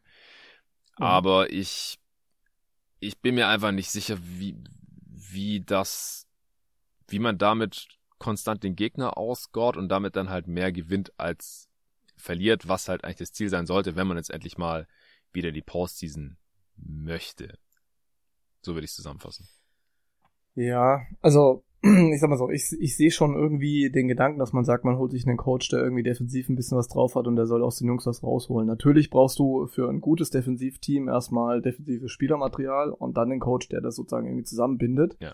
Ähm, gleichermaßen gab es ja auch in den letzten Jahren schon immer wieder mal Teams, wo man gesagt hat, okay, da hat der Coach echt noch rausgequetscht, was irgendwie drin war. Und das scheint ja so ein bisschen der Vater des Gedankens zu sein jetzt ähm, hier bei dem Signing.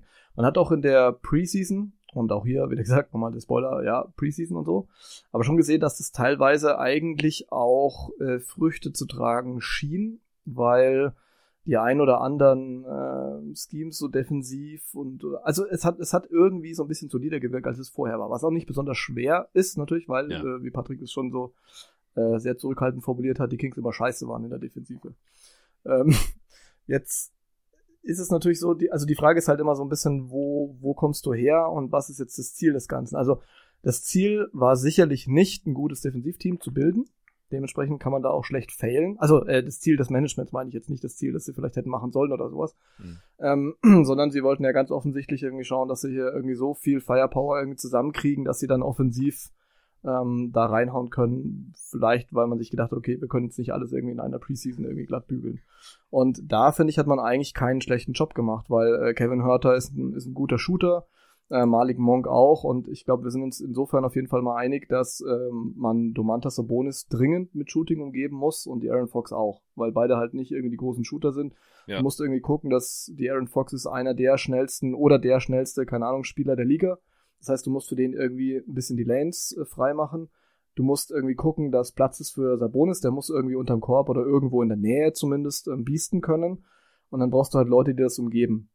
Und da würde ich jetzt sagen, wenn du jetzt irgendwie Hörter, Barnes und Murray irgendwie da stehen hast, dann hast du schon Leute irgendwie, die, die werfen können.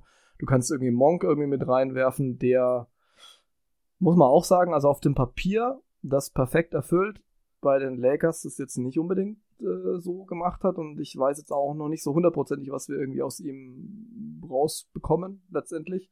Aber ähm, warum man es gemacht hat, verstehe ich absolut. Ähm, ob man jetzt irgendwie Delhi holen muss oder nicht, ähm, sei jetzt mal dahingestellt. Ähm, und ähm, man hat halt hier und da irgendwie so ganz gut passende Pieces irgendwie, wie äh, Patrick hat schon gesagt, Sean Holmes ist halt eigentlich der perfekte Backup auf Big, vor allem natürlich der perfekte Backup für Domantas Sabonis, weil wenn er halt was bringt, dann ist es so ein bisschen, äh, also was ist ein bisschen äh, Defense und Rim Protection und ja. da kann er vielleicht Sabonis, wenn nicht ergänzen, weil beide auf dem Platz ist irgendwie auch wieder schwierig, ja. ähm, aber dann zumindest äh, ihn ersetzen, wenn halt Sabonis nicht spielt. Ähm, und insofern, ich sehe schon, dass die irgendwie offensiv äh, Spiele gewinnen können, irgendwie an guten Tagen. Ich stimme euch aber auch zu, wenn irgendwas nicht so richtig läuft in der Offensive, dann wird es natürlich schwierig. Und dann ist wieder die Frage, wie haut sich irgendwie die Aaron Fox ähm, rein?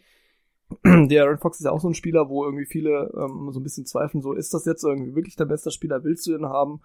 Ist nicht umsonst schon auch in sehr vielen Trade-Gerüchten aufgetaucht und da war die Franchise nicht immer unschuldig dran das ist auch immer so ein Zeichen, wo man zumindest mal ein bisschen die Stirn runzeln muss. Irgendwie sind die denn eigentlich mit den eigenen Leuten so komplett zufrieden oder sind sie es nicht? Ähm, ich finde ihn im Vakuum eigentlich sehr gut, wenn er dann richtig umgeben wird von den richtigen Leuten. Die Frage ist halt, hat er die jetzt? Mhm. Und ähm, ich ja, ich muss jetzt aufpassen, dass ich mich nicht selber nicht irgendwie negativer äh, rede, als ich mir vorgenommen hatte zu sein. ähm, aber ich sage es mal so, offensiv shooting-technisch und sowas gefällt es mir schon relativ gut. Noch dazu, ich meine, ich erwarte mir einen relativ großen Schritt von David Mitchell äh, in der Rolle, die er eben hat. Ähm, ich erwarte mir eigentlich, dass Keegan Murray schon relativ gut, also für einen Rookie irgendwie relativ gut einschlägt.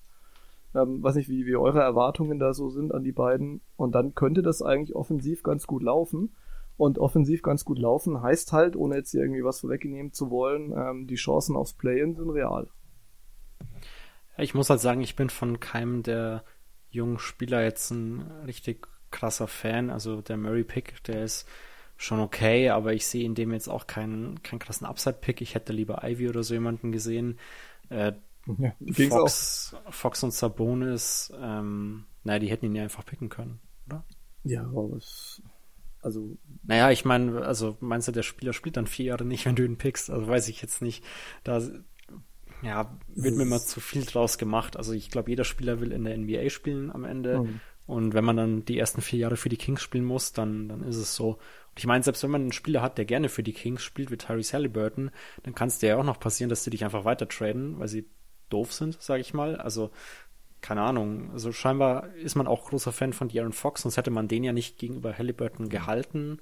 Ähm, Deshalb sehe ich da jetzt nicht so das Problem. Ich glaube, das ist schon ein gewisser Vertrauensbeweis auch an ihn gewesen, dass man das Team jetzt um ihn und Sabonis bauen will. Ja. Ähm, ja, wie gesagt, ich bin kein großer Fan von irgendeinem der jungen Talente, deshalb bin ich da halt schon per se pessimistischer als du, glaube ich, und auch als äh, Kings-Fans oder Leute, die da einfach ähm, optimistischer sind.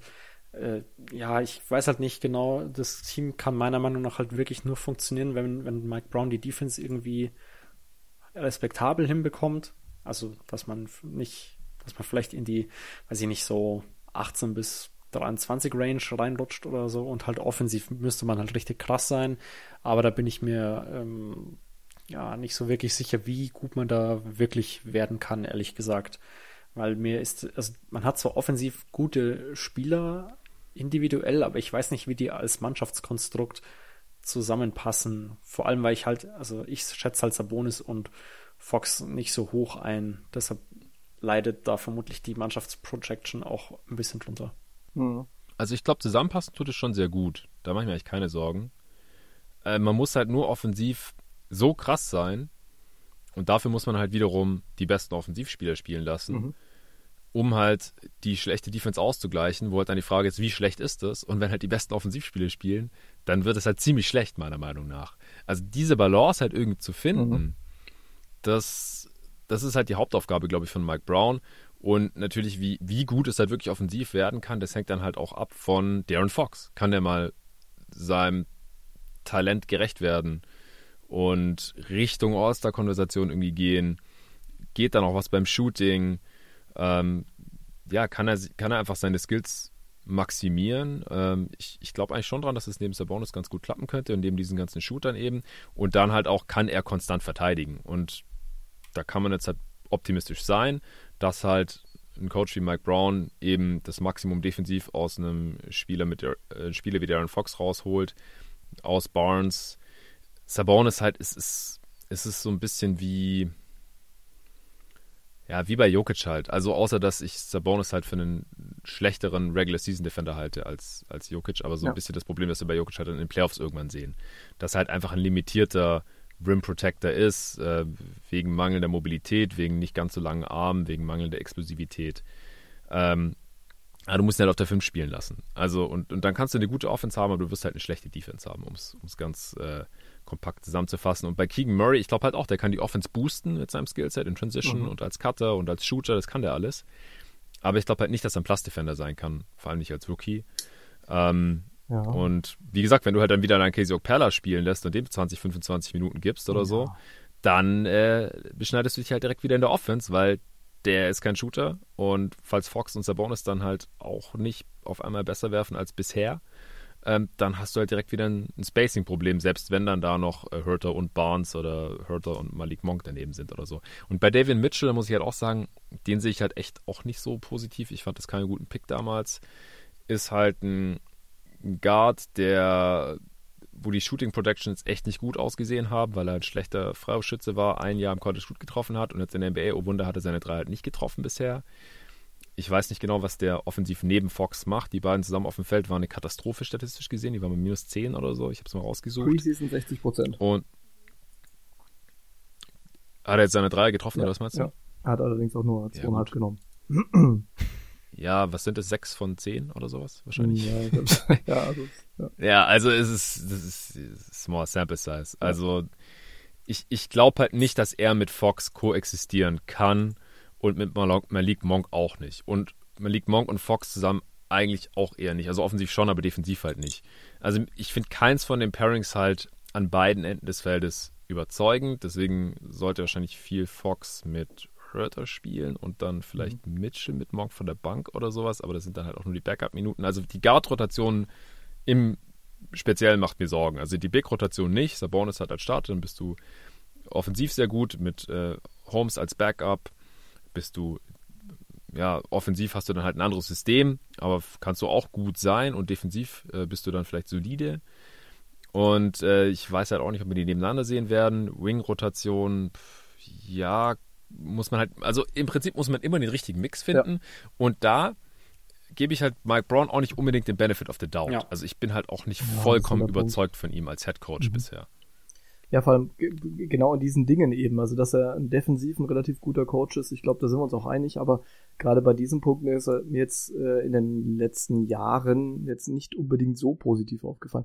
Weil du gerade die Wing-Rotation angesprochen hast, ähm, die habe ich jetzt hier stehen als äh, Stirnrunzler, weil die ist halt echt ziemlich dünn. Weil du hast auf dem Flügel, du hast Moneke, du hast Lyles, ähm, Casey Okpala, Terrence Davis.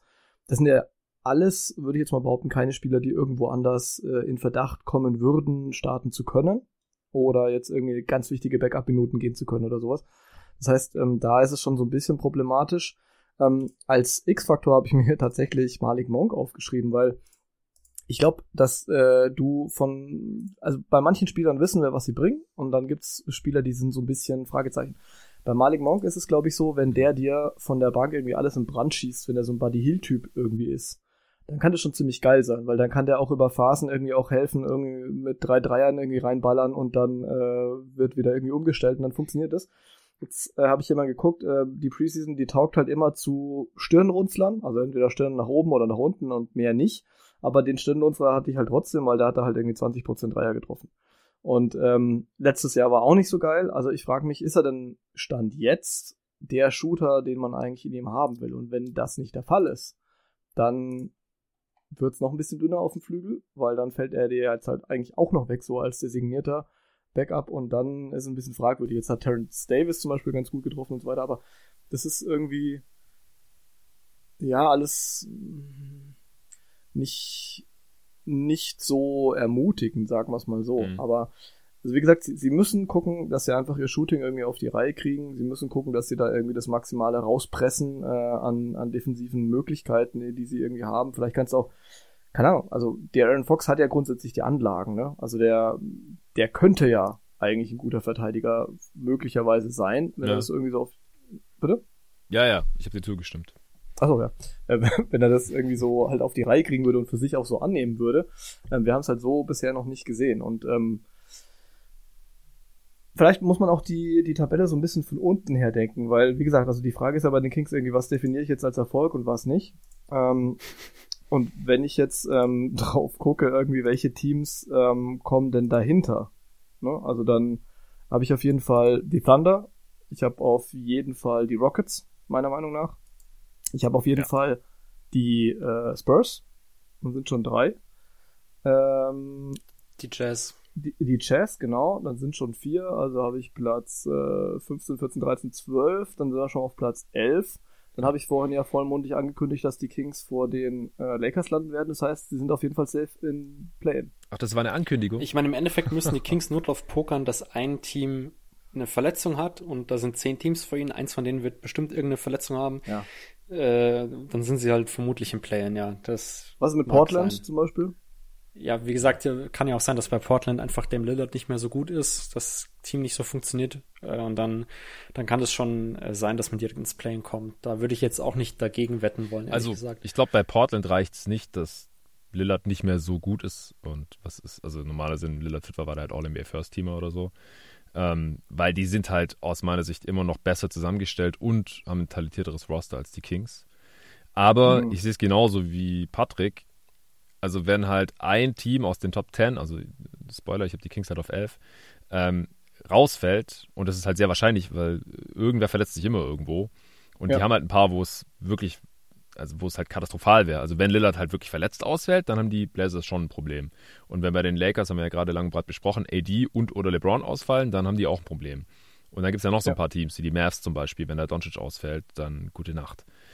Ähm, und dann sind sie halt direkt drin. Also ich, ich glaube, die Spanne der Kings ist relativ klein. Also sie werden halt sehr, sehr, sehr wahrscheinlich nicht hinter eins von diesen von dir genannten äh, Tanking-Teams fallen. Also der. Floor ist eigentlich elf, weil die wollen halt nicht tanken und deswegen sind sie sehr ja. wahrscheinlich besser als die alle. Und dann bist du halt schon so nah dran am Play-In. Und dann musst, nur noch, musst du nur noch eins oder andere überholen, entweder weil die enttäuschen oder weil sich einer verletzt. Vielleicht sogar zwei. Ja, und dann bist du auf neun. Aber ich glaube, viel höher hinaus geht es halt mit diesem Roster nicht, es sei denn, da passiert irgendwas was wir jetzt gerade noch überhaupt nicht kommen sehen. Also irgendwie nee, zwischen 11 und 9 sehe ich halt die Kings. Bin ich voll dabei, das ist auch genau meine Range, äh, ohne da vorgreifen zu wollen. Vielleicht zwei Sachen noch vorher. Auf was ich auf jeden Fall besonders gucken werde bei den Kings, äh, jetzt mal abgesehen davon, wie sich Keegan Murray entwickelt und so weiter, äh, ist zum einen dieses Two-Man-Game zwischen Sabonis und Fox. Das haben wir ja letztes Jahr ein bisschen gesehen, ähm, aber das möchte ich jetzt nochmal sehen, irgendwie mit einem gemeinsamen Trainingslager und so weiter, Ja. ob man da irgendwie wirklich eine Waffe draus entwickeln kann. Ähm, das Schwierige ist halt, dass keiner von den beiden so richtig rauspoppen kann. Also es muss sich halt irgendwie in der Zone mehr abspielen und das ist gar nicht so einfach, wobei das ja wirklich ähm, über, über ähm, Phasen ganz gut äh, irgendwie angegangen ist letzte Saison. Ich meine, da konnten die natürlich auch total unbekümmert irgendwie aufspielen. Ja. Hat schon Spaß gemacht zuzugucken, ähm, aber da bin ich jetzt mal gespannt, wie, wie effektiv das werden kann dieses Jahr. Das andere ist, das ist äh, meine Prediction sozusagen, sind die Assist-Zahlen von De'Aaron Fox. Denn mit den Shootern um sich rum, und jetzt mal egal, ob jetzt der eine performt besser oder der andere schlechter, ähm, es ist, sollte auf jeden Fall besser sein als die letzten Jahre, ähm, würde ich sagen, sollten zehn schon drin sein. Also bevor Halliburton da war, war er bei sieben Assists, dann ist es natürlich ein bisschen runtergegangen, weil Halliburton ziemlich viel davon übernommen hat. Ich würde sagen, äh, wenn sie das irgendwie auf die Reihe kriegen und die Shooter bedienen wollen, dann müsste eigentlich Fox irgendwie Richtung 10 Assists kommen. Dann könnte es äh, in Sachen Shooting und Balllaufen und so weiter eigentlich ganz gut aussehen. Habt ihr denn irgendwas, auf das ihr besonders achten werdet? Ich glaube, ich nicht so wirklich. Ähm, du hast vorhin noch angesprochen, dass Malik Monk letztes Jahr nicht so viele Dreier getroffen hat oder so. Da muss ich nochmal äh, kurz korrigierend äh, Oh, eingreifen. okay. Und zwar, der hat letztes Jahr 39,1% getroffen, im Vorjahr 40,1%. Okay, ich Äh, und zurück. sah eigentlich bei den Lakers meiner Meinung nach ganz, so- ganz gut aus. Ja. Also klar, defensiv äh, Schwachstelle, aber da offensiv habe ich da wenig Zweifel an ihm. Ähm, genau. Und ich möchte noch anmerken, sein Spitzname ist God of Dunk. Also wenn dann Dunk kommt, dann, dann bin ich äh, Uh. auch dabei, den anzuschauen. Auch wenn ich Nice. nicht genau weiß, woher der Spitzname kommt, weil, also ich, keine Ahnung. Weird Shit bei Basketball Reference einfach. Ja, äh, also ich bin gespannt auf Keegan Murray zum ersten und zum zweiten. Also ich glaube auch, dass, was heißt auch, ich glaube, dass Darren Fox äh, der X-Faktor dieses Teams ist. Also wenn er Ja. halt einen großen Schritt nach vorne machen kann, defensiv konstant werden kann, der Dreier ein bisschen besser fällt und er seine ganzen Vorteile, die er eigentlich schon hat, jetzt hier perfekt einbringt im Zusammenspiel mit Sabonis, so dann ja, dann können die Kings hier im Best Case erreichen. Also ich glaube, dass das der, der große Faktor eigentlich sein wird, Darren Fox. Und da bin ich gespannt drauf, das werde ich mir angucken. Ja. Gibt es denn irgendeinen von den Spielern, die wir jetzt nicht so genannt haben? Also, was weiß ich, äh, Terrence Davis, ähm, Metu, ähm, Alex. Ä- Alex Len, ja, ich wollte mich irgendwie drum rum äh, lavieren, äh, Trey Lights und so weiter, wo ihr sagen würdet, irgendeiner von diesen Dudes irgendwie könnte in dem Teamkontext äh, vielleicht ja doch nochmal eine größere Rolle übernehmen. Nee, Stirnrunzeln. Okay, okay, okay. Ich meine, irgendeiner Sorry. wird vermutlich auf Wing mehr spielen müssen, aber ich wüsste es nicht, wen ich dann nennen würde. Ja, Terrence Davis würde ich nennen, aber ich finde den halt eigentlich vom Vermutlich. Skillset Malik Monk sehr ähnlich. Aber aus, aus Mangel an Alternativen, ich meine, man kann natürlich größer spielen, damit Lyles oder Metu, Metu eher defensiv, Lyles, ja, kann man hoffen, dass er halt sein Dreier irgendwie trifft. Ich denke, Dellavedova ist eher als Mentor gekommen. Der hat ja jetzt schon länger Mhm. keinen relevanten NBA-Basketball mehr gespielt. Ja, Chima Mone- Moniki ist halt, oder Moneke spricht man wahrscheinlich aus, ähm, halt so eine Wildcard. Äh, Mike Brown hat ja auch das nigerianische Nationalteam gecoacht, also die kennen sich, genauso wie Okpala. Kann Mhm. sein, dass die halt so einen Bonus deswegen genießen und, und er vielleicht mehr spielt, als wir es gerade denken. Ja, also jetzt in der in der Preseason, äh, muss jetzt gestehen, ich habe jetzt auch nicht jedes äh, Team Spiel der der Kings natürlich geguckt, aber Schande. äh, ist jetzt zumindest Boxscore-mäßig nicht äh, großartig aufgefallen. Also schauen wir einfach mal, was die was die Kings da rausholen können. Jetzt äh, waren wir ja schon alle relativ nah bei unseren Predictions. Also letztes Jahr 30 Siege, wie gesagt, das Over-Under liegt bei 34,5 und das ist muss ich sagen, im Hinblick darauf, dass es äh, die Teams gibt, die drunter liegen werden, auf Teufel komm raus, weil sie eben früh picken wollen.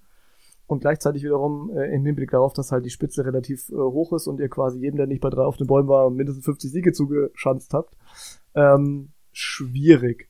Ähm, also ich habe hier als realistischen Case ähm, den Platz 10, da hatten wir schon äh, drüber gesprochen.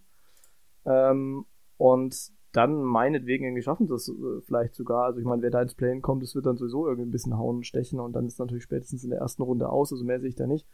Ähm, ich bin mir nur noch nicht so richtig sicher, wie viele Siege ich da irgendwie reinschreiben soll. Ähm, deswegen lasse ich euch jetzt einfach mal den Vortritt. Ha. Ich habe 36, ich werde damit over. Ich mhm. habe halt gerade zehn Teams, die ich mit mehr Siegen habe, aber wie gesagt, ich halte es für ziemlich wahrscheinlich, dass irgendeins rausfällt. Und deswegen halte ich es auch für wahrscheinlich, dass sie ins Play-In kommen, obwohl ich sie auf 11 habe. Mhm. Ich habe es 34, ähm, bin also leicht under. Äh, aber, boah, keine Ahnung. Ich habe auch am Best Case habe ich mir zum Beispiel 44 aufgeschrieben. Da müsste halt wirklich alles perfekt laufen. Und ich glaube halt, dass der Worst Case auch nicht so weit drunter liegt. Ich glaube, die Kings werden das ganze Jahr über versuchen zu gewinnen. Deshalb kann ich mir jetzt eigentlich hm. äh, nicht vorstellen, dass man irgendwie unter 30 Siege rutscht. Habe ich auch. Ja, aber ich sehe bei den Kings jetzt auch nicht so die krasse Upside, dass ich ihnen zutrauen würde, klar über 500 zu gehen zum Beispiel. Nee, würde ich auch nicht sagen. Also ich glaube, ich lege mich jetzt hier mal, ich bin ein bisschen positiv als ihr, muss ich ja sein. Ähm, ich bin bei 38. Und das wären 8 Siege plus. Ähm, sie haben jetzt definitiv ein besseres Team. Das könnte machbar sein. Also Worst Case habe ich auch, genau wie ihr Platz 11. Ähm, gerade so kein Play-In. Das wäre halt äh, doppelter Worst Case, weil eigentlich bist du dann irgendwie zu gut, um früher zu picken und gleichzeitig bist du wieder zu schlecht, um irgendwie weiterzukommen. Also dieser Platz 11, der ist einfach kacke in der Liga, spätestens seit das Play-In da ist. Ähm, und im Best Case äh, ist es aber halt auch äh, Play-In und dann erste Runde ist eigentlich egal, ob jetzt Platz 9 oder, oder Platz 10. Wichtig ist nur, dass sie vor den Lakers liegen, weil A hatte ich dann recht und B wäre es irgendwie lustig und ich finde es cool. Das wäre richtig tough für die Lakers, ja. Das wäre Das wäre echt übel. Also ich bin ja wirklich kein Lakers-Fan, aber hinter den Kings zu landen, fände ich schon rough äh, in einer der letzten LeBron-Saisons. Also wenn die Lakers ja. wieder sacken, dann hoffe ich, dass sie so sehr sacken und hinter den Kings landen. Ja, auf jeden Fall. Muss Einfach nur, dass wir diese Konstellation haben. Ja, es wäre schon witzig. Ja. Das sind halt neue Zeiten, die hier anbrechen. Man muss ein bisschen flexibel sein, auch geistig. Deswegen ähm, können wir uns jetzt schon mal darauf vorbereiten. Da müssen wir gar nicht so flexibel sein. Gut, Jungs, wir haben's durch. Wir, ich habe jetzt gar nicht auf die Uhr geguckt, aber ich glaube, es sind ein paar Minuten ins Land gegangen, ja, so knapp drei Stunden. Jo. Also wir sind eigentlich gut in der Zeit, könnte man sagen. die letzten Previews so angucken. Ähm, vielen Dank dir, Jonathan, für dein äh, Durchhaltevermögen. Äh, Patrick dir natürlich auch, aber du bist gewohnt. Und äh, jetzt müssen wir euch nur noch irgendwie dazu kriegen, dass ihr jetzt hier eure sechste Preview mal einfahrt. Ich hätte Zeit, ich, ich bin nicht der, der Bottleneck. Aber äh, Dennis ist äh, berufstätig hat ja nicht immer Zeit. Ich hänge aktuell ja eigentlich auch im Praktikum und hänge 40 Stunden Wochen. Äh, und Luca hat auch gemeint, er würde gerne lieber noch äh, mit Jonathan die Previews und alles fertig machen und dann mit uns aufnehmen. und ich meine, ich glaube dann auf West Division, ja, die meisten Teams sind relativ ähm, jetzt nicht offensichtlich. Wir haben bestimmt einiges Spannendes zu erzählen, aber ich glaube jetzt nicht, wenn die fünf Spiele gespielt haben, dass unsere Predictions dann für die Hunde sind. Nee, definitiv nicht. Und man muss auch sagen, wer, wer glaubt, dass nach den ersten paar Spielen äh, die Saison schon gegessen ist, der soll sich auf jeden Fall die letzten Seasons nochmal reinziehen. Mhm. Da war auch noch deutlich Bewegung drin, also ich glaube, es wird dann immer noch äh, aktuell sein. Ähm, von uns gibt's demnächst auch wieder was. Wir haben, ich glaube, einen Fantasy-Pod im Angebot. Äh, Patrick, du hattest vorgeschlagen, äh, was soll dein, was wollt ihr noch machen? Ich wollte Award Predictions machen, Award? eigentlich vor der Saison, aber die machen wir dann auch so nach fünf Spielen oder die so. Die machen wir auch nach fünf Spielen, genau. Also wir können es ja, wir machen einfach Overreaction Award Pots. Ja, können wir auch machen. So. Bin bei allem dabei. Sehr gut, wird nice. Ähm, wie gesagt, danke dir, äh, Jonathan. Äh, wir haben, glaube ich, zum ersten Mal zusammen aufgenommen, war cool. Ja, ja, ich habe es vorhin auch gedacht. Äh, ich habe mich gefragt, habe ich schon mal mit Sam aufgenommen? Ich glaube nicht. Nee, es war sonst mit Patrick und Benne habe ich schon mal auf jeden Fall, aber mit dir noch nicht. Ja. Ne? War nice. Ich war mal eingeplant, aber dann war ich krank, das weiß ich noch. Ja, genau, genau, stimmt, es kam nicht dazu. So war das. Ja. Ah, dann war es so. Okay, ich wusste, ich dachte nämlich auch, wir hätten in der Konstellation schon letztes Jahr die Pacific Division aufgenommen, aber schau mal, bin ich einfach vergesslich. Nee, irgendwie, ja, ja gut, äh, das ist ja auch, äh, ein Tag ist wieder andere, weißt du, in diesem Podcaster-Business, da muss man einfach liefern. Deswegen, gut, wie auch immer. Ähm, also, wir hören uns wieder. Bis bald. Macht's gut. Haut rein. Hört natürlich beim Jonathan rein. Jeden Tag NBA bei uns. Und, äh, nee, okay, das brauche ich jetzt nicht mal sagen. Äh, denn das ist dann zu spät, ja. Fantasy Division, dafür ist es definitiv zu spät. ähm, Aber hey, die Leute können ja noch in die Division reinkommen, wenn sie ein Team erstellt haben. Das geht. Ach so, das stimmt, ja, okay. Also, falls ihr beim Basketball.de US-Manager ein Team erstellt habt und euch jetzt spontan auffällt, ihr seid noch in gar keiner Division, was schlecht ist, weil dann macht's keinen Sinn. Oder in irgendeiner Oder wacken seid- Division, die gar keinen Bock macht. genau, so eine, so eine richtig wacky Division. Das, also, wird's vielleicht auch geben, keine Ahnung. Dann kommt auf jeden Fall rum, ohne dass wir euch hier abwerben wollen. Ähm, bei uns sind's momentan, glaube ich, ich weiß gar nicht, knapp 80 Leute oder so. Vorhin waren es über Also- 80 schon. Sind schon über 80? Okay. Mhm. Dann, ich habe heute Morgen geguckt, da waren es noch 77, deswegen habe ich jetzt mal gegambelt. Ähm, ihr könnt auf jeden Fall noch mit rein, nach oben hin geschlossen, weiß gar nicht. Ich habe mal irgendwo äh, gelesen vor ein paar Jahren, irgendwie ab 5000 oder so funktioniert nicht mehr oder so, aber ich glaube, da haben wir noch, könnte jeder Spieler, jeder Manager könnte reinkommen. ich glaube auch, Also viele sind es gar nicht. da haben wir noch ein bisschen Platz. Und dann Ja. könnt ihr gegen uns antreten und könnt uns mal zeigen, dass wir so richtig sacken und keine Ahnung haben. Und äh, ist, ist eigentlich witzig, weil das war die, ich weiß gar nicht, wie ihr immer abgeschnitten habt, aber ich hatte immer den Eindruck, die meisten so Creator kommen nicht so richtig gut weg bei Fantasy. Ja, Ich kann dir sagen, mein Problem ist auf jeden Fall, dass ich nach zwei Wochen äh, vergesse, dass ich Trades habe und dass ich dann nichts mehr mache in dem Mhm. Fantasy Manager. Okay. Ähm, und dann lieber in Yahoo und Co. meine Zeit investiere. ich, ja, so mehr als Platz 200 rum oder so ist bei mir auch nicht geworden. Äh, 96 sind drin, also bald haben wir die 100 Uh. geknackt. Ich, ich bin optimistisch. Äh, Dann die Division, wie die Division heißt, müssen wir noch sagen, oder? TTG, XJT, NBA. Ach so, ja, genau. Ja, ich hätte ein bisschen Passwort kreativer sein können. Ich, äh, ich gebe es zu, aber genau, das ist der Name. TTG groß, X klein, wenn das darauf ankommt, weiß ich nicht, und äh, JTNBA. Äh, ja, und Passwort und so. Findet ihr alles auf Twitter, ähm, weiß ich jetzt auch Ja. nicht mehr auswendig. Genau. Auf jeden Fall, ähm, haut rein und wir hören uns in den nächsten Pods. Macht's gut und bis dann. Ciao. Ciao. Ciao. Oh!